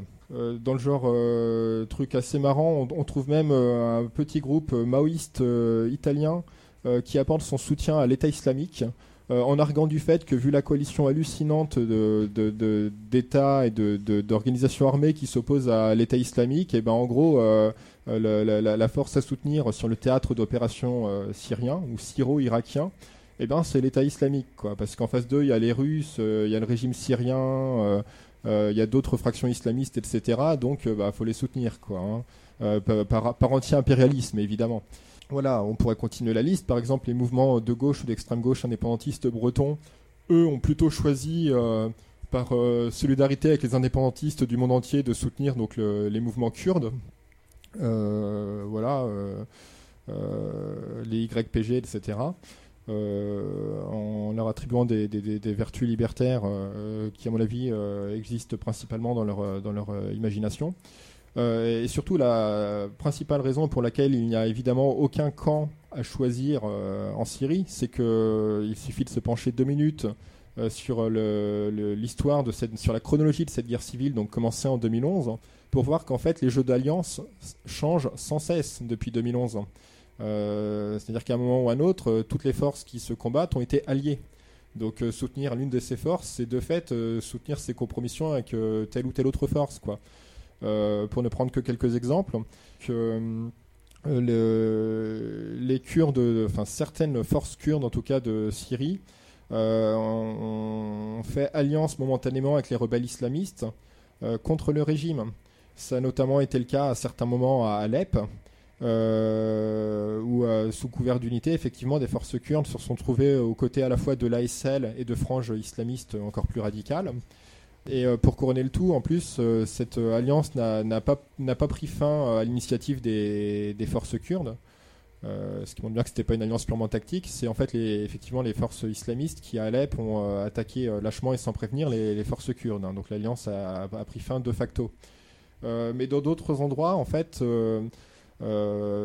c'est l'inverse. C'est-à-dire que là, ces mêmes forces kurdes se sont alliées avec la dictature bassiste. Certaines villes sont co-gérées euh, par euh, donc euh, pour certaines portions de la ville par les par les soldats loyalistes donc de l'armée syrienne et pour d'autres parties par des forces kurdes. C'est notamment le cas à Saké. Pour, plus, plus tard, on parlait tout à l'heure d'Alep, un peu plus tard dans le cadre du déroulement de la bataille d'Alep, le- le- les forces kurdes ont à nouveau changé de camp et se sont cette fois rangées du côté du, du régime pour euh, en gros euh, resserrer les taux autour des quartiers qui étaient encore tenus par euh, ceux que, les, médias occidentaux appelaient les, les rebelles, qui en fait sont des, islamistes.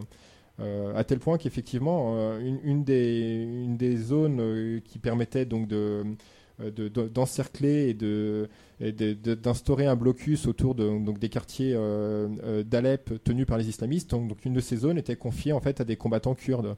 Euh, donc qui servaient à, leur, échelon à assurer donc le, blocus de, de la ville.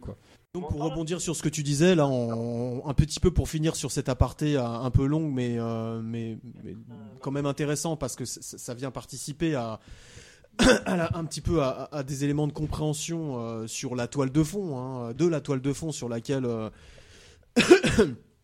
c'est développé donc le, le mouvement euh, la loi travail cette toile de fond d'état d'urgence euh, de d'alliances extrêmement complexes au, ni- au niveau géopolitique mais qui vont toutes dans un sens réactionnaire. Là par exemple en Syrie donc à quoi on assiste? On assiste à euh, euh, une ébullition en fait euh, de différentes voies d'un panel de différents chemins par lesquels le capital cherche à à optimiser euh, ses voies de valorisation, eh bien on peut dire que par exemple le camp kurde qui aujourd'hui euh, bénéficie aujourd'hui et depuis euh, plusieurs années hein, une grosse partie de la gauche et de l'extrême gauche euh, d'un soutien manifeste etc.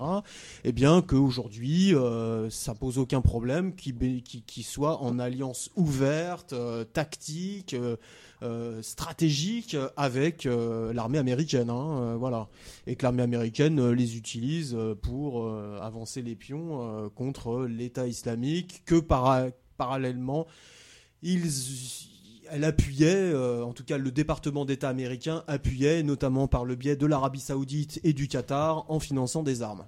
Voilà. Et alors sur la question des, armes, je te remercie, ça me permet de, rebondir là-dessus. Euh, euh, on, va parler un instant donc d'un épisode assez, assez intéressant concernant donc les attentats donc de janvier 2015. Euh, donc euh, ces attentats donc, ont eu diverses cibles, notamment il y a une tuerie antisémite qui a été commise donc dans un magasin euh, porte de Vincennes qui a fait qui quatre morts. L'enquête a démontré, même si c'est pas glorieux et que les médias n'insistent pas tant que ça sur ce point, que les armes ont a priori été fournies donc à Amédi Koulibaly, l'auteur de la tuerie antisémite, par un certain donc Claude Herman. Euh, Claude Herman, c'est pas euh, c'est pas du tout un inconnu pour ceux qui pour ceux qui suivent un peu l'actualité de, de l'extrême droite depuis depuis un certain nombre d'années, euh, puisque c'est un ancien membre donc du département protection sécurité, euh, qui est le service d'ordre du Front National. Euh, donc Claude Herman est actuellement en, en détention. Euh, donc euh, notamment pour ses faits et puis en général pour euh, le trafic d'armes dans lequel il était euh, impliqué. Et euh, sa ligne de défense est tout à fait intéressante puisque Claude Herman explique en somme que ce qu'il a fait, tout ce qu'il a fait, il l'a fait en tant qu'indicateur de police. Et euh, en réalité, il semblerait que non seulement il était bien l'indicateur de police, euh, mais pour plusieurs services à la fois, à la fois des services de la gendarmerie et notamment des services liés à la, police judiciaire lilloise. Bon, c'est pas vraiment un scoop dans le sens où le- l'extrême droite joue un rôle clé dans le trafic d'armes en France et ailleurs depuis des années. Et dans c'est pas vraiment un scoop non plus dans le sens où il y a des liens extrêmement forts entre la police euh, et la gendarmerie française d'un côté et entre l'extrême droite et en particulier le Front National de l'autre. Euh, et des liens même sans cesse plus étroits puisque si on s'en tient un peu aux études d'opinion, aux études sociologiques, etc., les intentions de vote des, flics pour le Front National n'ont jamais été aussi élevées. hein. Euh, aux, élections régionales donc de 2015, qui ont eu lieu d'ailleurs un peu après les attentats de novembre 2015, euh, au, premier, au premier tour, je dis bien au premier tour des élections régionales, 51,5% des policiers et militaires euh, auraient voté Marine Le Pen. hein. Euh, voilà. Euh, donc là, ça s'adresse à un portrait assez complet donc de, de, de, de, la chose. C'est-à-dire qu'on a une tuerie antisémite euh, qui est commise et revendiquée par l'État islamique donc dans un, dans un magasin euh, communautaire juif euh, à, Paris en janvier 2015. Et en fait, l'enquête démontre que les, euh, que les armes qui ont servi à cette tuerie ont été fournies par un indicateur de police, par ailleurs ancien membre du service d'ordre du Front National, euh, et que lui dit avoir agi euh, sur ordre en fait. hein. Euh, donc c'est quand même assez, intéressant. Sur cette même affaire, un autre trafiquant d'armes présumé, donc qui lui aussi aurait été impliqué, été arrêté. Donc il s'appelle Antoine Denvy. C'était le responsable pour le Nord-Pas-de-Calais de l'organisation donc néo-nazie Troisième Voie.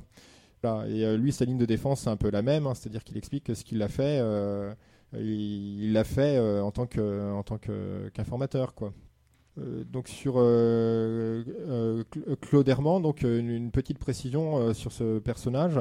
Il s'était fait connaître en 2001 pour pour s'être mis à table dans dans Libération et pour avoir expliqué un peu en quoi consistaient donc les les, les, les, actions donc du département protection sécurité du, du Front National et notamment euh, il expliquait qu'il fallait donc fournir la logistique dans des quartiers sensibles pour donner aux jeunes la possibilité de s'exprimer par la violence.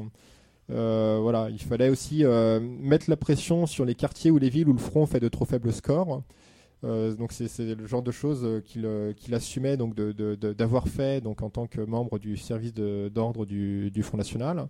Dans cette interview, il explique clairement que de toute façon, s'ils n'arrivent pas à convaincre les, jeunes de se rebeller et de foutre la merde pour faire monter le FN, bah, au pire, ils provoquent les émeutes ou ils brûlent les voitures eux-mêmes. quoi. Donc voilà, en matière de, de barbouzerie, on voit que Claude Herman avait déjà du, passif. quoi. hein. C'est-à-dire qu'avant même d'avoir fourni les armes à Mehdi Koulibaly, il avait déjà fait un certain nombre de choses euh, peu, peu glorieuses. Quoi.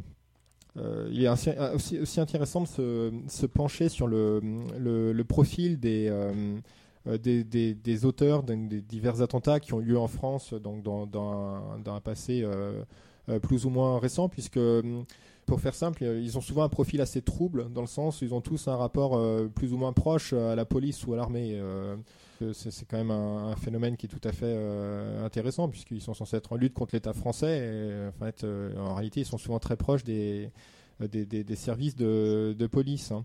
Par exemple, euh, donc concernant donc Mohamed Merah, qui a commis euh, plusieurs euh, attentats donc en, en mars euh, 2012, à l'approche des élections présidentielles euh, d'ailleurs. Donc je vous cite un article du Point. Euh, donc les factures détaillées de Mohamed Merah ont parlé. Les factures détaillées de son numéro de portable apportent leur lot de révélations. On y apprend que la DCRI, donc le- les services secrets, quoi, la police politique, a eu huit contacts téléphoniques avec le tueur de Toulouse et Montauban entre le, 20 entre le 22 octobre 2011 et le 19 mars 2012, jour où le djihadiste a assassiné quatre personnes, dont trois enfants, à l'école confessionnelle juive à Toulouse.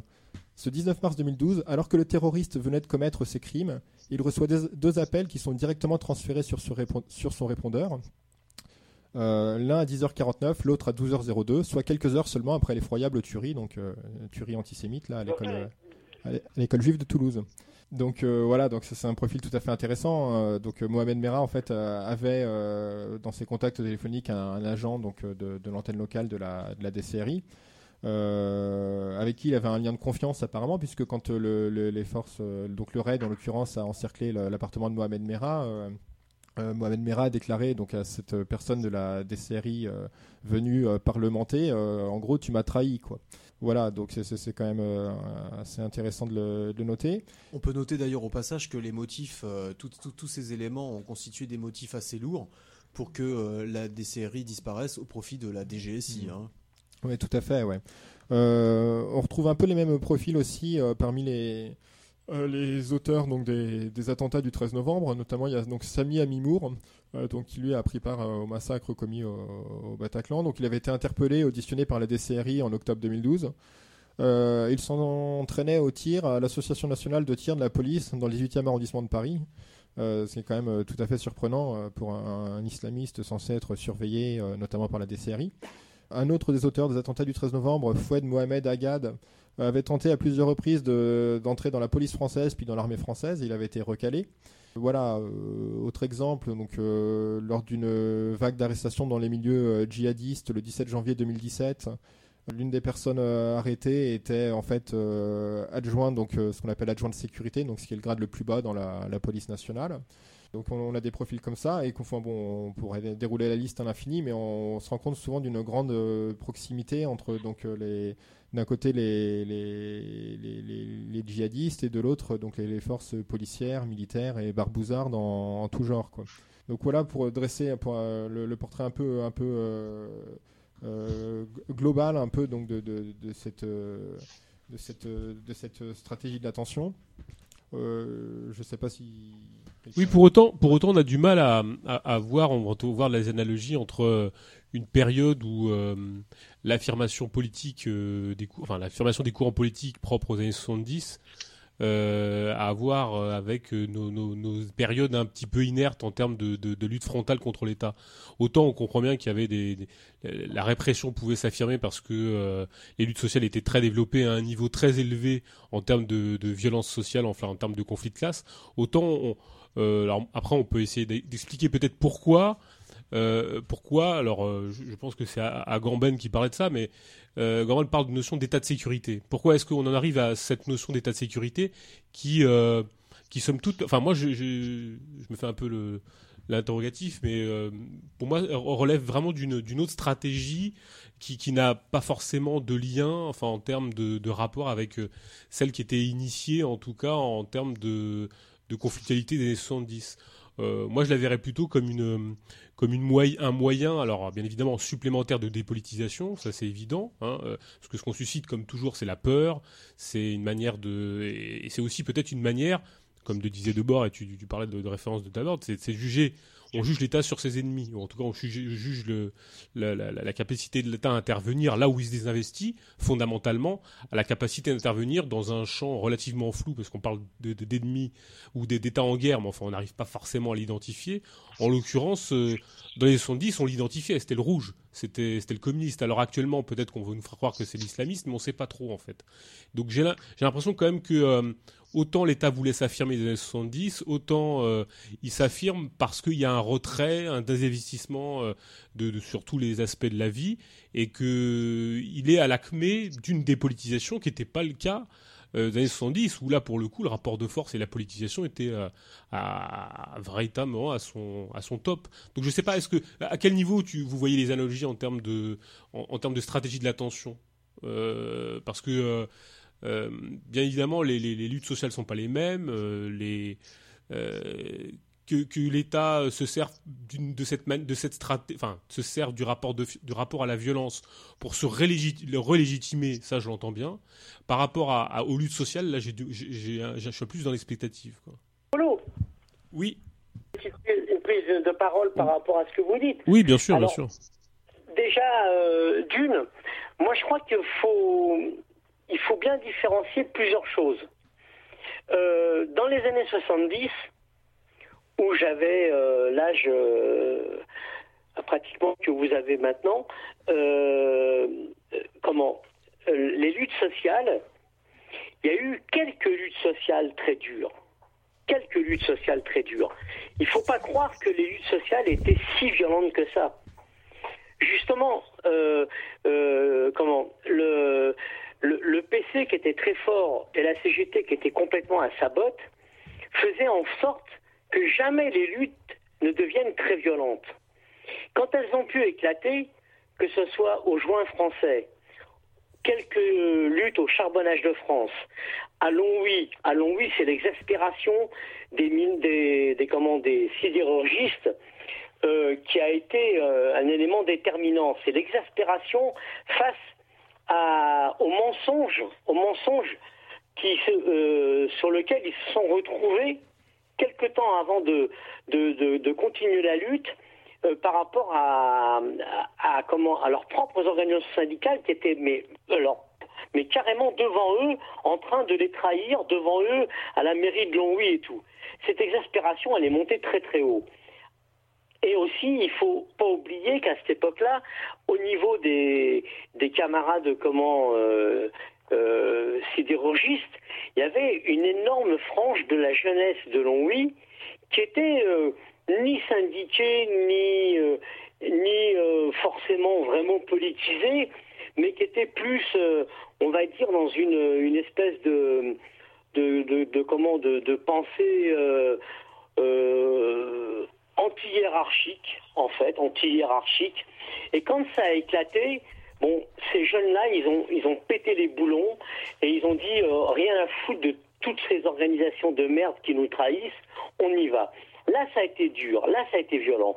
Mais je peux vous dire, je peux vous dire que comment, en règle générale, en règle générale, à part une lutte qui a été vraiment très très intéressante, c'était celle des, des OS de chez Peugeot Citroën, qui a commencé à, à Suresnes, à Citroën euh, et qui après s'est euh, comment euh, euh, décuplé à PSA, Citroën PSA à Poissy, où là, effectivement, quand comment la maîtrise, la maîtrise et euh, les comment les, les, les- le patronat de Citroën et de Peugeot ont vu l'unité, mais carrément à la base des OS et tout ça, du prolétariat le, matin quand ils ont bloqué et empêché, empêché les camions qui amenaient euh, les tôles de rentrer à Poissy,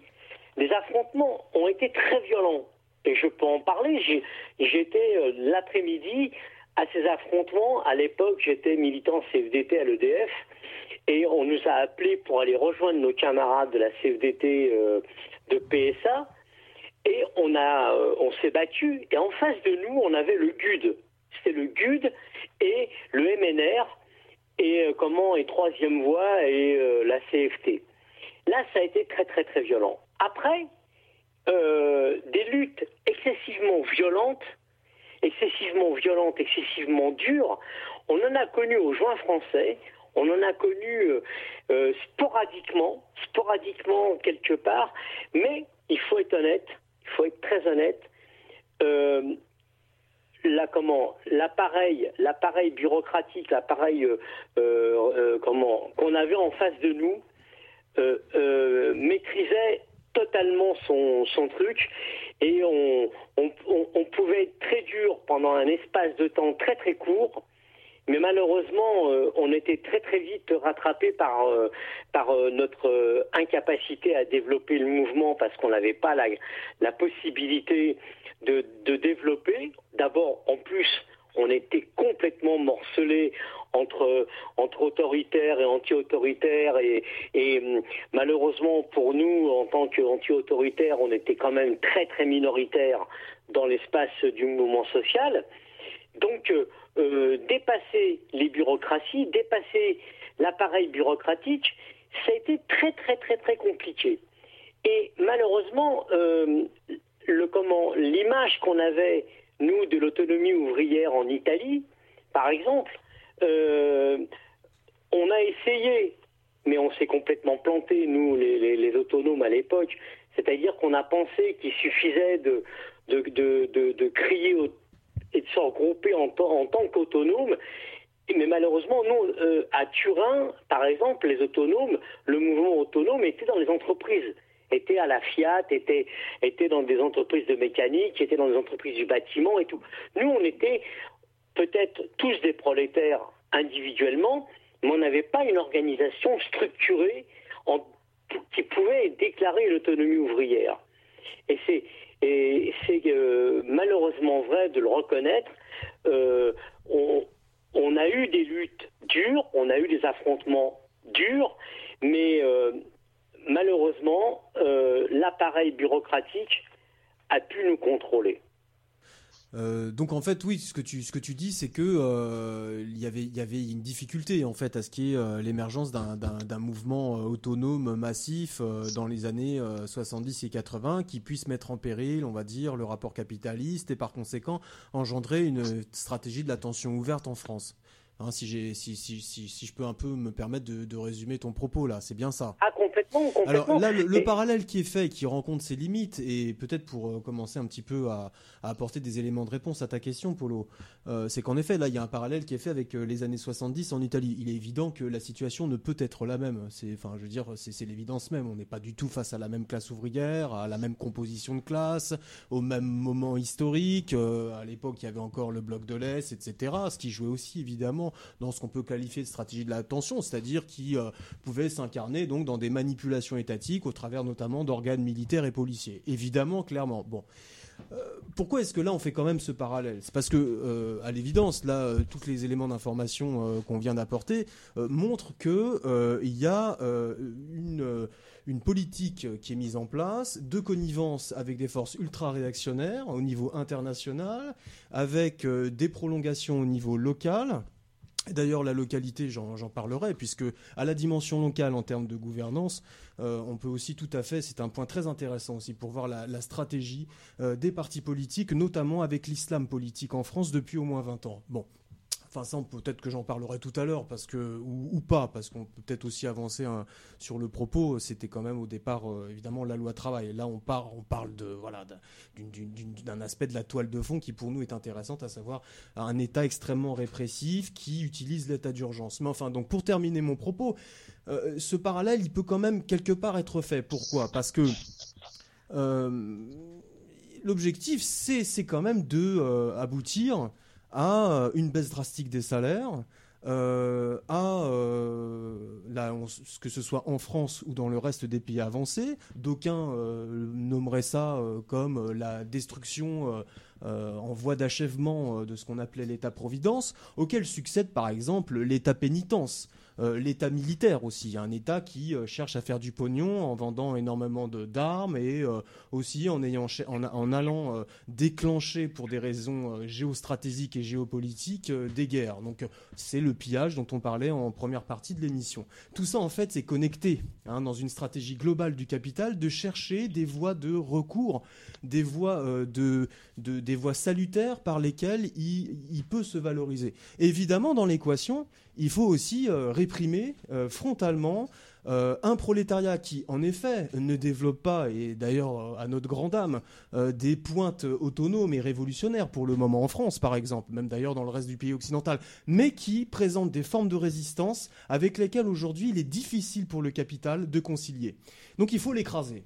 Et toute cette inflation législative en termes de, euh, de, répression, euh, de traque, euh, de, de, traque euh, policière, euh, de présence des militaires dans la rue. Un plan Vigipirate qui aujourd'hui a 22 ans, qui n'a cessé en fait de s'intensifier. En réalité, aujourd'hui, le plan Vigipirate, il est euh, égal à un pays qui euh, est euh, à un degré euh, qui précède juste celui du, de, de, de, de- l'état de guerre hein, en France. Bon, tout cela en fait concourt à ce que euh, il y ait vraiment euh, une, une lutte qui est faite par l'État pour pour, pour vraiment euh, écraser, euh, écraser toute velléité contestataire ou tenter de le faire, parce qu'on a vu avec la loi travail que ça fonctionne pas forcément, et ça c'est les limites en fait de l'état d'urgence, etc. Alors stratégie de l'attention là-dedans, bah, on voit bien qu'en fait il y a au moins le laisser faire, il est, quelque part, il est là. On laisse, on laisse, on laisse, euh, euh, faire des, attentats où on fait en sorte de pas trop les prévenir, euh, avec en amont quand même des, connexions, des liens qui sont faits entre des terroristes et, puis les services étatiques pour au final aboutir à des situations qui sont des situations d'accélération en fait d'une attaque du capital. Euh, et qui, euh, qui aboutissent à, euh, à ce que on soit positionné dans des conditions où en fait on est apeuré, on est à réclamer plus de sécurité et on est déstabilisé moralement, politiquement, organisationnellement.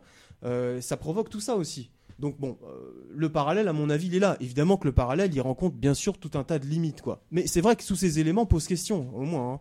hein. Le, fait que, en fait, on joue avec euh, avec des formes, euh, des, formes de, de- des formes criminelles euh, d'assassinat. euh, par, euh, par, par, par des, des soi-disant terroristes. Et la figure du terroriste, en plus, c'est aussi euh, quelque chose de, de très malléable. Euh, le terroriste, euh, enfin les grévistes terroristes, on entendait ça euh, au moins depuis euh, déjà, déjà durant le mouvement euh, contre le CPE. Euh, Il y avait des manifestations de euh, la bonne droite qui assimilaient le gréviste au terroriste. On sent aussi qu'il y a cette tentative là, euh, voilà, qui est en filigrane de criminaliser dans une forme d'aboutissement en fait de toute cette logique carrément le mouvement social quoi complètement quoi bon voilà c'est en ce sens là Oui, que, et euh, d'ailleurs, qu'il y a- le parallèle qui est, qui- qui- qui a le parallèle qui est fait quoi évidemment après bien sûr que c'est pas la situation euh, de Porto Marghera de la, fa- de la Fiat euh, voilà aux mains des, des, des ouvriers autonomes etc qu'on rencontre en Italie Oui, alors pour, pour euh, concrétiser ce que tu dis et qui est, qui est- qui est tout à fait juste, hein, c'est pas une question. euh, euh, quelques exemples précis. Par exemple, quand euh, il y a eu l'assassinat de Pierre Maître au, au Verrerie champenoise. Euh, Pierre Maître, c'était un militant de la CGT euh, qui était en piquet de grève euh, un samedi soir au Verrerie champenoise. Verrerie qui était en grève illimitée depuis trois semaines pour des obtentions de, de salaire, des embauches, tout ça. Une grève dure. Une grève dure au moment où il fallait faire de la bouteille de champagne pour la, la production qui allait arriver. Bon, euh, qu'est-ce qui se passe? Des- La CSL de Paris envoie une bagnole avec quatre mecs dedans et euh, sur ces quatre mecs, un a une veine de long vif, euh, s'arrête à une vingtaine de mètres du piquet de grève, tire une balle, Pierre Maître prend une balle en pleine tête et tombe. Militant de la CGT, ouvrier aux verreries champenoises, le lundi matin, euh, effroi, effroi partout. Moi, le premier, je collais partout des, affiches dans mon boulot, dans, le- dans, le- dans les ateliers d'EDF. Euh, euh, ben, voilà ce qui vient de se passer et tout. Euh, à cette époque-là, j'étais à la CGT. euh, on monte au bureau syndical voir les, les- les responsables syndicaux en leur disant Putain, elle est où la manif ce soir On sait où est la CSL. on va à la manif à la CSL, quoi. On, on- la CFT, quoi. Et bah, il s'est rien passé. Il y a eu euh, un- un- un- un- une, annonce euh, pour dénoncer euh, le meurtre d'un camarade de la CGT. Et en fait, on nous a coupé l'herbe sous le pied pour ne pas qu'on aille affronter la CSL et on les aurait bouffés. On les aurait vraiment bouffés. Autre chose, autre chose, c'est-à-dire que il y avait une volonté d'autonomie. Ce qui est vrai, ce qui est vrai à l'époque, qui était intéressante, c'est que souvent, on avait quand même réussi un truc, même si on n'a pas réussi tout, on avait réussi un truc, c'est que souvent dans les grèves, on arrivait à faire que les copains, naturellement, et les copines, naturellement, dénoncent les bureaucraties en place. Et ça, c'était vachement important.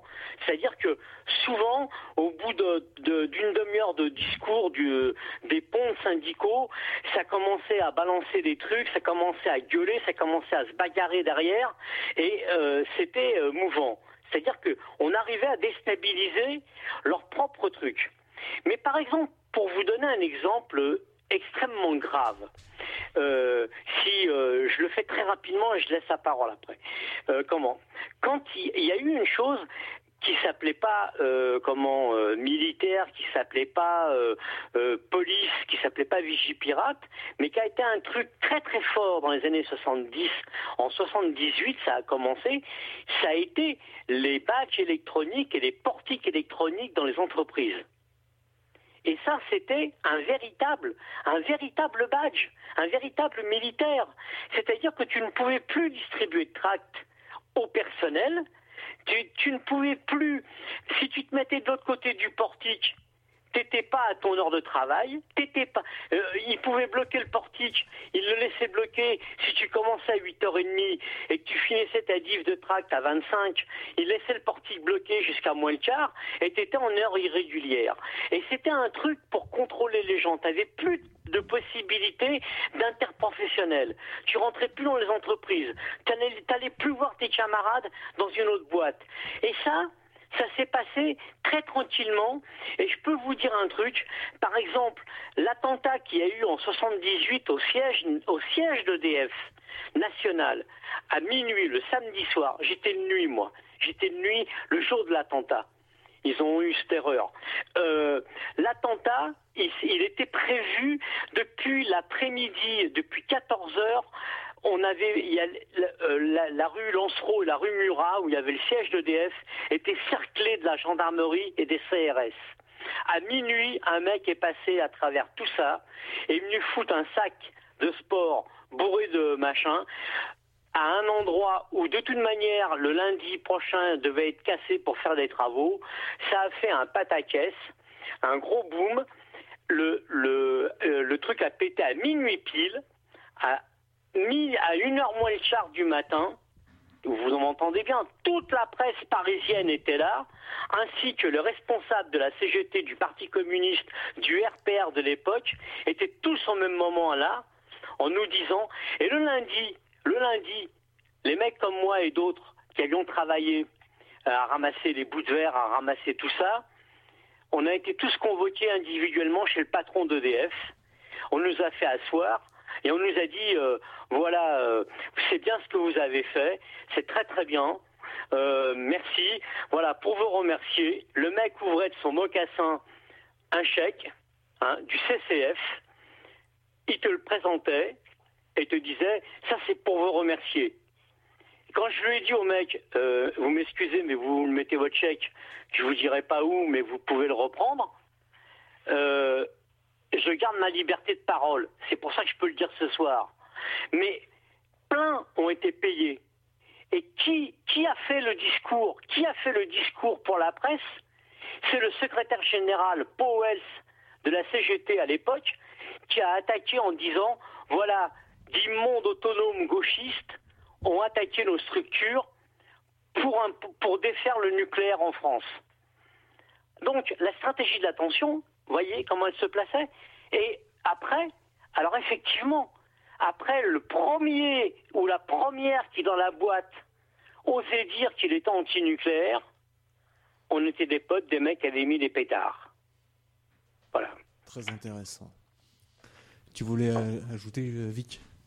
Euh, oui, enfin on est passé un peu à autre chose, mais euh, euh, du coup je rebondis sur ce que tu disais là, Pablo, Euh, euh, quand tu parlais donc de, des, jaunes de la CFT là qui ont buté un, ouvrier euh, sur un piquet de grève. Euh, c'est un peu loin, donc euh, peut-être que beaucoup de gens euh, le savent pas. hein. C'est la, la même CFT dont les, les, les militants donc étaient des gros bras assuraient le, le service d'ordre, donc des, des meetings de droite hein, généralement, ou qui étaient proches du SAC ou membres du SAC, Bien etc. sûr. Quoi. Voilà pour dresser un panel un peu large du truc. Et autrement, juste une petite précision, parce que j'ai oublié de le dire tout à l'heure. Il y a officiellement donc 20 000 personnes qui sont fichées S donc en France, c'est-à-dire considérées comme dangereuses pour la, la sécurité de l'État. Et de manière officielle, les chiffres, c'est que sur ces 20 000, il y en a une petite moitié qui sont des islamistes. Euh, voilà, donc euh, je vous laisse le soin de deviner euh, qui sont les 10 000 restants. Voilà. Oui, non, mais eh, pour, pour, pour expliquer un truc comment très, très très très très simple. Par exemple, bon, moi je vous parle de, par exemple, mon père était OS chez Renault à la chaîne. Bon, il était connu comme euh, militant euh, euh, de la CNT d'Espagne, avec quelques copains en 68. Ils ont, euh, ils en avaient monté euh, parce que bon, il fallait, euh, il fallait pouvoir avoir une structure pour organiser des copains. Ils avaient euh, monté une section syndicale euh, FO. Euh, tout ça pour simplement pouvoir avoir le droit à avoir quelques heures de discussion. Quand 68 a pété, les copains espagnols et d'autres, des Italiens, justement, des mecs qui avaient, déjà été réprimés en Italie, qui s'étaient et qui avaient immigré ici euh, pour pas subir la répression en Italie, euh, avaient été embauchés chez Renault, avaient rejoint donc les collectifs euh, des copains espagnols et tout ça. Euh, Il y a un mec d'ailleurs qui a fait un article, euh, euh, comment que j'ai bien connu, qui est un mec euh, qui a fait un article dans l'alternative libertaire que vous pourrez trouver, retrouver il y a trois semaines. Le mec était, correct. Même s'il parle pour l'alternative libertaire, qui est une merde, mais lui, en tout cas, il était correct. Bon, euh, comment euh, Donc, en 68, il y a eu à Billancourt, à Billancourt, moi je me souviens, hein, euh, avoir été, euh, avoir accompagné mon père, lui avoir porté des vêtements le soir quand il occupait l'usine et tout.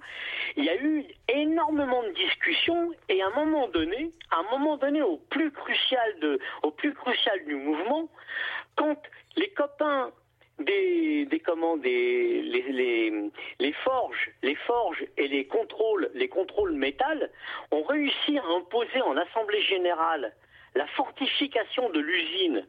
Parce que la, police, la gendarmerie et les, CRS avaient encerclé Billancourt et par contre les, prolétaires de chez Renault avaient mis de la place nationale, donc à l'ouverture de l'usine où a été tué mon copain Pierre Auvernet, un copain d'enfance, euh, jusqu'à la place nationale, donc de la place nationale jusqu'à la place Marcel Samba, ça fait à peu près euh, un kilomètre, les, prolétaires avaient mis des bagnoles en quinconce, donc tu pouvais passer qu'une personne, une personne pouvait passer. Et quand ils ont vu arriver sur l'esplanade de Billancourt les forces mobiles, ils ont réussi contre l'avis des bureaucrates et contre l'avis du PC, la fortification de l'usine. C'est-à-dire qu'il a été monté des bonbonnes d'acide. Il a été fabriqué des lance-pierres énormes qui pouvaient lancer des boules de pétanque. hein. Il a été fabriqué des, comment, des pointes, il a été fabriqué de toutes sortes de, matériaux pour pouvoir répondre à une attaque policière. Et qu'est-ce qui s'est passé?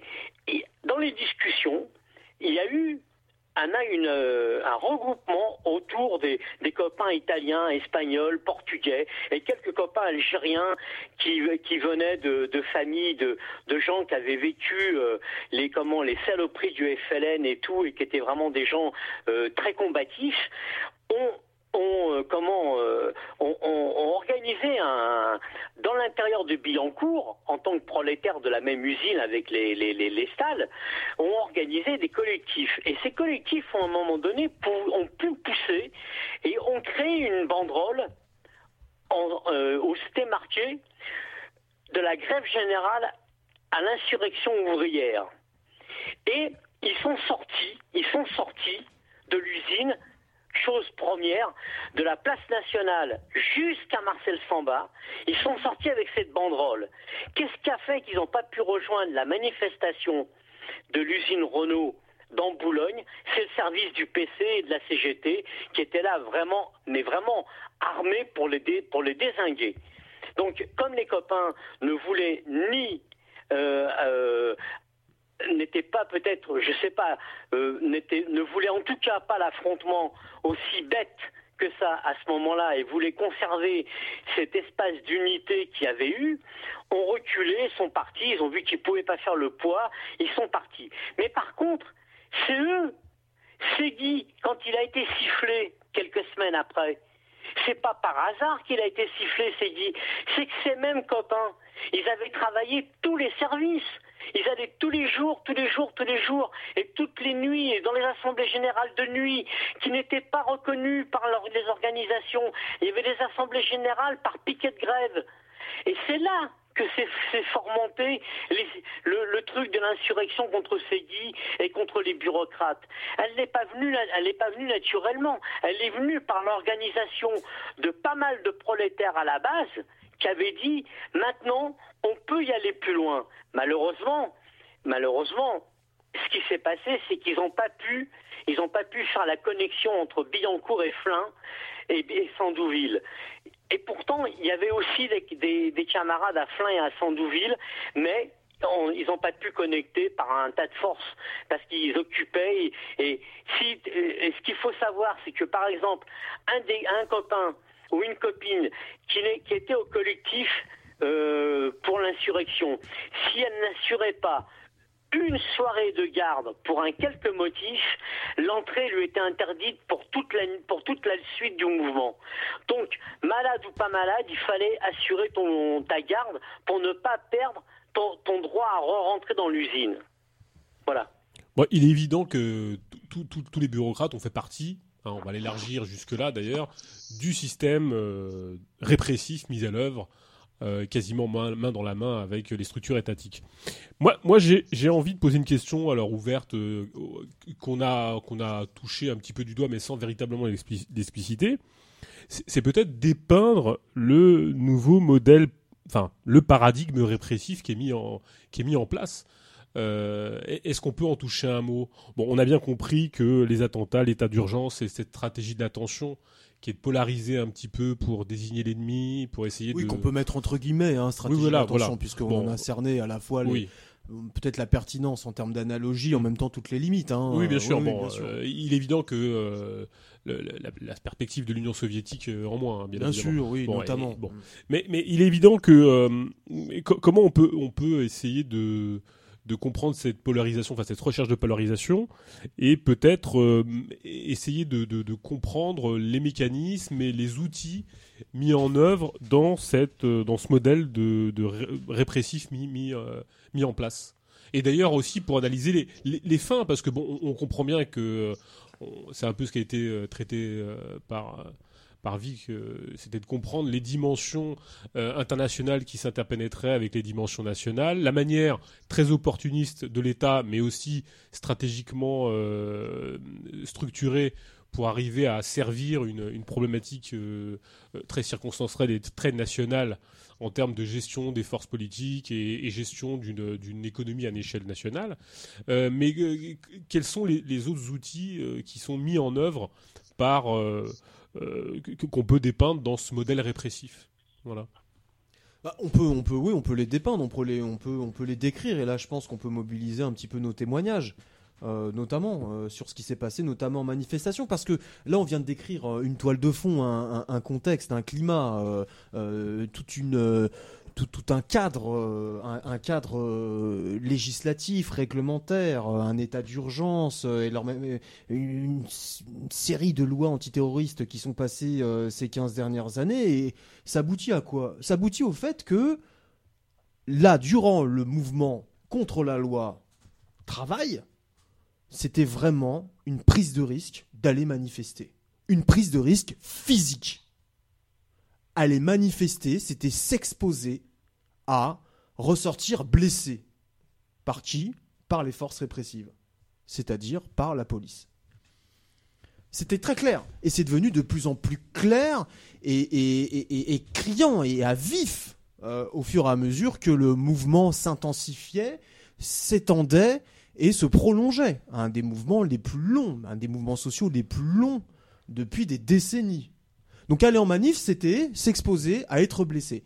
Alors ça, ça- n'est pas né de la loi travail. Ça n'est pas né du mouvement contre la loi travail. Il y a eu des précédents.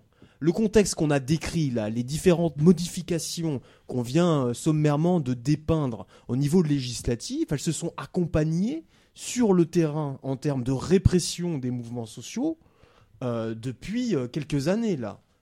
Rémi Fraisse, ça nous dit tous quelque chose. Bon, Euh, les blessures au flashball, euh, les dizaines de personnes qui se sont fait euh, détruire un œil et plus durant les, diverses manifestations ces dernières années, il y en a eu. hein. Voilà, il y en a eu. hein. Ça- ça vient au, au tableau de tout ça là. hein. Donc, c'était vraiment s'exposer à ça. Il y a eu. Euh, il- il- on, on est face à des forces répressives qui sont débridées. Euh, voilà, faut, faut pas se mentir. Euh, qui utilisent quoi? Alors, ah, il- y a la NAS. On peut, on peut un petit peu là essayer de, de décrire ce qui se passe en termes de modification, on va dire, des paradigmes répressifs. Il y a un document qui est sorti dans le domaine public, un document qui date, je crois, de 2009, qui avait été rédigé par les services de gendarmerie pour décrire, on va dire, les méthodes de, gestion des manifestations en France. Un des fondements de ce document, c'est de dire qu'en France, les manifestants, vraiment, ne prenaient pas le risque du corps à corps. Et que par conséquent, euh, il devait y avoir un encadrement spécifique à cette réalité. Là, donc, en gros, on avait, euh, des flics qui, euh, à un moment donné, euh, se positionnaient en fin de manifestation, en face des manifestants, manifestation dont la tête était depuis très longtemps tenue par les organisations syndicales et ou les partis politiques. Ce qui a changé avec différents mouvements comme euh, Notre-Dame-des-Landes, comme donc toutes les différentes ZAD, et puis aussi les mouvements altermondialistes, euh, donc euh, les contre-sommets, etc., c'est que euh, il y a eu l'émergence petit à petit, soit de black box, soit de cortège de tête, soit les deux souvent confondus. Et d'ailleurs, durant la loi travail, c'était ça. C'est-à-dire qu'il y avait un cortège de tête qui allait jusqu'à regrouper des dizaines de milliers de personnes, qui étaient donc non syndiqués, ou plutôt non encadrés, je me corrige, par les organisations syndicales. Et ensuite, on retrouvait en arrière le cortège classique tenu par les différentes organisations syndicales et parfois les partis politiques. Face à ça, on a eu les NAS on a eu aussi euh, en fait des, euh, des groupes de policiers euh, répartis tout le long de grands cortèges de manifestants et qui sont de plus en plus venus agresser, provoquer les différents manifestants pour ensuite réprimer. Enfin, je dis ensuite, c'était souvent simultané d'ailleurs. Voilà. Donc ça, c'est- un des points, par exemple, à, noter. Je ne sais pas si vous, euh, si à Marseille, si, ici ou à Dieppe, vous avez des choses à ajouter là-dessus, mais on, on voit vraiment. Alors les NAS, c'est pareil. hein. On NAS, qu'est-ce que ça veut dire? On enferme euh, jusqu'à plusieurs centaines de manifestants dans un cordon policier. On les arrête systématiquement, contrôle d'identité, et on en embarque une partie, quoi.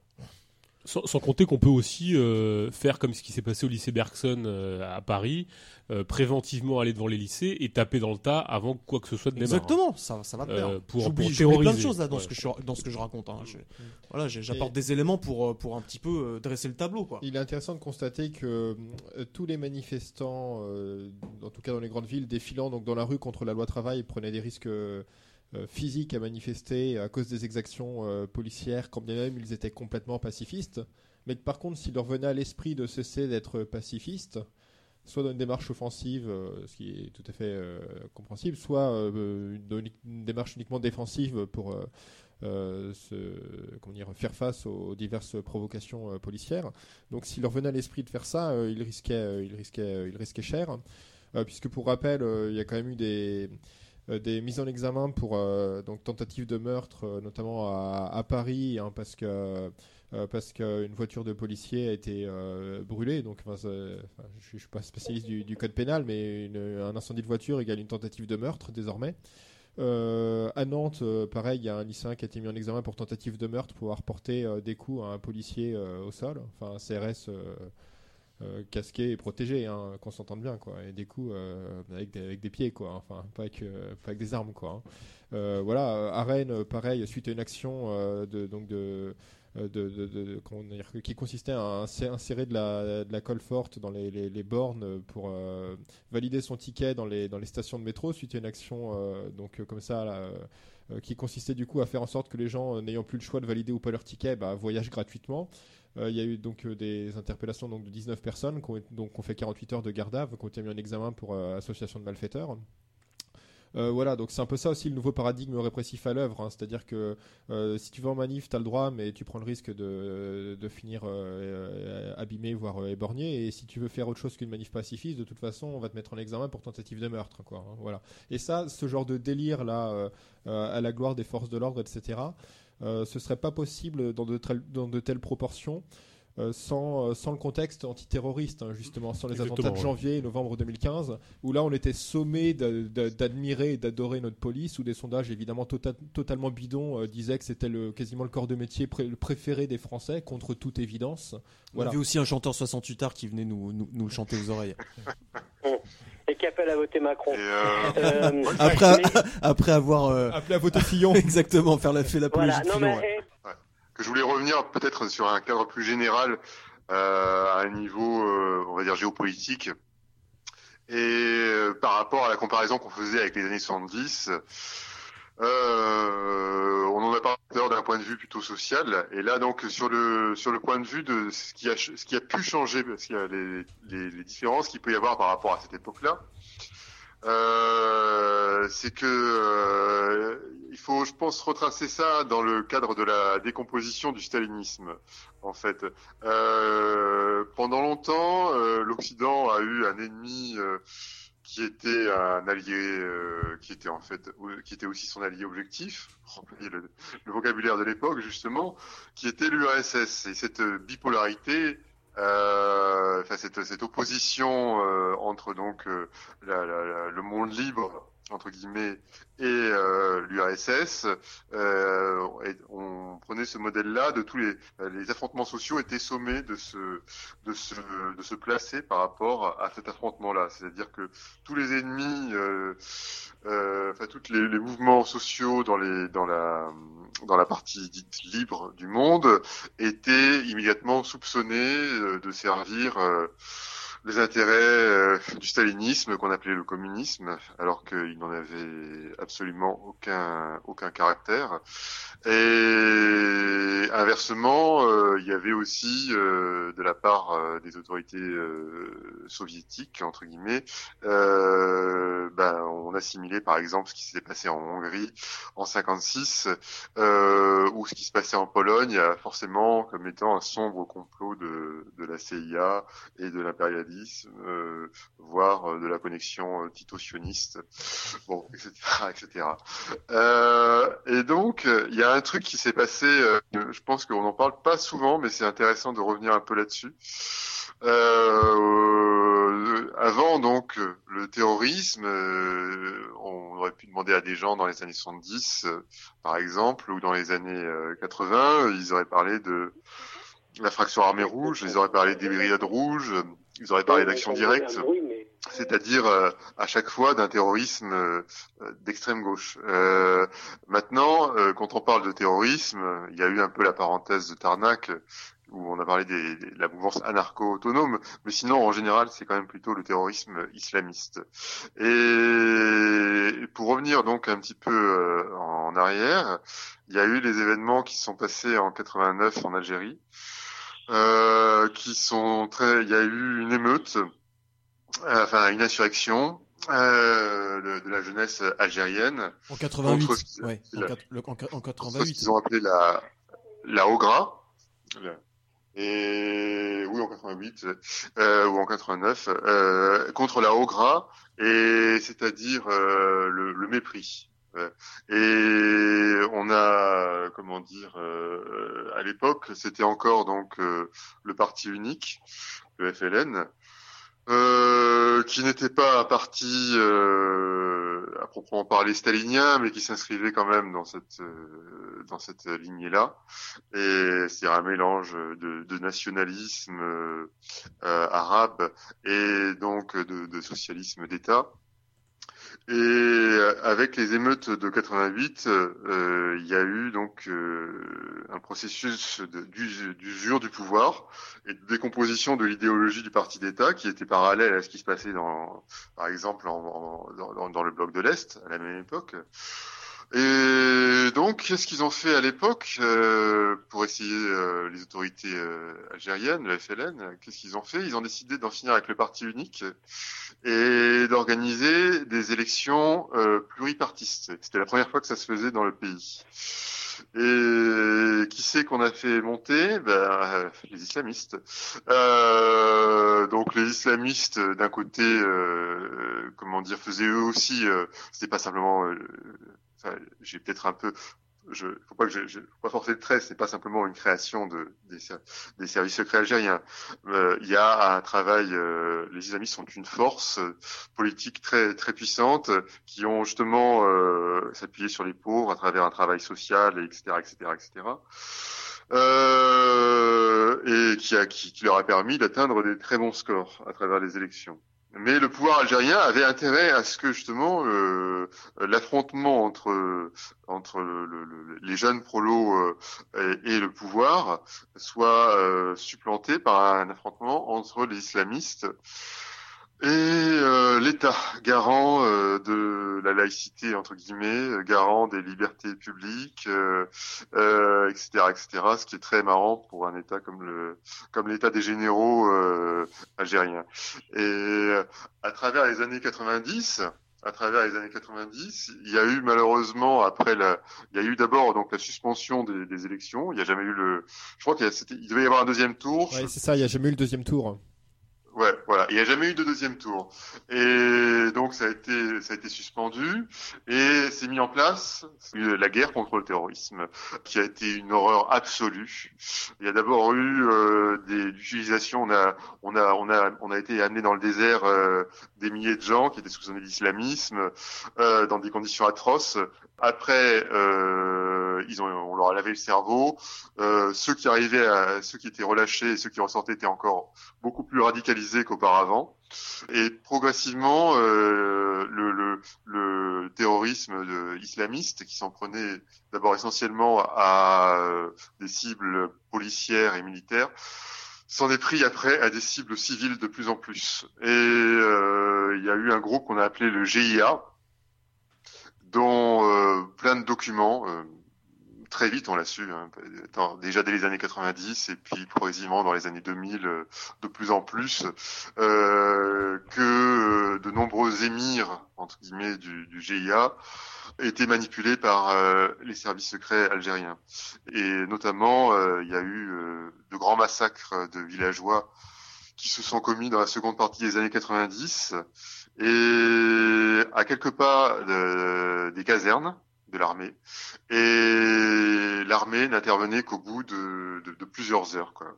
Euh, pendant ce temps-là, il y avait eu euh, des, des- des- dizaines, voire parfois même des centaines de civils égorgés, massacrés, euh, bon, euh, etc., etc., dans des conditions atroces. Lors d'un de ces massacres, d'a- d'ailleurs, il y a eu un ministre qui s'est pointé le lendemain en leur disant, voyez ce qui, voyez, vous regrettez pas maintenant d'avoir voté pour euh, ce parti, euh, le FIS, le Front Islamique du Salut, parce que c'était dans une zone qui avait soutenu le Front Islamique, qui avait voté massivement pour le Front Islamique du Salut, et la plupart des massacres étaient justement dans des zones qui avaient soutenu, qui avaient voté pour le Front Islamique du Salut en 91, comme par hasard également. Alors, euh, pour discréditer, pour discréditer ceux qui euh, voyaient la main de l'État algérien dans ce genre de massacre, il y a eu aussi euh, l'affaire des moines de Tibérine. euh, enfin, bon, il y a eu plein de choses comme ça. On a euh, les services de communication euh, algériens ont inventé une théorie qui s'appelle la théorie du kituki. C'est-à-dire que dans les journaux algériens, à chaque fois que quelqu'un euh, accusait euh, le pouvoir d'être euh, derrière des massacres, on disait mais ça c'est la théorie du kituki. Euh, pour dire que c'était en gros de la parano, que c'était des accusations délirantes, euh, que ça n'avait aucun sens.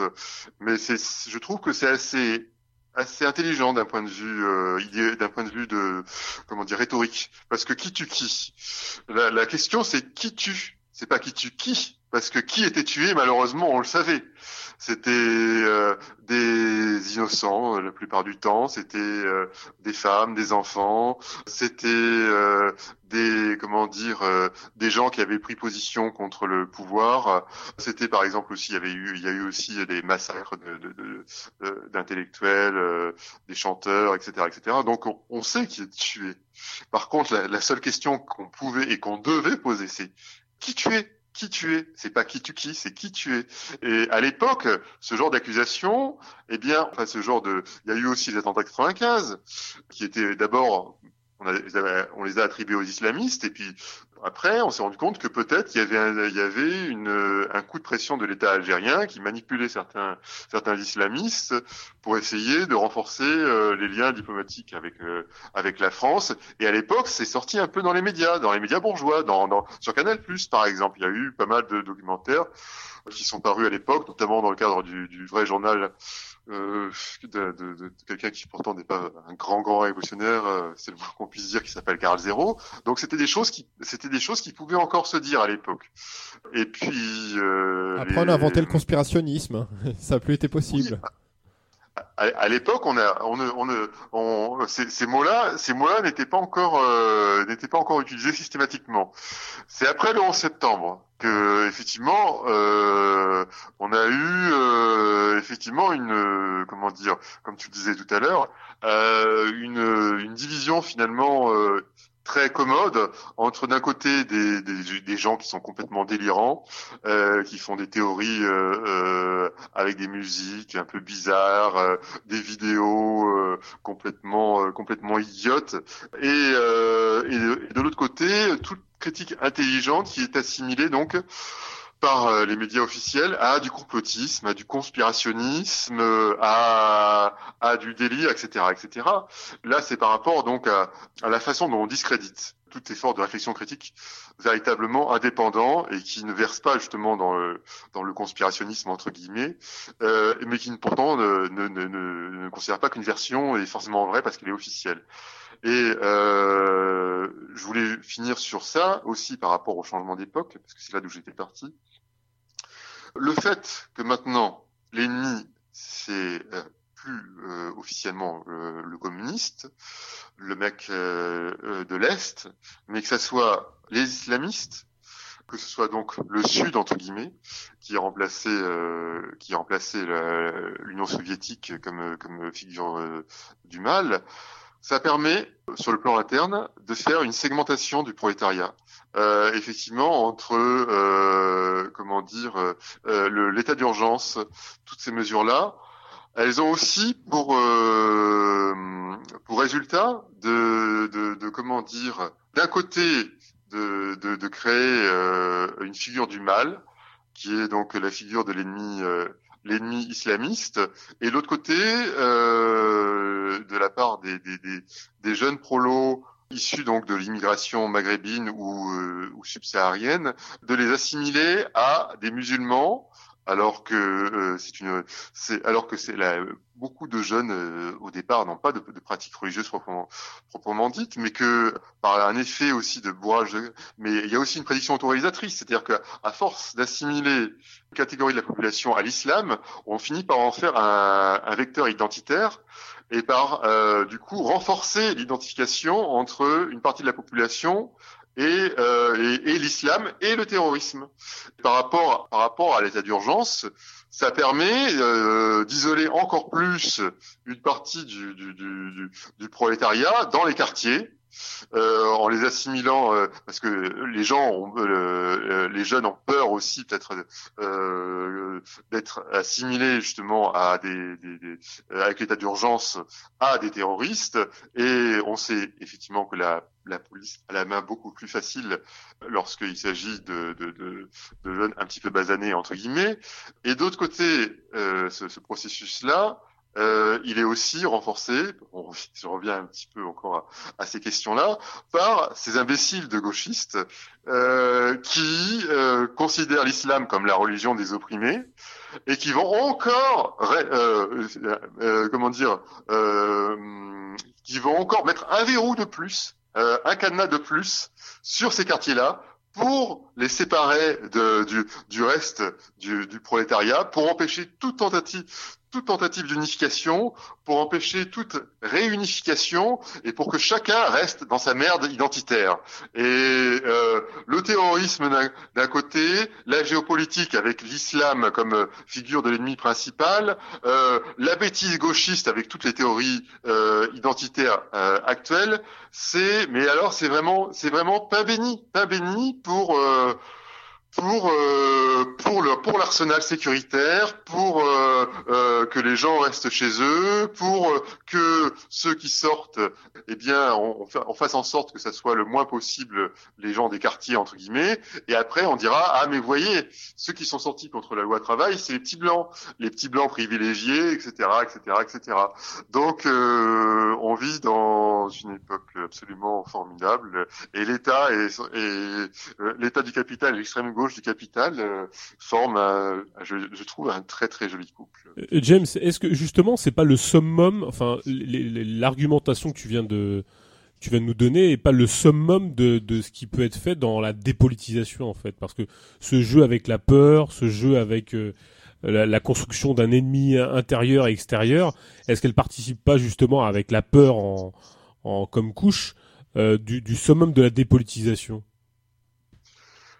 Bah, de, toute façon, oui, oui. Euh, le, le, le, hum, l'objectif, de toute façon, c'est, c'est, euh, c'est d'enfermer, euh, d'empêcher les gens de dépasser euh, les identités en toc que leur fournit euh, cette, cette société.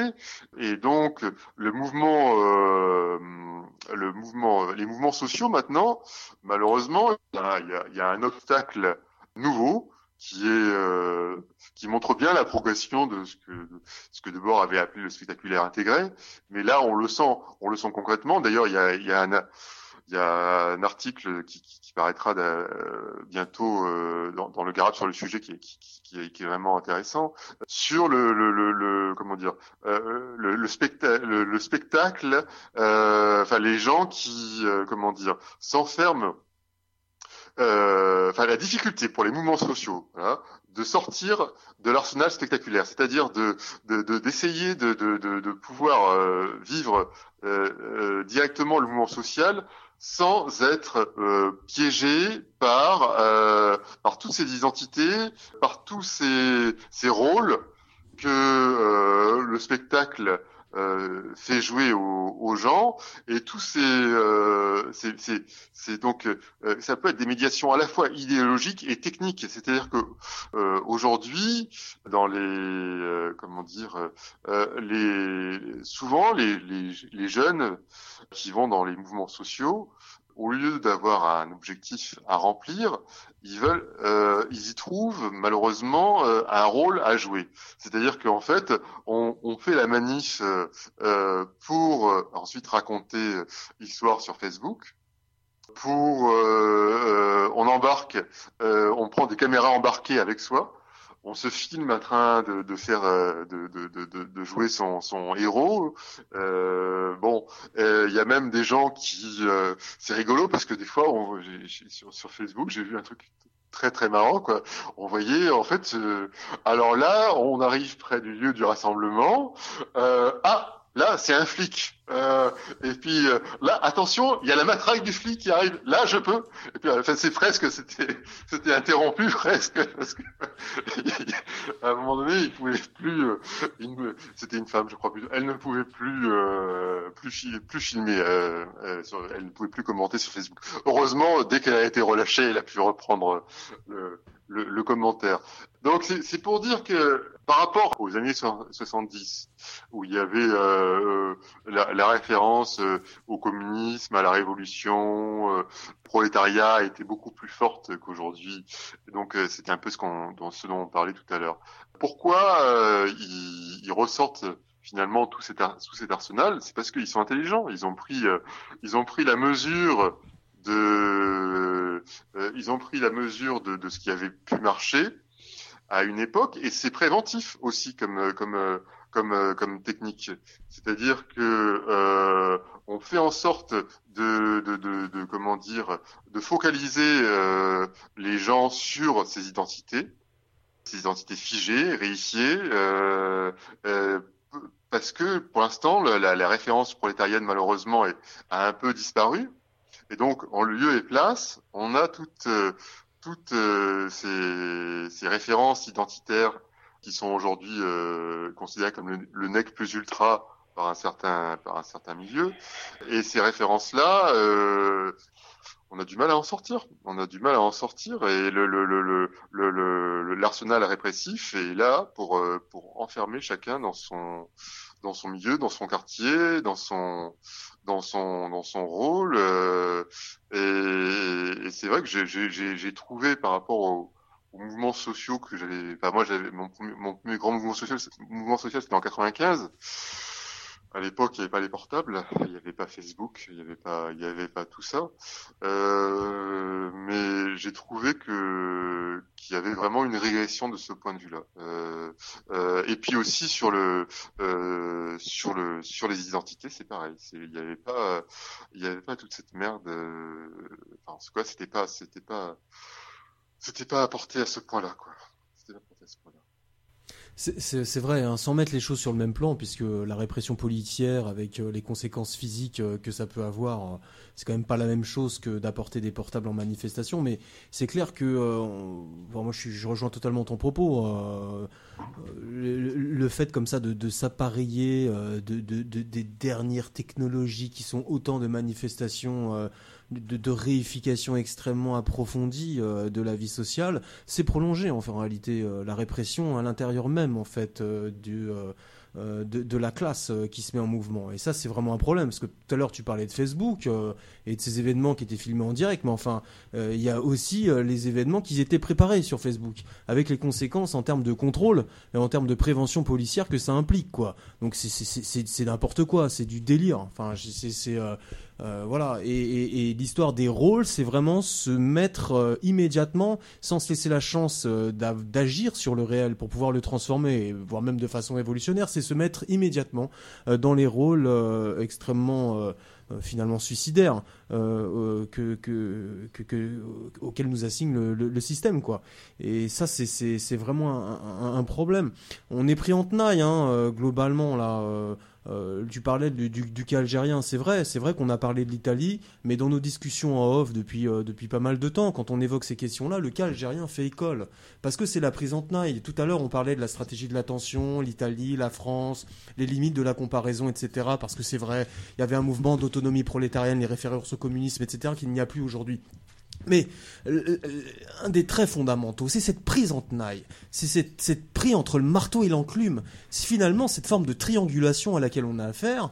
Et, et dans laquelle on n'a aucune chance, aucune manœuvre euh, finalement hein, qui nous est euh, qui nous est donnée quoi. Et ça c'est c'est extrêmement angoissant avec toutes les manifestations extrêmement euh, euh, criminelles que ça peut prendre dans le cas algérien d'autant plus et là dans le cas français de, depuis maintenant deux ans quoi pour revenir à, une séquence à la, à la séquence dans laquelle on, on continue de d'être aujourd'hui quoi et c'est vrai que ça c'est extrêmement euh, ça a des effets de déstabilisation, de démoralisation, de segmentation, comme tu as dit. C'est vraiment les. Et en effet, de prévention aussi. C'est à la fois de la répression. On a, on a parlé beaucoup de répression, mais bien sûr qu'il y a de la prévention. La prévention, elle se fait au travers de la peur, elle se fait au travers de justement cette, euh, cette adhésion à tous ces rôles qui sont autant de formes de, euh, de dynamitage euh, de la construction d'une classe pour soi, c'est-à-dire d'une classe consciente de ses intérêts et qui va donc par conséquent, par, par conséquence, par extension, jusqu'à euh, agir pour euh, la destruction du capitalisme. Et je me faisais une réflexion là comme ça, qui vaut ce qui vaut, qui vaut ce qu'elle vaut, mais euh, au fur et à mesure de nos propos, je me dis qu'en fait, on a affaire à une forme de totalité quelque part achevée, quoi. C'est-à-dire que euh, là, dans ce que tu viens de dire, James, et puis dans nos débats, euh, ça renvoie à des émissions qu'on a fait précédemment. On parlait de capitalisme identitaire. Tiens, bah là, tu reparles des identités. On parlait de géopolitique. On parle de, de formes répressives, on parle de capitalisme en crise globale. Tout ça en fait se renvoie. Ce qui est intéressant aussi, ce qui est peut-être une, aussi une marque de l'époque, c'est que quand on, quand on intervient, quand on essaye de parler d'un sujet précis, je sais pas si vous avez remarqué, mais en fait, on, on, on- tire tout le temps quand on essaye d'être le plus pertinent possible et de pousser le raisonnement jusqu'au bout. On arrive à cette totalité. Et, et- et- et j'ai l'impression que quelque part, c'est pas si difficile. C'est-à-dire qu'il y a une forme de, de, de, de- alors je ne sais pourquoi? Peut-être parce que justement la crise est totale et générale et, et que tout ça est maintenant vraiment quelque chose qui est de plus en plus saisissable finalement. On arrive en fait à, à toujours se heurter à une forme de totalité. On peut jamais traiter des, des, des, des sujets comme on le faisait peut-être un peu dans les époques précédentes. On pouvait traiter d'un sujet très particulier. Là, c'est- totalement différent. Et d'ailleurs, on voit par exemple que ceux qui s'exercent à ça ou ceux qui en font euh, un loisir, un hobby et voire une marque politique sont complètement en fait dans le camp de la réaction. C'est-à-dire que ceux qui segmentent en permanence aujourd'hui, que ce soit sous toutes les formes, au nom du genre, au nom du, au nom de la race, au nom de toutes ces conneries, se retrouvent en fait dans le camp de ceux qui veulent conserver le statu quo capitaliste. Et ça, c'est très intéressant aussi à mon avis de voir ça. Dire que ne pas considérer aujourd'hui euh, euh, qu'un problème particulier est immédiatement relié à la généralité de, la problématique capitaliste, c'est être en faveur des, choses, c'est prolonger les choses. À chaque fois, on retombe en fait dans une forme d'adhésion du système. C'est pour ça que c'est difficile aussi d'avancer une critique de la globalité, mais euh, euh, c'est difficile parce qu'on a une pression. Mais en fait, lorsqu'on s'y amorce et qu'on essaie de pousser le raisonnement jusqu'au bout, c'est à cette totalité à laquelle on a accès, quoi. Enfin bon, voilà, je, je sais pas si je suis clair dans ce que je raconte, mais. En tout cas, je pense pas qu'on s'éloigne du sujet là. Hein. Voilà, on, on digresse un petit peu, mais euh, bon, paradigme à l'œuvre, paradigme répressif, état d'urgence, attentat, stratégie de l'attention. Bon, voilà, tout ça nous aboutit quand même euh, à quoi? À ce que, euh, bah, en fait, on est en face de nous, quoi. On n'a pas une classe capitaliste qui est, qui est, rassurée. Hein. On a aussi une classe capitaliste qui est l'autre versant du rapport social. C'est la bourgeoisie. Quand on a un prolétariat qu'on segmente, quand on a un prolétariat qu'on piétine, qu'on écrase, qu'on en permanence, dont on essaye de vraiment d'empêcher la réalisation historique, quand on maintient un rapport social qui est complètement en pourrissement, on est une classe aussi totalement pourrie. Et ça, ça se voit. Ça se voit aussi dans les, dans, dans les institutions, dans les formes historiques qu'a produite cette classe. Et par exemple, la démocratie, ça pourrait nous amener sur l'histoire du 49-3, là. Hein, et on parle de la politique de l'État, de la répression à laquelle on a eu affaire. Alors je sais pas si euh, on voulait rajouter quelque chose à ce sujet, et avant, avant de passer à ce, quelque part ce dernier point, peut-être avant qu'on conclue, dire que euh, voilà, le, cette histoire de, de dictature Ouais. bourgeoise qui est de plus en plus ouverte, quoi. Oui, tu voulais dire un truc, excuse-moi. Euh... Pablo. Non, non, mais, non, mais euh, ça, ça va pour une prochaine émission, parce que là, ça serait trop long. Mais, euh, enfin, succinctement, j'aimerais, j'aimerais être succinct, mais c'est peut-être pas mon fort. Euh, je crois que il y a très très très longtemps qu'on qu'on a opposé les classes entre elles, et moi je l'ai vécu dans, mes propres visions au quotidien. Euh, quand tu étais, agent du service public, tu n'étais pas prolétaire.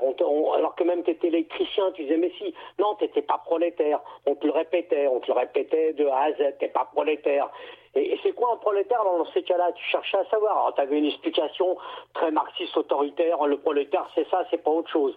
Euh, alors, je suis quoi, moi? Toi, tu es, agent de l'État. Tu es agent de l'État. Voilà. Donc, je suis un gardien de l'État, quelque part. Non, je suis pas un gardien de l'État, je suis électricien. Non, non, t'es prolé- t'es pas un prolétaire, t'es un agent de l'État. Et ça fait très longtemps qu'on a cassé les classes. Que, que, que volontairement, volontairement. Dans les têtes, tu veux finir- dire. Dans les têtes, pas dans le réel. Non, pas dans le réel, dans les têtes. Mais malheureusement, les têtes constituent malheureusement le réel du combat. C'est ça le problème. C'est qu'après, les gens, ils, mettent du temps à, recompo- à recomposer le combat dans lequel ils sont avec tous les problèmes qu'ils ont. Et moi, je peux te dire, par exemple, pour être très rapide sur ce, qui s'est passé sur la loi travail dans une ville comme Dieppe, où là, il n'y a pas besoin, il n'y avait pas besoin de flics. Quand on a voulu aller se mettre devant le PS pour essayer de, de, d'aller choper euh, la, la députée ou n'importe quoi, c'est pas la police. C'est le syndicat qui ont fait les flics. Et c'est eux qui étaient devant. Et c'est eux qui ont empêché qu'on puisse avancer. Et c'est eux qui disaient aux gens, allez, circulez, circulez. Les écoutez pas. Et les gens, ben ouais, ils te regardent, ils te disaient, ben, euh, ouais, mais ouais, vous avez peut-être raison, mais c'est pas le moment parce que si euh, vous faites ça, euh, c'est le Front National qui va revenir. Ah bah voyons, l'épouvantail à moineau. Mais c'est bon. Pendant ce temps-là, on a laissé passer et on n'a pas touché, on n'a pas été voir, on n'a pas été toucher ceux qui mettaient les gens dans la merde localement. Et là, je peux te vous promettre, il n'y avait pas de flashball. Il y avait les gros bâtons qu'on connaît depuis 50 ans, les gros bâtons avec les gros mêmes gros bras musclés et qui nous attendaient au coin de la rue. Et c'est ça le problème. Mais sauf que les gens dans leur tête, eh ben, on était encore perçus comme les fouteurs de merde. Comme ceux qui étaient là, ah ouais, mais faut, faut, faut pas, faut pas transformer la manifestation en une boule de feu. On te le disait, c'est pas une boule de feu là. Ah bon? Et puis euh, la plupart disaient, mais attendez, dans quelques mois vous allez pouvoir voter. Bah voyons, ramenez-vous, ramenez tout ça. Et tous, tous, tous, tous nous ont ramené à ça. De la gauche de merde à l'extrême gauche de la merde, ils nous ont ramené à ça. Et là, il n'y avait pas besoin de flashball. Alors, c'est pas Paris, effectivement. C'était 5000 personnes. Mais 5000 personnes dans des régions comme ça, c'est énorme. Et ben après, on voyait des gens qui repartaient complètement démoralisés, battus. Mais on n'était que 3-4. On ne pouvait pas courir après tout le monde pour aller leur dire attendez, on va se réunir. Voilà le problème. D'accord, ok. Mais par contre, les mêmes schémas, les mêmes schémas n'ont pas vieilli. Oui, moi j'avais une petite euh, interrogation. Enfin, j'ai peur que, que, que dans cette euh, dans cette analyse de la d'un phénomène total, on en vienne euh, à, à identifier plus précisément, et c'est toujours le risque, hein, des, des liens de causalité. Alors, euh, enfin, je vais m'expliciter, c'est-à-dire que la manière dont on essaie de dépeindre les choses dans, dans, dans, dans leurs intrications, dans leur, leur pénétration, dans leur lien dialectique et, et dans la subtilité de nos analyses, il est évident qu'on peut, on peut tomber dans des, dans, des formes de, réduction, euh, de, liens de, de liens de causalité qui peuvent paraître prééminents, euh, outranciers, je ne sais quoi. Mais euh, ce, que, ce que je veux essayer de dire, c'est que euh, dans, il faut jamais oublier que le, le réel est beaucoup plus complexe et beaucoup plus interpénétré que ce qu'on peut essayer de tenter de dire dans, dans et qui nous pourrait, qui pourrait nous faire dire, enfin laisser penser à, à, croire que euh, euh, on identifierait euh, des volontés plus particulières, hyper lucides sur les intérêts. Enfin, je veux dire, les, les intérêts de classe sont pas aussi transparents que ça. Les volontés étatiques, les stratégies surdéterminées avec des, des coups d'avance sur sur ce qui se passe. Bien sûr que ça existe, mais enfin, euh, la transparence dans, dans, dans la stratégie politique, la, la transparence dans les stratégies étatiques sont pas aussi euh, claires et limpides que ça. Il est évident que, en revanche, le lien qu'il faut absolument jamais rompre, c'est qu'effectivement, alors euh, l'analyse globale et, et totale des, des, des, des, faits, c'est toujours la, la, la, pointe sur laquelle il faut essayer de, de se river, c'est évident. mais euh, considérer que euh, les intérêts sont aussi nets, clairs et précis dans leur volonté, dans leur tension, euh, c'est toujours assez complexe. Donc, euh, euh, moi, j'ai simplement envie de J'ai dire. jamais dit ça, moi. Ah non, j'ai pas dit que tu disais ça. non, non, je dis J'ai ça. jamais dit, j'ai jamais dit ça. Je dis simplement, je n'étais Non, pas une réalité. Non, mais je, je parle pas de ce que tu disais, euh, Pablo. Je parle de manière générale. Euh, donc, je, je dis simplement que dans, dans notre analyse, enfin, dans ce qu'on essaie d'ex- d'exploit- d'exploiter, de, de, de, de pénétrer, le réel en l'occurrence, euh, notre, notre démarche, je, pense, elle, elle veut essayer, de, en tout cas, de polariser sur le fait que, bien évidemment, la bourgeoisie a des intérêts, qu'elle les défend, mais qu'elle les défend euh, d'une manière qu'on peut penser, qu'on peut penser euh, dans, dans, notre propos euh, très, très limpide, très clair, mais qui rentre en contradiction avec énormément de paramètres. Euh, notamment la classe en mouvement, euh, des intérêts géostratégiques, euh, des circonstances, des retournements de situation, des retournements éco- économiques conjoncturels. Et donc ce qui rend la complexité de l'analyse, et ce vers quoi on tend, c'est effectivement la totalité de la compréhension des événements et des contradictions de classe, et des événements qui aboutissent ou pas, des luttes qui, qui, qui échouent ou pas. Et donc dans cette dynamique, dans ce foisonnement, euh, j'espère qu'on ne comprendra pas que on identifie que des actes de volonté pure qui viendraient euh, d'une bourgeoisie avec sa, démarche monocausale, qui viendrait euh, euh, simplement éviter que la fameuse classe pour soi prolétarienne ne se développe. Enfin, je, crois que c'est comme comme si on se lamentait systématiquement de l'affreux syndicat qui viendrait empêcher les fameuses masses laborieuses de s'organiser. Moi, j'ai tendance à croire que euh, si nous ne sommes pas suffisamment organisés, c'est qu'on donne trop de place euh, aux syndicats. C'est-à-dire que à partir du moment où la, masse prolétarienne sera suffisamment organisée et développée, elle balayera les syndicats qui n'ont euh, fondamentalement que très peu de place. Et euh, c'est un, c'est peu cette logique que je, voudrais. Je, pense qu'il faut essayer d'é- d'éviter de trop donner d'importance à des, peut-être à des, par exemple, aux syndicats qui n'en ont pas, ou, à un État qui n'en a pas parce que nous sommes faibles finalement. Voilà. Moi, je, souscris en partie à ton propos.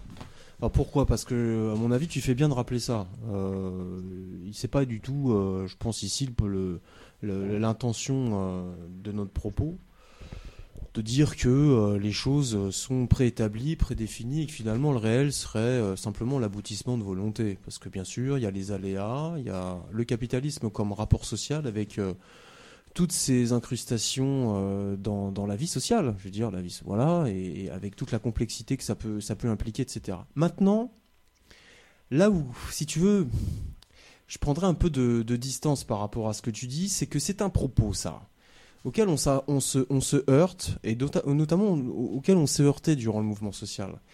Et alors je sais que c'est pas le tien. euh, c'est important de rappeler la complexité des choses. Le problème c'est que à mon avis, il faut pas jeter le bébé avec l'eau du bain. C'est-à-dire que euh, on est aussi face à une classe qui gouverne. On est aussi face à une classe qui dirige les entreprises.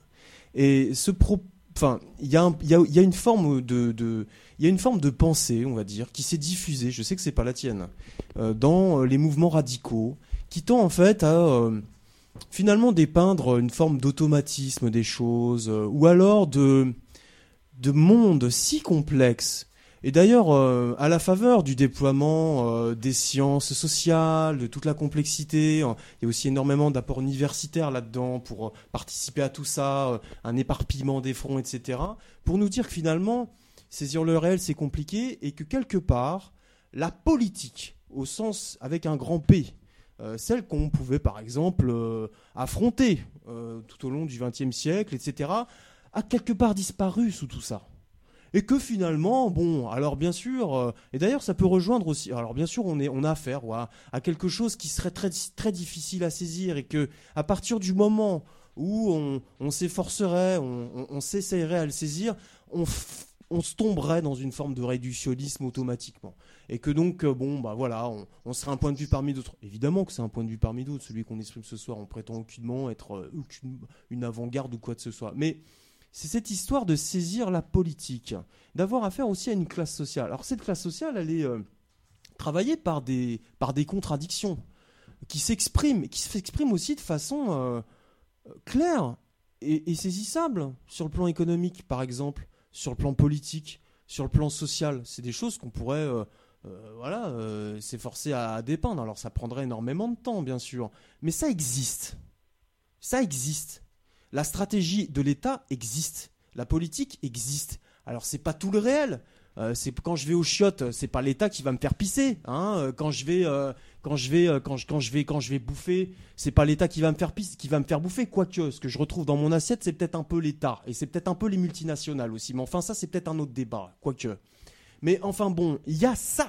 Il y a des intérêts. Il y a une guerre de classe à l'œuvre. Alors que les classes, elles soient homogènes, elles soient cohérentes, c'est faux. Bien sûr que les classes ne sont pas si homogènes, ne sont pas si cohérentes que ça. Bien sûr que la bourgeoisie, elle se fait la garde à elle-même. Et d'ailleurs, si on a eu affaire, euh, durant par exemple la loi travail, pour revenir au sujet qui nous intéresse aujourd'hui, à ce qu'il y ait quand même un gros mouvement social, c'est que la bourgeoisie, elle n'a pas forcément réussi son coup.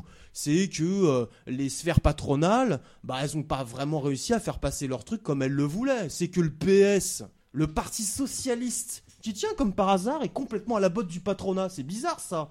C'est parce que c'est quoi? C'est les aléas du PS qu'on tout d'un coup fait par hasard qu'il soit à la botte du patronat? Évidemment que non. La gauche du gouvernement a toujours été à la botte du patronat, a toujours été proche du milieu d'affaires. Et bien que le PS, là, durant la loi travail, n'a pas réussi à faire son coup vraiment. Il aurait préféré peut-être que ça se passe mieux. S'il y a autant de flics, s'il y a tiens des budgets qui vont pour, les, pour la répression et qui diminuent partout où nos droits sont attaqués, notamment au travers de l'État-providence, c'est peut-être pas non plus un hasard. Si par exemple euh, toutes ces histoires de segmentation du prolétariat sur des bases identitaires sont non seulement appuyées par des espèces de gauchistes à la con machin qui sont aussi liés à des drôles de trucs machin, mais également par l'ensemble des partis politiques, notamment dans les municipalités, c'est peut-être pas non plus un hasard.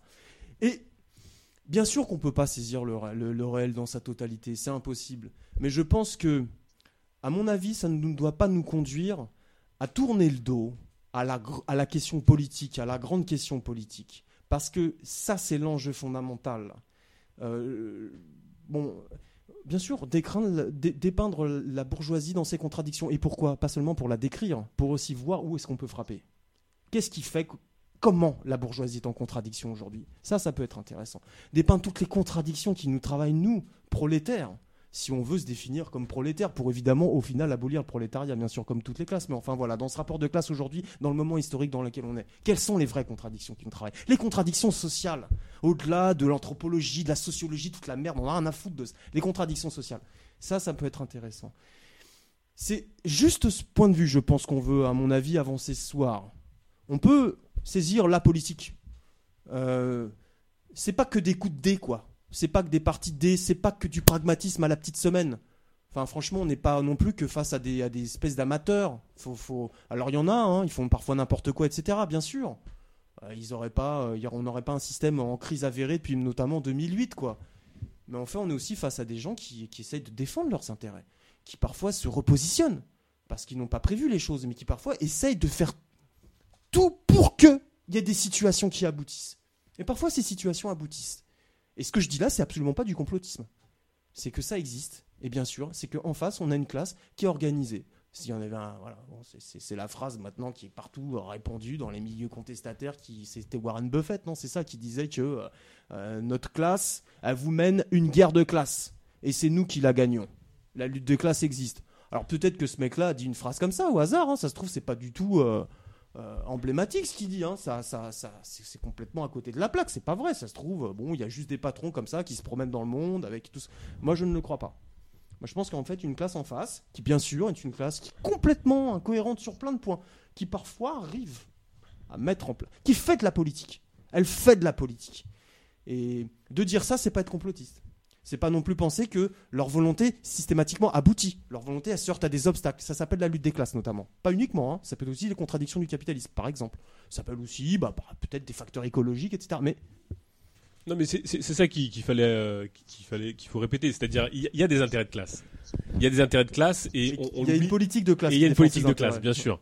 Et, et c'est peut-être les, les choses. Et justement, dans, dans ces intérêts de classe et dans cette, dans cette optique de classe, euh, la démocratie est utilisée par, euh, par la bourgeoisie pour arriver à ses fins.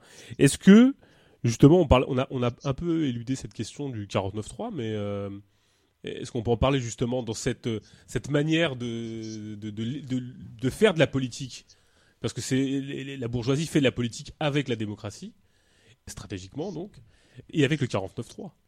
Ouais, alors euh, parler de ça, ça revient euh, malheureusement à parler de politique politicienne. Parce que le 49.3. Non, non. bah, un peu, mais pas que.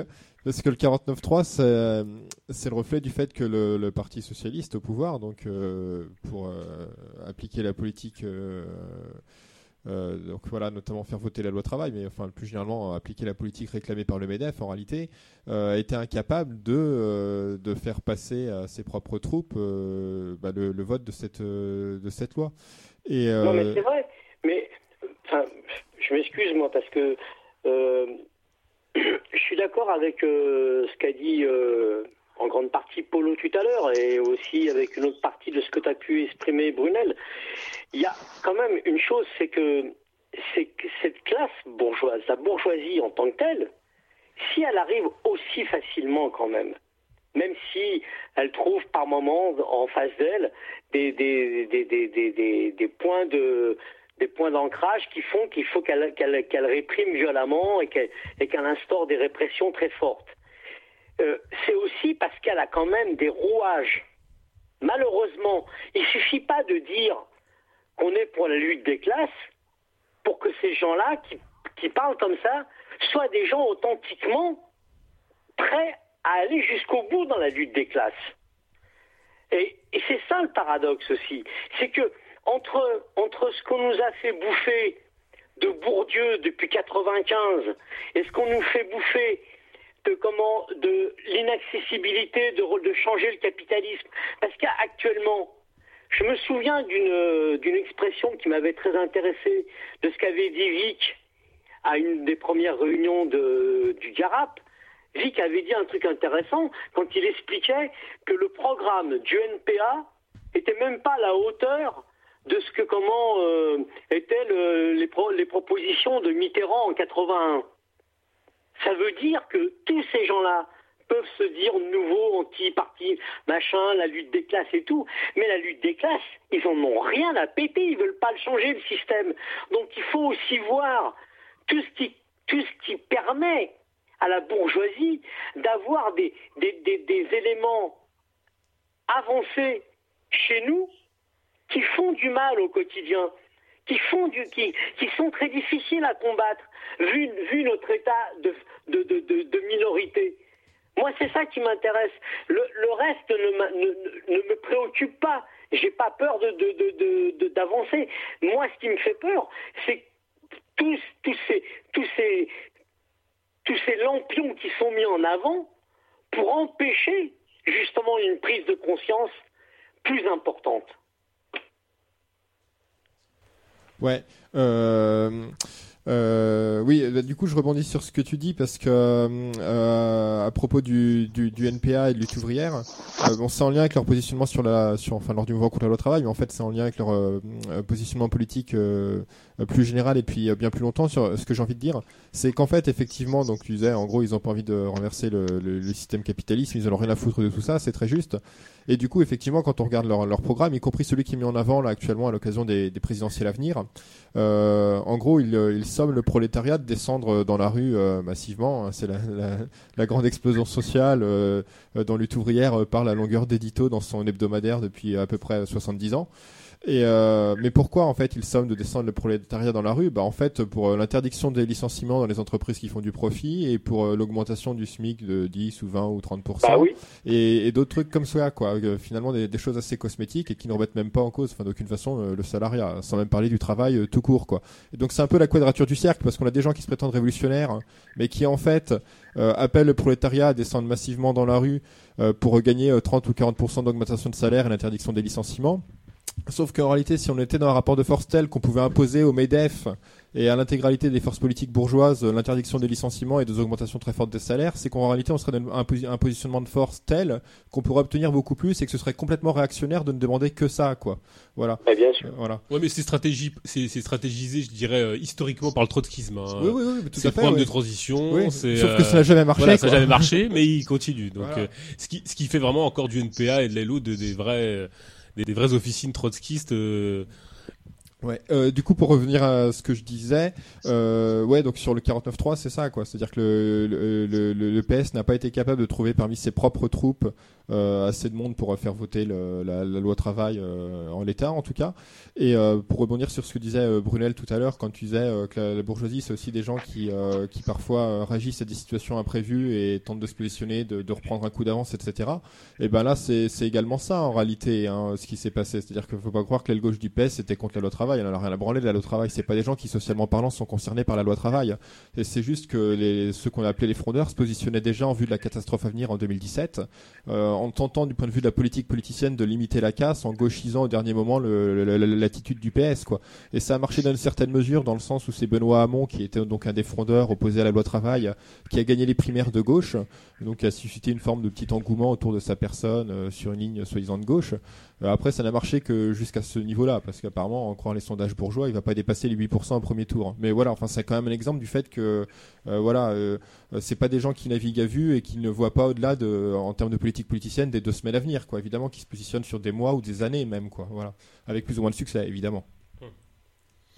Est-ce qu'on aborde cette, euh, ce, dernier euh, point de la troisième partie, en, en l'occurrence sur, sur la problématique qui est liée à, euh, on va dire, euh, la dé- désarticulation de la, de la classe, et peut-être de, de ce qui peut se passer en termes de, de résistance euh, vaste sujet, mais qui peut, qui peut nous mener loin d'ailleurs. L'émission interminable. Voilà, la très grande émission. C'est plus une émission de radio, là, c'est jour sans fin, en fait. Non, non, mais c'est- pour inviter les gens à dormir en nous 24 écoutant. heures, ouais. On est déjà fatigué. hein. On a, on a un rendez-vous à 10h du matin demain, donc. Oui, voilà. Oui, Ah. disons en, Ouais, peut-être en pointant les, les, les- bah, ce qu'on, les, peut-être les, les formes euh, intéressantes de, de, de résistance, de, de, de, de- de- d'expression euh, qui, qui, qui, qui ont pu se manifester durant ce, ce, ce mouvement sur la loi travail, d'expression politique, voire révolutionnaire, hein, parce qu'il y, en- il y en a eu quand même, enfin, évidemment. Jusqu'à ces farces, peut-être, alors aussi. Ah oui, là, il y a aussi de la farce, bien sûr, mais enfin, on en a largement parlé, je crois, de ça. Ah bon, hein. d'accord. Ouais. Non, bah, pendant Si, au si. moins 4 heures. le- Je sais pas, moi, moi que tu veux remettre le, Euh, le couvert, une là. couche Ah non, Vas-y, on y ça va. Moi, j'ai, j'ai, il y a des, il y a des. Enfin, c'est vrai que sur, Mar- sur, Mar- sur Marseille, des formes de résistance. On a vu des esquisses de, de, de, de, choses qui auraient pu être intéressantes. Euh, après, euh, c'est vrai que le, le- en tout cas, la petite expérience, enfin l'expérience limitée qu'on a pu avoir, euh, ça a été très vite, euh, comment dire, euh, récupéré, limité, euh, amené dans des voies de garage. euh, pour, pour revenir un petit peu euh, à un sujet que qui est celui des, des, des assemblées de lutte. Bon, il y a eu, euh, comment dire, à part les, les, les enfin, il y a eu à un moment donné, il y a eu un effet de, de stagnation. J'ai eu ces- cette impression-là, c'est-à-dire que une fois qu'on est, que il y a eu les cortèges de têtes qui se sont, qui se sont mis en place, euh, les maniques sauvages, etc., etc. Il n'y a pas eu possibilité véritablement de, de faire des choses plus, euh, plus intéressantes. Euh, C'est-à-dire que, par exemple, euh, donc euh, ici à Marseille, disons que l'action la, plus audacieuse euh, qui a pu être euh, entreprise, ça a été donc euh, l'investissement d'un d'une voie de chemin de fer qui a bloqué, euh, je crois, quelque chose comme deux heures ou trois heures ce- cette ligne. C'est deux heures ou ouais, deux heures, ouais, deux heures. Et tout ça euh, au prix de, je crois, 85, 57 arrestations. Il me semble que c'est un peu plus, bon, peu importe. Mais en tout cas, beaucoup, de, beaucoup d'arrestations pour un résultat. Euh, qui, qui, qui est quand même assez assez douteux quoi. Euh, C'est-à-dire qu'il n'y a pas, il y a, il y avait quand même à un moment donné, euh, c'était plutôt un étalage de, de, de, notre impuissance qu'autre chose. C'est-à-dire que il y avait l'idée, enfin en tout cas je pense que c'était c'était l'idée qui était euh, dans la tête de certains ou de certaines qui qui ont pu euh, être à l'origine de cette action. Euh, c'était ça allait peut-être servir de moteur, de modèle à, au personnel du chemin de fer. Euh, et que euh, ils allaient eux-mêmes faire ce genre d'action. Sauf que évidemment, ça n'a absolument, absolument rien donné. Euh, il y avait à un moment donné euh, l'espoir, peut-être, je pense, dans 13 ans en lutte, de, de faire une, une enfin, il y a eu un, un, comment dire, un travail commun qui a été fait avec Sud, notamment. Et donc l'idée c'était aussi qu'il y ait des, gens de Sud, notamment dans, Sud Rail, mais aussi dans d'autres secteurs, qui, qui de travailler avec eux. Euh, il y a eu certaines manifs dans lesquelles euh, il y a eu une manif qui était très chaude, dans lequel euh, le trajet a été, parce que à Marseille, la tradition c'est de faire des, des trajets qui partent en gros euh, de, de l'esplanade Charles de Gaulle, qui se trouve au bas de la Canebière et près du Vieux-Port, euh, jusqu'à euh, la place de la, de, la Castellane. C'est toujours, c'est presque toujours le même parcours.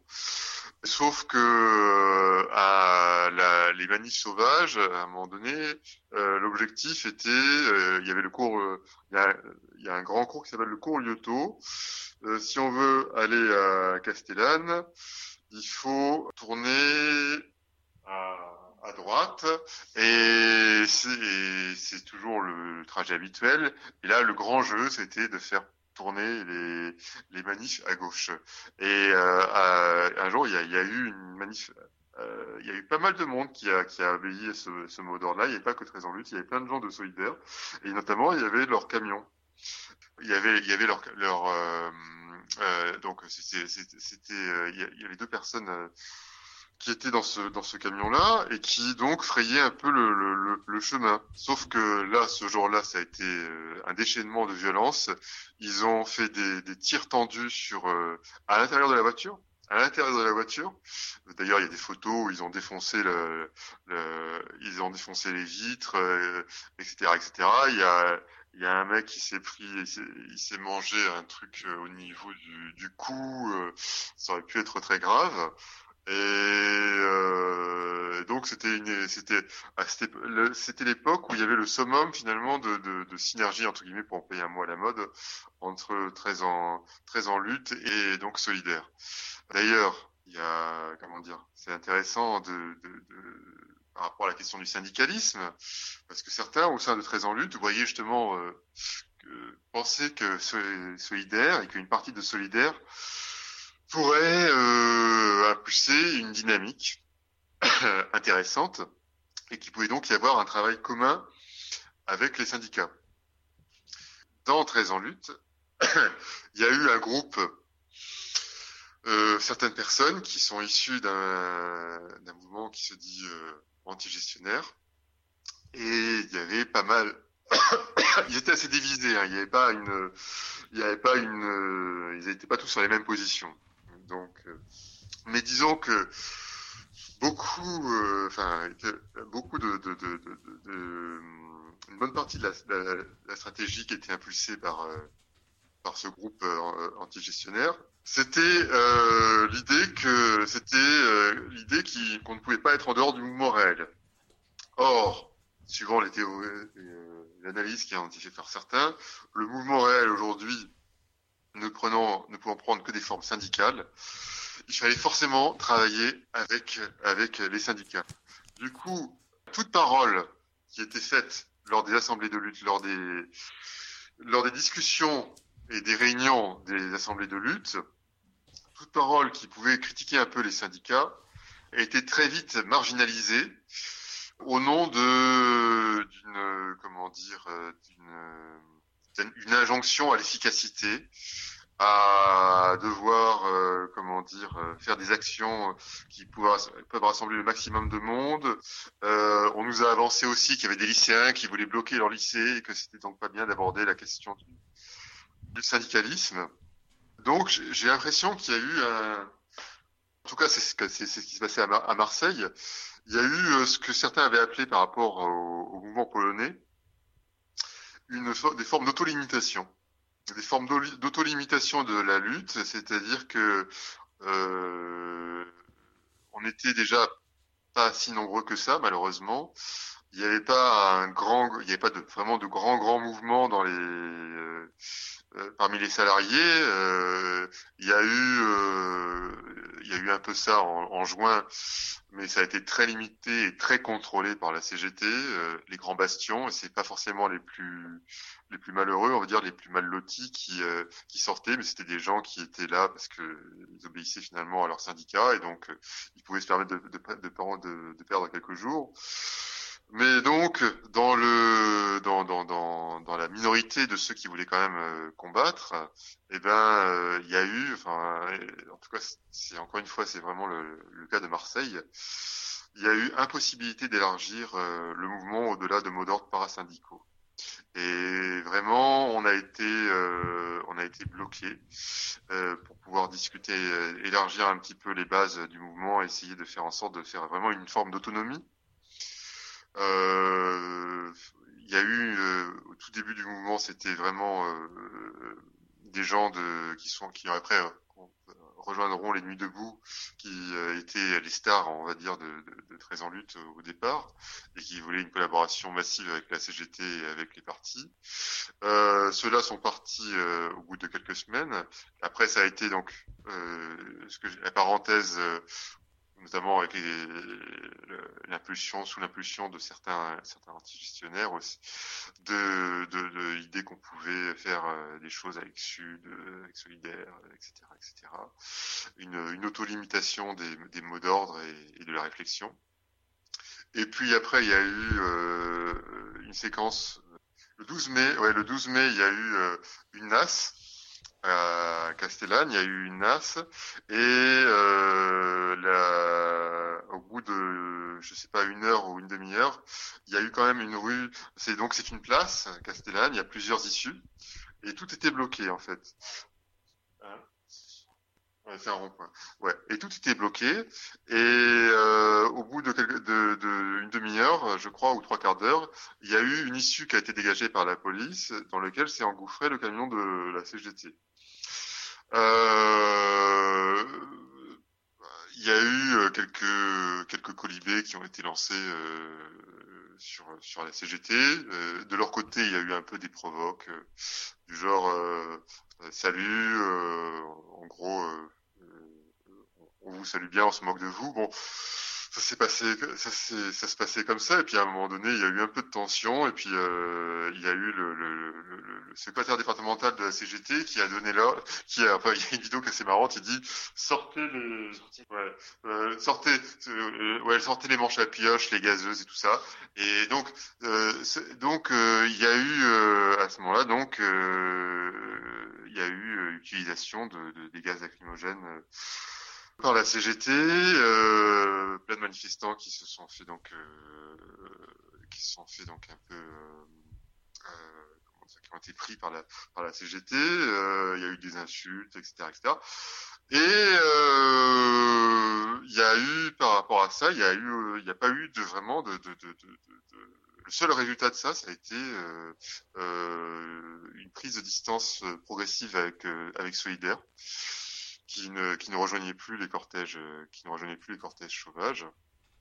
Et euh, il n'y a pas eu véritablement de prise de, de, de comment dire de, de, ça n'a pas été acté sur le cas le, le fait que vraiment euh, on ne pouvait plus rien faire avec euh, avec le enfin, que, redécouvrir ce qu'on sait depuis un siècle que le syndicalisme est un outil mort pour pour une lutte des classes révolutionnaire qu'elle ne peut avoir d'efficacité que très limitée au niveau quotidien mais que euh, dans les dans les mouvements de, de lutte sociale massive euh, elle ne elle ne sera un instrument que de la contre-révolution. Mais ça, euh, on a pu aborder ces, ces perspectives-là et les et, et, les mettre en avant que très tard, lorsqu'il n'y avait plus personne dans les dans, dans les assemblées. Du coup, euh, oui, parce que la, la dernière étape, c'est euh, les gens de Solidaire ont déserté euh, à peu près tous les assemblées de, de lutte. Il n'y avait plus qu'une poignée de gens. Et notre une dizaine, ouais, à peu près, ouais. Euh, et puis donc, ça s'est terminé comme ça, un peu en eau de boudin. C'est vrai que.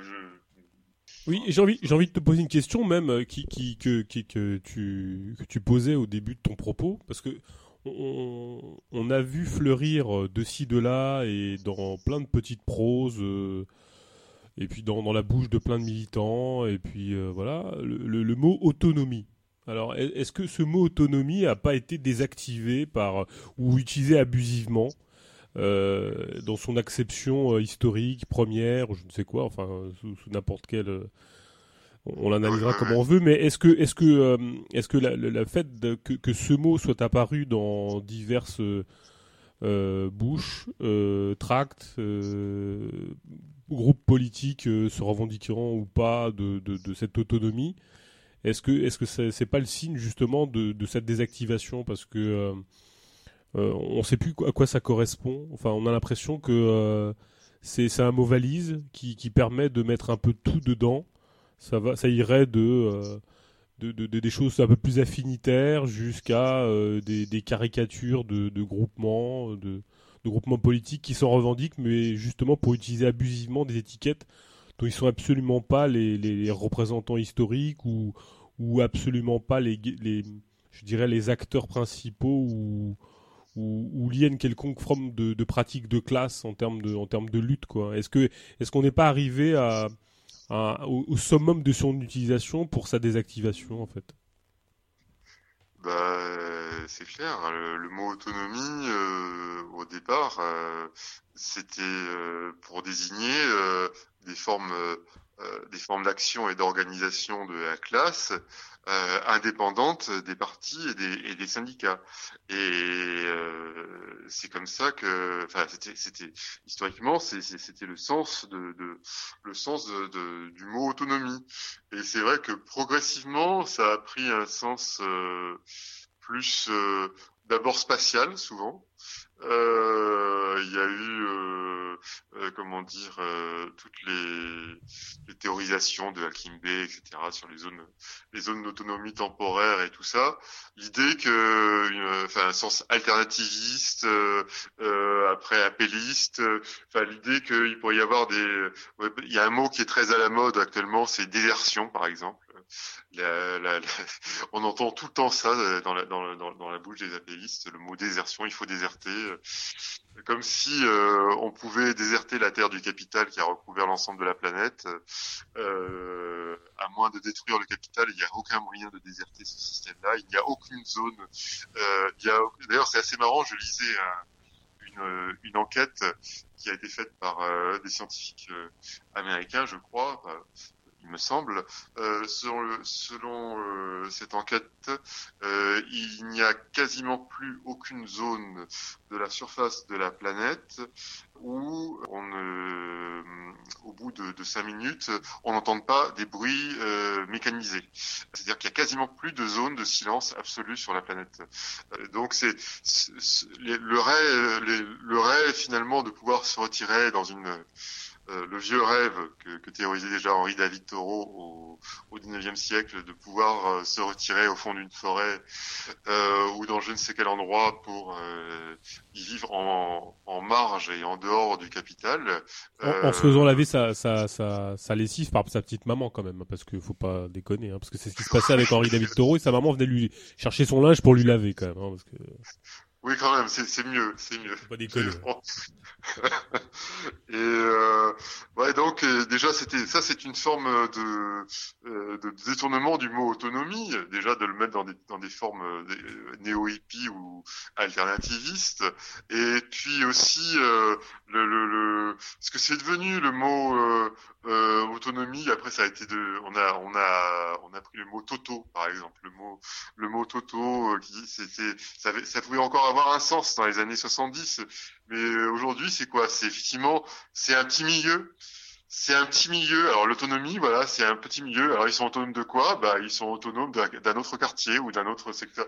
C'est une logique de secteur finalement c'est un secteur hein, on parlait de la sectorisation. C'est un secteur c'est un secteur qui est autonome par rapport à un autre. Mais c'est un secteur qui est au sein de la société. C'est un milieu qui est au sein de la société. Parce que ces gens-là ils sont contents d'être entre eux. Ils sont contents d'être dans leur petit euh, dans leur petit groupe affinitaire dans leur lieu avec euh, avec leur salle de concert avec leur idéologie, avec euh, leur, site qui leur sert la soupe, euh, avec euh, de préférence des trucs de plus en plus, comment dire, fragmentés. C'est-à-dire que il faut, il faut non seulement de la, la non-mixité de genre, mais il faut aussi la non-mixité de genre et de race, et, et de la non-mixité d'orientation sexuelle, et les trois, les trois combinés. Après bientôt, il y aura sans doute l'âge aussi. Il y aura bientôt, euh, je sais pas, il y aura. Euh, euh, maintenant, c'est, euh, on parle des. des J'avais vu un article euh, sur les les les Gwyn's, les, les Gwyn of color. Je sais pas, manie de mettre de, de, de mélanger, de faire du franglais. Euh, de- absolument épouvantable. Bientôt, il y aura les les les, les grannies Queen of Color, je sais pas, et, les young, euh, les les les, les teenagers euh, Queen of Color. C'est bon, c'est c'est c'est c'est c'est des textes, c'est c'est un milieu avec euh, sa littérature, ses textes. Il y, y a que qui les lisent, hein, de toute façon. Je veux dire, euh, c'est indigeste, c'est mal écrit, c'est c'est bête, c'est d'une agressivité, euh, c'est aussi agressif que que que que, que absolument euh, euh, pas radical. Euh, c'est c'est du réformisme le plus plat. Aujourd'hui, le- le- l'autonomie, aussi un mot américain qui est très à la mode, c'est l'empowerment. L'empowerment, ça veut dire tout simplement que il y a un groupe euh, un groupe affinitaire qui se constitue et qui fait euh, qui fait des actions, euh, qui se donne une visibilité. Ça, c'est aussi le grand mot à la mode. Il faut se donner une visibilité. Euh, c'est ce qui montre qu'on est bien dans une cité du spectacle. On veut se rendre visible. Voilà, on, adore se, on adore se montrer, que ce soit sur Facebook ou que ce soit à travers des actions spectaculaires. Euh, voilà, Euh, on existe dans ce petit milieu-là et on est content de soi. Et malheureusement, cette logique-là, elle s'est un, petit peu greffée avec le mouvement sur la loi travail. Ça a été compliqué d'en sortir. On n'en est pas vraiment sorti. Et euh, donc euh, on, est toujours dans cette euh, pour, conclure sur un peu de, poésie, euh, bah, on- n'est toujours pas sorti de la merde. Mais justement, pour conclusion et pour élargir à tous les intervenants, mais où est- où est-ce qu'on peut essayer de, voir, je sais pas, ce qui pourrait ressembler à une forme d'autonomie prolétaire ou prolétarienne, en contraste avec les autonomies, les différentes autonomies désirantes jusqu'aux aux autonomies désactivantes pour le coup de, de toute euh, de toute substance d'un mot qui est, euh, bah, comme je le disais tout à l'heure un peu un mot valise. Euh, Qu'est-ce que pourrait être l'autonomie ta- prolétarienne à notre époque? Est-ce que est-ce que c'est pas prioritairement, en tout cas déjà d'être sur des peut-être sur une, une problématique de classe déjà? Non Ouais, bah si, évidemment, je pense que c'est euh, effectivement, comme tu le disais, le fait d'être sur euh, une problématique de, de classe, ça, je dirais, c'est la base. Euh, ta question est vraiment trop vaste, mais pour euh, se, se cantonner à ce qui s'est passé lors du mouvement contre la loi travail, euh, où il n'y a quand même pas eu, euh, heureusement, que du, que du négatif.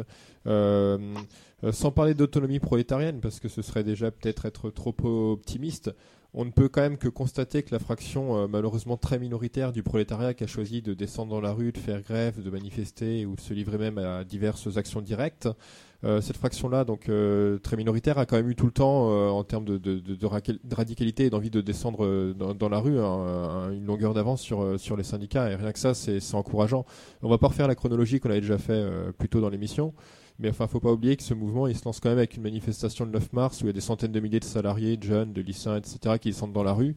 Et les syndicats n'appellent à cette manifestation que le 6 ou le 7 mars parce que de toute façon, avec ou sans eux, elle va avoir lieu, quoi. C'est-à-dire que dès le début, ils doivent quand même courir après cette fraction du prolétariat qui a choisi de descendre dans la rue et qui restera jusqu'en septembre en réalité, quoi. Donc ça, c'est quand même assez, euh, voilà, je sais pas si on peut dire rassurant comme constat, quoi.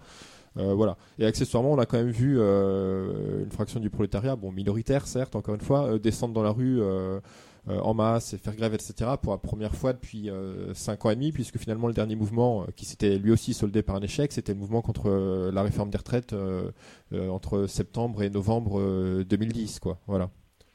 Brunel Oh, je- J'irai dans ton sens, Vic. Je pense que, à moins d'être spontanéiste, ce mouvement, il intervient euh, euh, en réponse à, l'aboutissement quand même d'un ménage incroyable euh, qui, a été fait au niveau d'une grosse partie du, salariat. Les lois sont passées les unes après les autres. Le, rapport salarial a été énormément modifié au bénéfice des patrons ces, euh, ces 30 dernières années. Quoi. Euh, voilà, il y a, une fonction publique euh, qui, reste aujourd'hui importante en France. euh, 5,5 millions d'agents publics qui, elle, peut encore exister au travers de formes, on va dire, euh, sé- sécures euh, de, de, de, de, la relation salariale, entre guillemets. C'est-à-dire qu'il y a encore des droits qui existent, il y a encore, il y a encore un statut qui existe, qui est de plus en plus morcelé, etc. Qui fait qu'il y a une possibilité de faire grève euh, plus facile dans, dans le public que dans le privé. Dans le privé, c'est plus difficile. Euh, Il y, a, euh, il y a une véritable euh, désarticulation qui existe depuis très longtemps. Là, on parle de la désarticulation de la classe durant le, mouvement sur la loi travail, à l'instigation de tous les acteurs que le système nous a mis en face et des gardes churmes qui ont, joué un rôle énorme.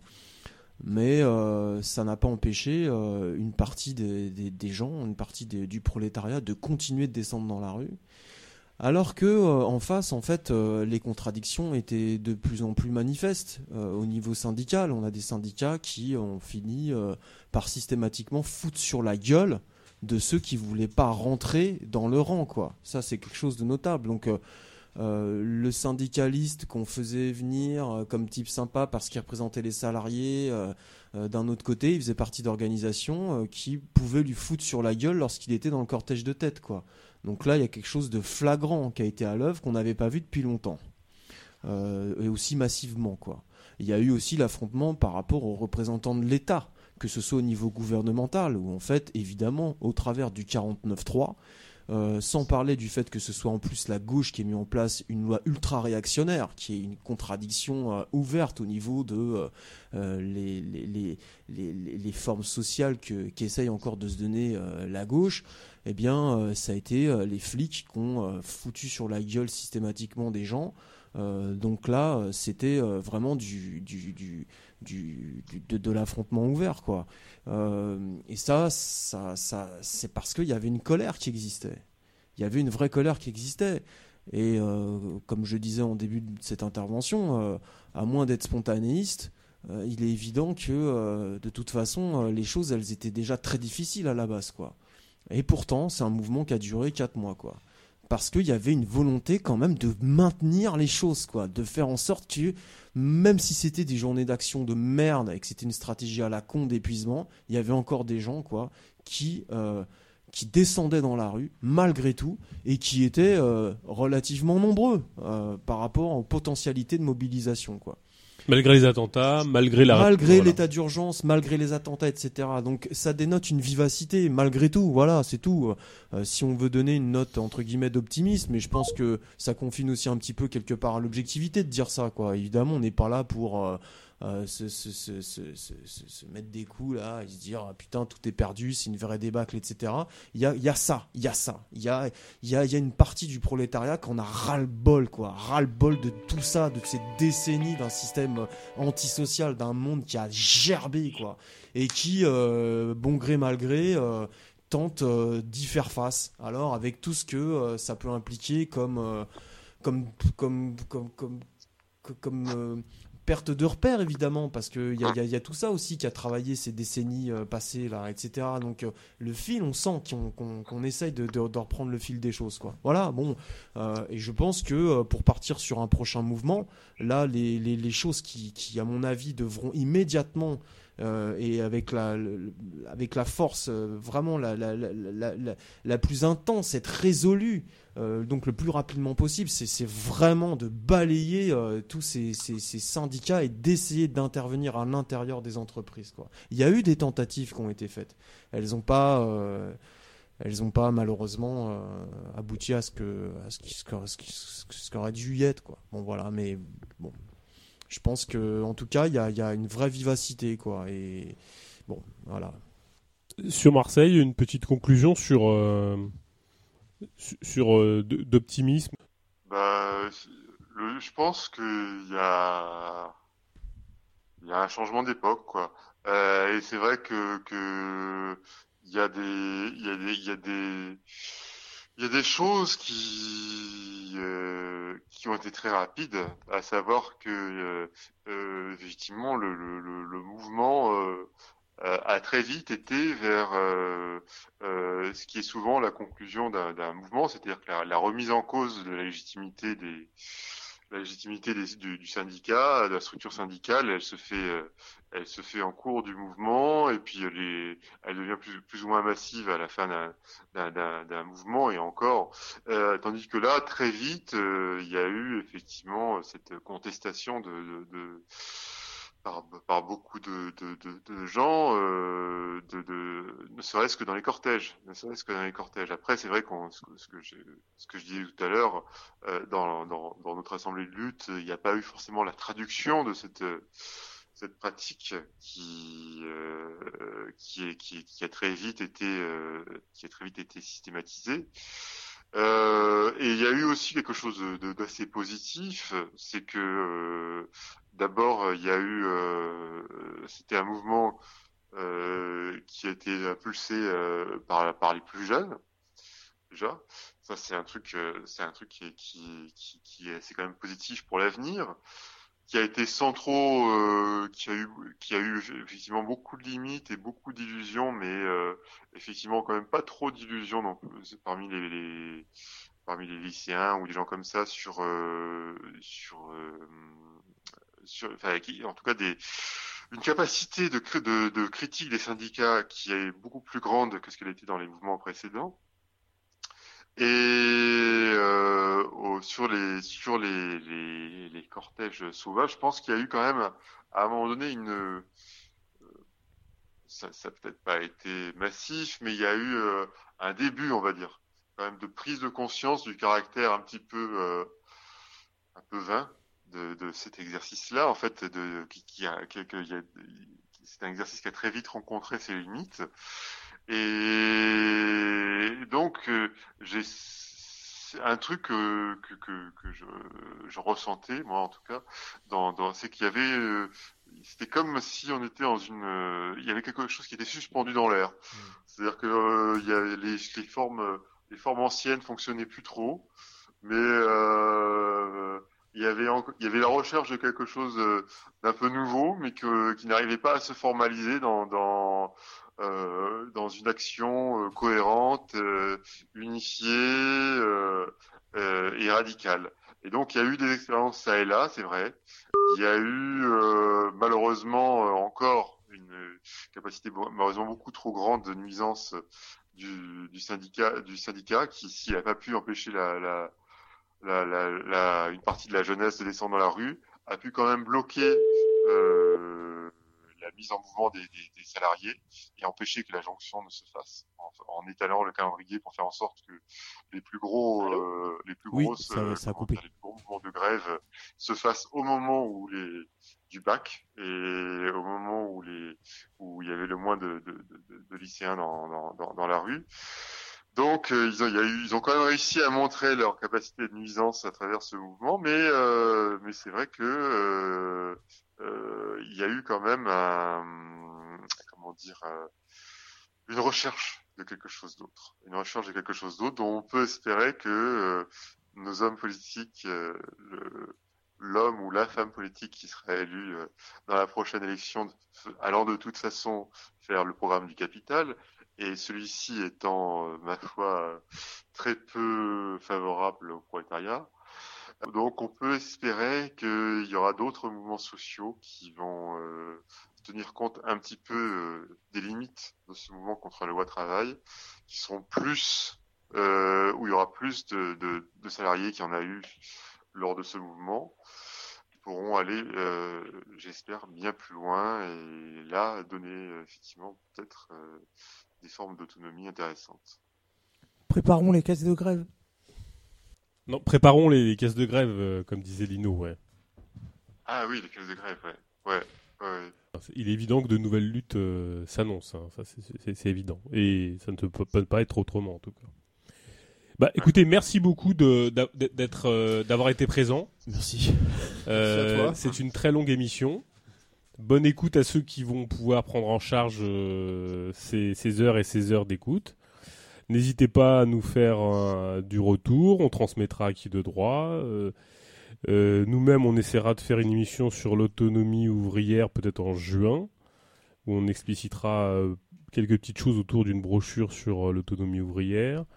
Et puis on se donne rendez-vous, bah oui, donc dans très très longtemps. Merci au Garab d'avoir Merci, merci. d'avoir euh, d'avoir structuré cette émission. Et puis euh, on se retrouve prochainement. Merci beaucoup en tout cas. à tous. Merci. Merci à Dieppe et merci à Marseille et merci à, à Sylvain de Zone Subversive. À très bientôt.